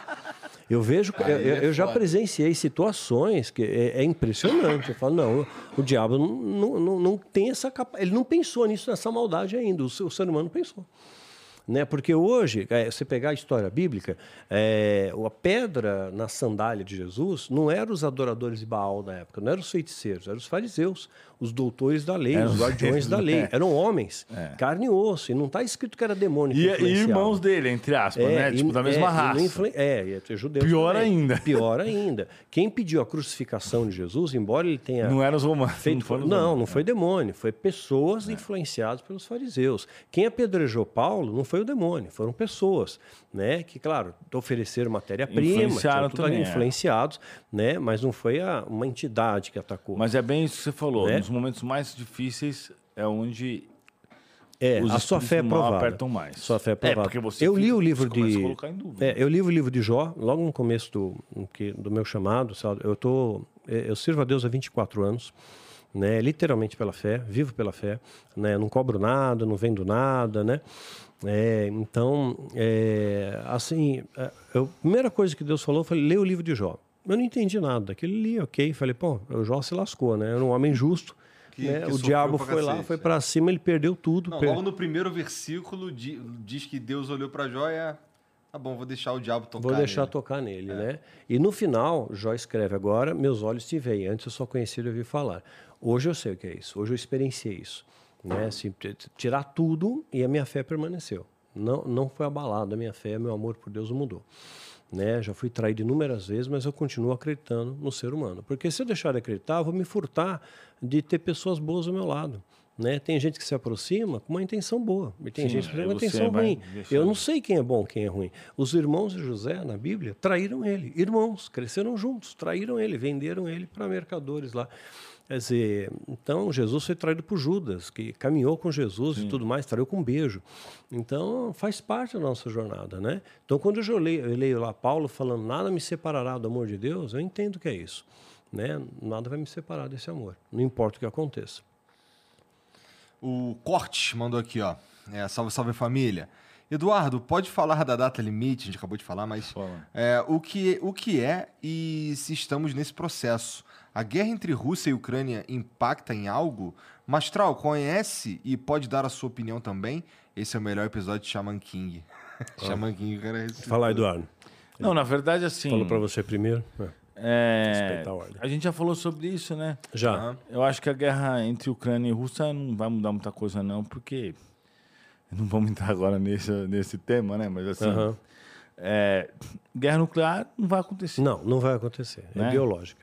O Provavelmente já, biológica. A, todo mundo tinha medo da, da Rússia, já não tem mais tanto, porque já viu que a Rússia não tem muito, muita força, né? Não conseguiu avançar muito. Então, acho que vai acabar ficando. Mas tem um arsenal nuclear respeitoso. Tem, né? tem. Mas dizem. É, tem. Mas então, essa, a única questão é essa. Né? É. Se não tivesse arsenal nuclear. É que, que acontece? A, o Irã é inimigo de Israel e é financiado pela Rússia. Né? Aí, com, é, com, quando os militares, os americanos, a, saíram do Afeganistão, deixaram um monte de arma para os caras lá. Então, eles estão armados até os dentes. O Estado Islâmico cresceu. Eles têm alianças muito estreitas com, os, com o Hezbollah e com Hamas, que são grupos terroristas inimigos de Israel. Também são financiados pelo Irã, que por sua vez é pela Rússia e pelo Catar. Então, hoje, Israel, eu recebo muitas mensagens né, de seguidores meus que moram em Israel e falam para mim: olha, estamos tendo alerta máximo aqui de estocar comida, porque está numa iminência de um ataque. Porque Israel já foi for... atacado 300, todo mundo. Trocentas vezes, trocentas vezes. E milagrosamente, né? Ficou em pé ainda. é, agora, e, e, tem uma profecia que vai construir, reconstruir o terceiro templo tal, mas está no outro território lá, tem toda uma briga por causa disso. Quer dizer, só uma guerra para conquistar. Isso mostra que a gente está muito atrasado ainda, porque olha as guerras que nós estamos tendo ainda. E o é. pior é que essa guerra aí vai trazer muitas consequências, porque agora tem um monte de arma, de antimíssel, e não sei o que. Onde que vai acabar esses negócios quando acabar a guerra? Você pode ter certeza que aqui no Rio daqui a pouco chega para os caras. Antimíssel que os americanos deram para os é ucranianos. É. Tá ligado? Exato. Não, eu acho que é, você pode ter certeza que vai, vai, vai ferrar petróleo. É bom, todo mundo já é, sabe disso, gás, né? aumenta é, gasolina. É, você causa uma pane econômica mundial assim, facilmente. É. Hoje em dia, com a globalização, é, você desestabiliza fácil. a economia mundial. Ninguém esperava que isso fosse acontecer, mas eu acho que guerra nuclear não vai acontecer não. não. E a Rússia, pelo jeito, não vai ter muito o que fazer, porque. Mas com uma com pane facilita pegar o grande reset, que é um plano da organização, o Fórum Econômico Mundial. E parece uma ideia fantástica. O É. plano deles é muito bom.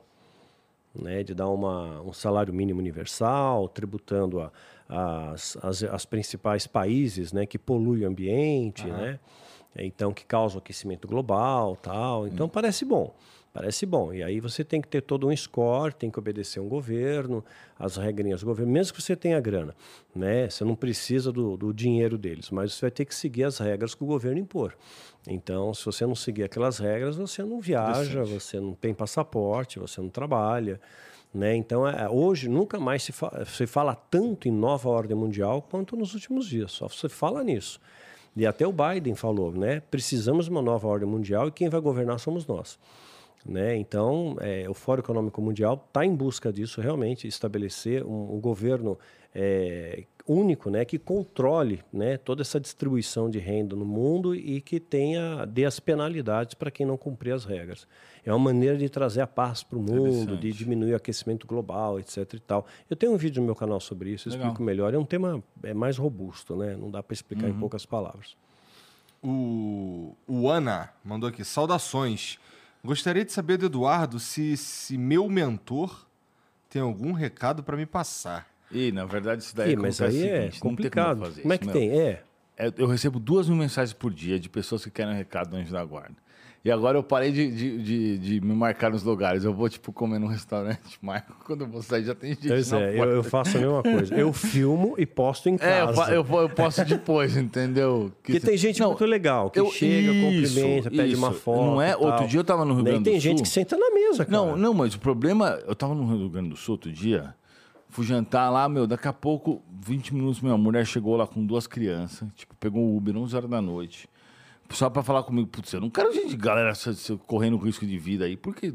Então eu parei de fazer isso. Não que eu não gosto das pessoas, é o que você falou, gente. Sim, gente sim. boa pra caramba tal, mas, meu, fica complicado. Então esse negócio do Anjo da Guarda é o seguinte, vai lá, por favor, no meu Instagram, esabag, arroba ESABBAG, você vê um cara bonito, sou eu, pode clicar. E... Tô zoando. Aí, aí, aí, é brincadeira, tá? Quer dizer, eu acho, mas tudo bem. da mãe também. Aí você clica e aí você manda a sua mensagem lá e pede um recado no Anjo da Guarda. Eu, meu, respondo 20 pessoas por dia. E às vezes eu faço live e eu dou, tipo, 40 recados na live. Às vezes eu pego lá, ponho uma foto, falo, galera, comenta, eu dou 10 recados na foto.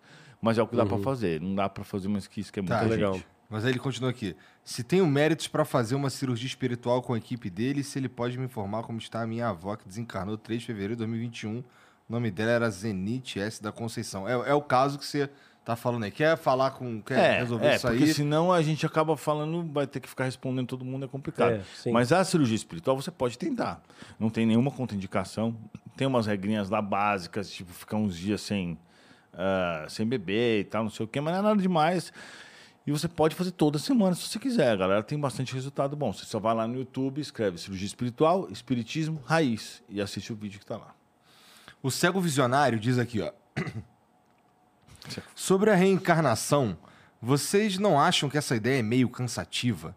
Eu amo minha vida, mas não sei se gostaria de estar reencarnando ou viver eternamente no plano espiritual. Me parece uma maldição. Gosto muito de pensar que a vida é uma só, torna tudo mais sagrado e precioso. Ah, é eu um acho ponto que- de vista, né? É um ponto, o de, ponto de vista, vista, óbvio, sim. mas, mas eu acho assim, é um pouco, no meu ponto de vista, tem essas questões. Primeiro que ah, a gente percebe que tem seres muito evoluídos e muito pouco evoluídos no mesmo planeta. E a biologia não, acho que não daria conta de fazer tantas diferenças assim, mas tudo bem. Mas de qualquer forma, para que, que você está estudando então? Para que, que você está fazendo as coisas? Se bem que tem umas matérias que a gente nunca vai usar nem nas outras vidas, né? É, verdade. Bastante matéria. Muito. Que nem nas outras vidas você vai usar. mas, mas assim, ah, na realidade, nós somos as somas de muitas experiências. E você vai continuar se desenvolvendo, se melhorando. Você pode achar meio cansativo, mas vai acabar com você. Então é melhor você desencanar disso. Mesmo que você não queira. Então nem pensa nisso, tá ligado? O surfista prateado manda aqui. Gostaria de saber se o convidado acredita que religiões são uma forma do ser humano preencher lacunas intelectuais e emocionais para coisas que ele não entende. Um adendo. Força aí, Gordião, e vida longa e próspera para vocês do Flow. Valeu, cara. Obrigado pela moral. Cara, eu acho que sim. Sinceramente. Eu acho que as pessoas buscam religião, às vezes, para se preencher internamente. Mas é claro que isso varia de religião para religião, varia de momento para momento, porque, na, verdade, quando você começa a ter problemas, você tende mesmo a buscar religião. Mas uhum. eu, por exemplo, não tenho dúvida nenhuma de nada, não tenho problema nenhum na minha vida, tirando alguns probleminhas, né? Que todo mundo tem, mas, tipo assim, eu sou super preenchido e eu acho que é o seguinte: eu só consegui a verdadeira felicidade quando eu alcancei essa estabilidade dentro do espiritismo. Antes Sim. disso, não importa o que eu tivesse, eu não conseguia. Eu nunca consegui me sentir bem da forma que, quando eu conheci uhum. o espiritismo, eu passei fome até, fiquei sem dinheiro para comprar comida. Mas eu era muito mais feliz do que antes, que eu tinha tudo que a sociedade considera uma vida é. perfeita, né? A gente parece que foi programado para ter uma conexão com o divino, né? É, sim. Sem isso, parece que a vida perde sim, exato. Então, né? esse, você vê que as pessoas buscam... Na verdade, não é só na religião. Se você vê os políticos, você não vê esses caras que são doentes por político? Os caras buscam isso. O cara tem que estar tá buscando alguma coisa. Ou é político, ou é time de futebol, ou é religião. Presta atenção, normalmente é assim. O, o cara tá ligado demais em alguma coisa específica, né? E o cara morre por aquilo e tal, não sei o quê. As pessoas têm essa, essa, essa coisa de querer se preencher e tal. Mas eu acredito que a religião tem uma ligação que você tá ligado. Nós somos ligados com Deus. Isso não uhum. tem jeito, é inevitável. Sim, sim. Né? Mesmo que o cara não queira. O Bruno Risse mandou aqui, ó.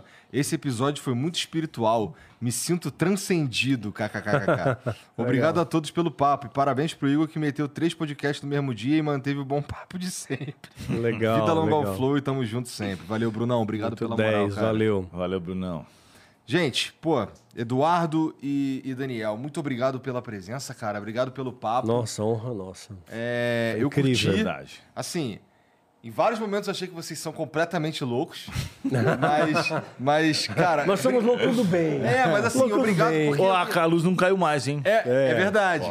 Cara, isso é meio assustador até. Mas assim, é, o, o, o, o só o fato da gente estar tá conversando sobre isso, no mínimo, do mínimo, me põe para pensar. E eu sou muito grato a vocês por me dar essa oportunidade de pensar na forma como eu enxergo a, a vida. Sim. Porque é, eu não tenho certeza de nada. Essa é a Nós grande verdade. Nós não sabemos nada. A Bíblia fala isso. Né? Não sabemos nada, cara. Né? Então, acho que é, é uma oportunidade, até para quem assistiu, é, ver que tem, nós temos que ter respeito pelas outras expressões religiosas, porque a gente não, não sabe, cara. É. Não sabe. Né? Deus Verdade. que vai julgar e pronto. Deus está vendo o coração de cada um, a intenção, né? Então, muito obrigado, Eduardo. Fala aí com tuas redes sociais. YouTube Espiritismo Raiz, não se esqueça, vai lá, nem que seja para reclamar, se inscreve, deixa o like, Essabag, ESABBAG no Instagram, para você me ver todo dia. Espiritismo Raiz também no Instagram, no TikTok, sei lá mais aonde. Acabou. Assim, Ó, e segue minhas pupilas, hein? A Violeta e é pupila, acho que é alguma coisa assim, mas tá lá, procura lá. Você... Não, porque eu tô treinando agora uma, umas meninas, uhum. uma galera, na verdade. Tô procurando Sim. homem também. Os caras falam, só tem mulher, mas eu tenho culpa. 90% do meu Instagram é mulher, mas eu não tenho culpa, o que eu vou fazer? Eu tô procurando homem também, não acho. Os caras não parece que não tem vontade de né? Mas aí eu tô treinando duas, que é a Violeta e a Pupila, meu, super legal. Uma fala só do espiritismo, a outra abrange pra astrologia e outras coisas mais. Bem legal, me manda. Tá. E tu, Daniel? Legal. É o, o, Instagram, né? Que é o meu grande contato com meus seguidores, é danielmastral.oficial. Lá eu coloco a minha vida, bato papo com a galera. E o YouTube, só digitar lá. Daniel né, no YouTube Mastral. Daniel Mastral aparece. Vai ter um monte de corte do Flow primeiro, né? Vai. Mas vai. vai, Pô, mas vai, também tu vai viu a história que tu contou aqui, cara? Pois tu é. contou a história, a história inteira dele eu vi Meu, foi quatro, de satanismo. Quatro assim, horas, cara. Quatro eu vi, horas. Tem muita visualização, muita visualização. É, quatro milhões quase visualizações é. aí. Eu vi, então, parabéns. Pô, obrigado Bom, de verdade para vocês valeu. dois aí, foi legal. E obrigado você que ficou assistindo com a gente até agora também. Espero que você tenha curtido. E, bom, é, a gente se vê depois. Segunda-feira, eu não sei se é segunda-feira, eu preciso ver na agenda. Mas semana que vem tem mais, tá bom? Um beijo, boa noite e tchau.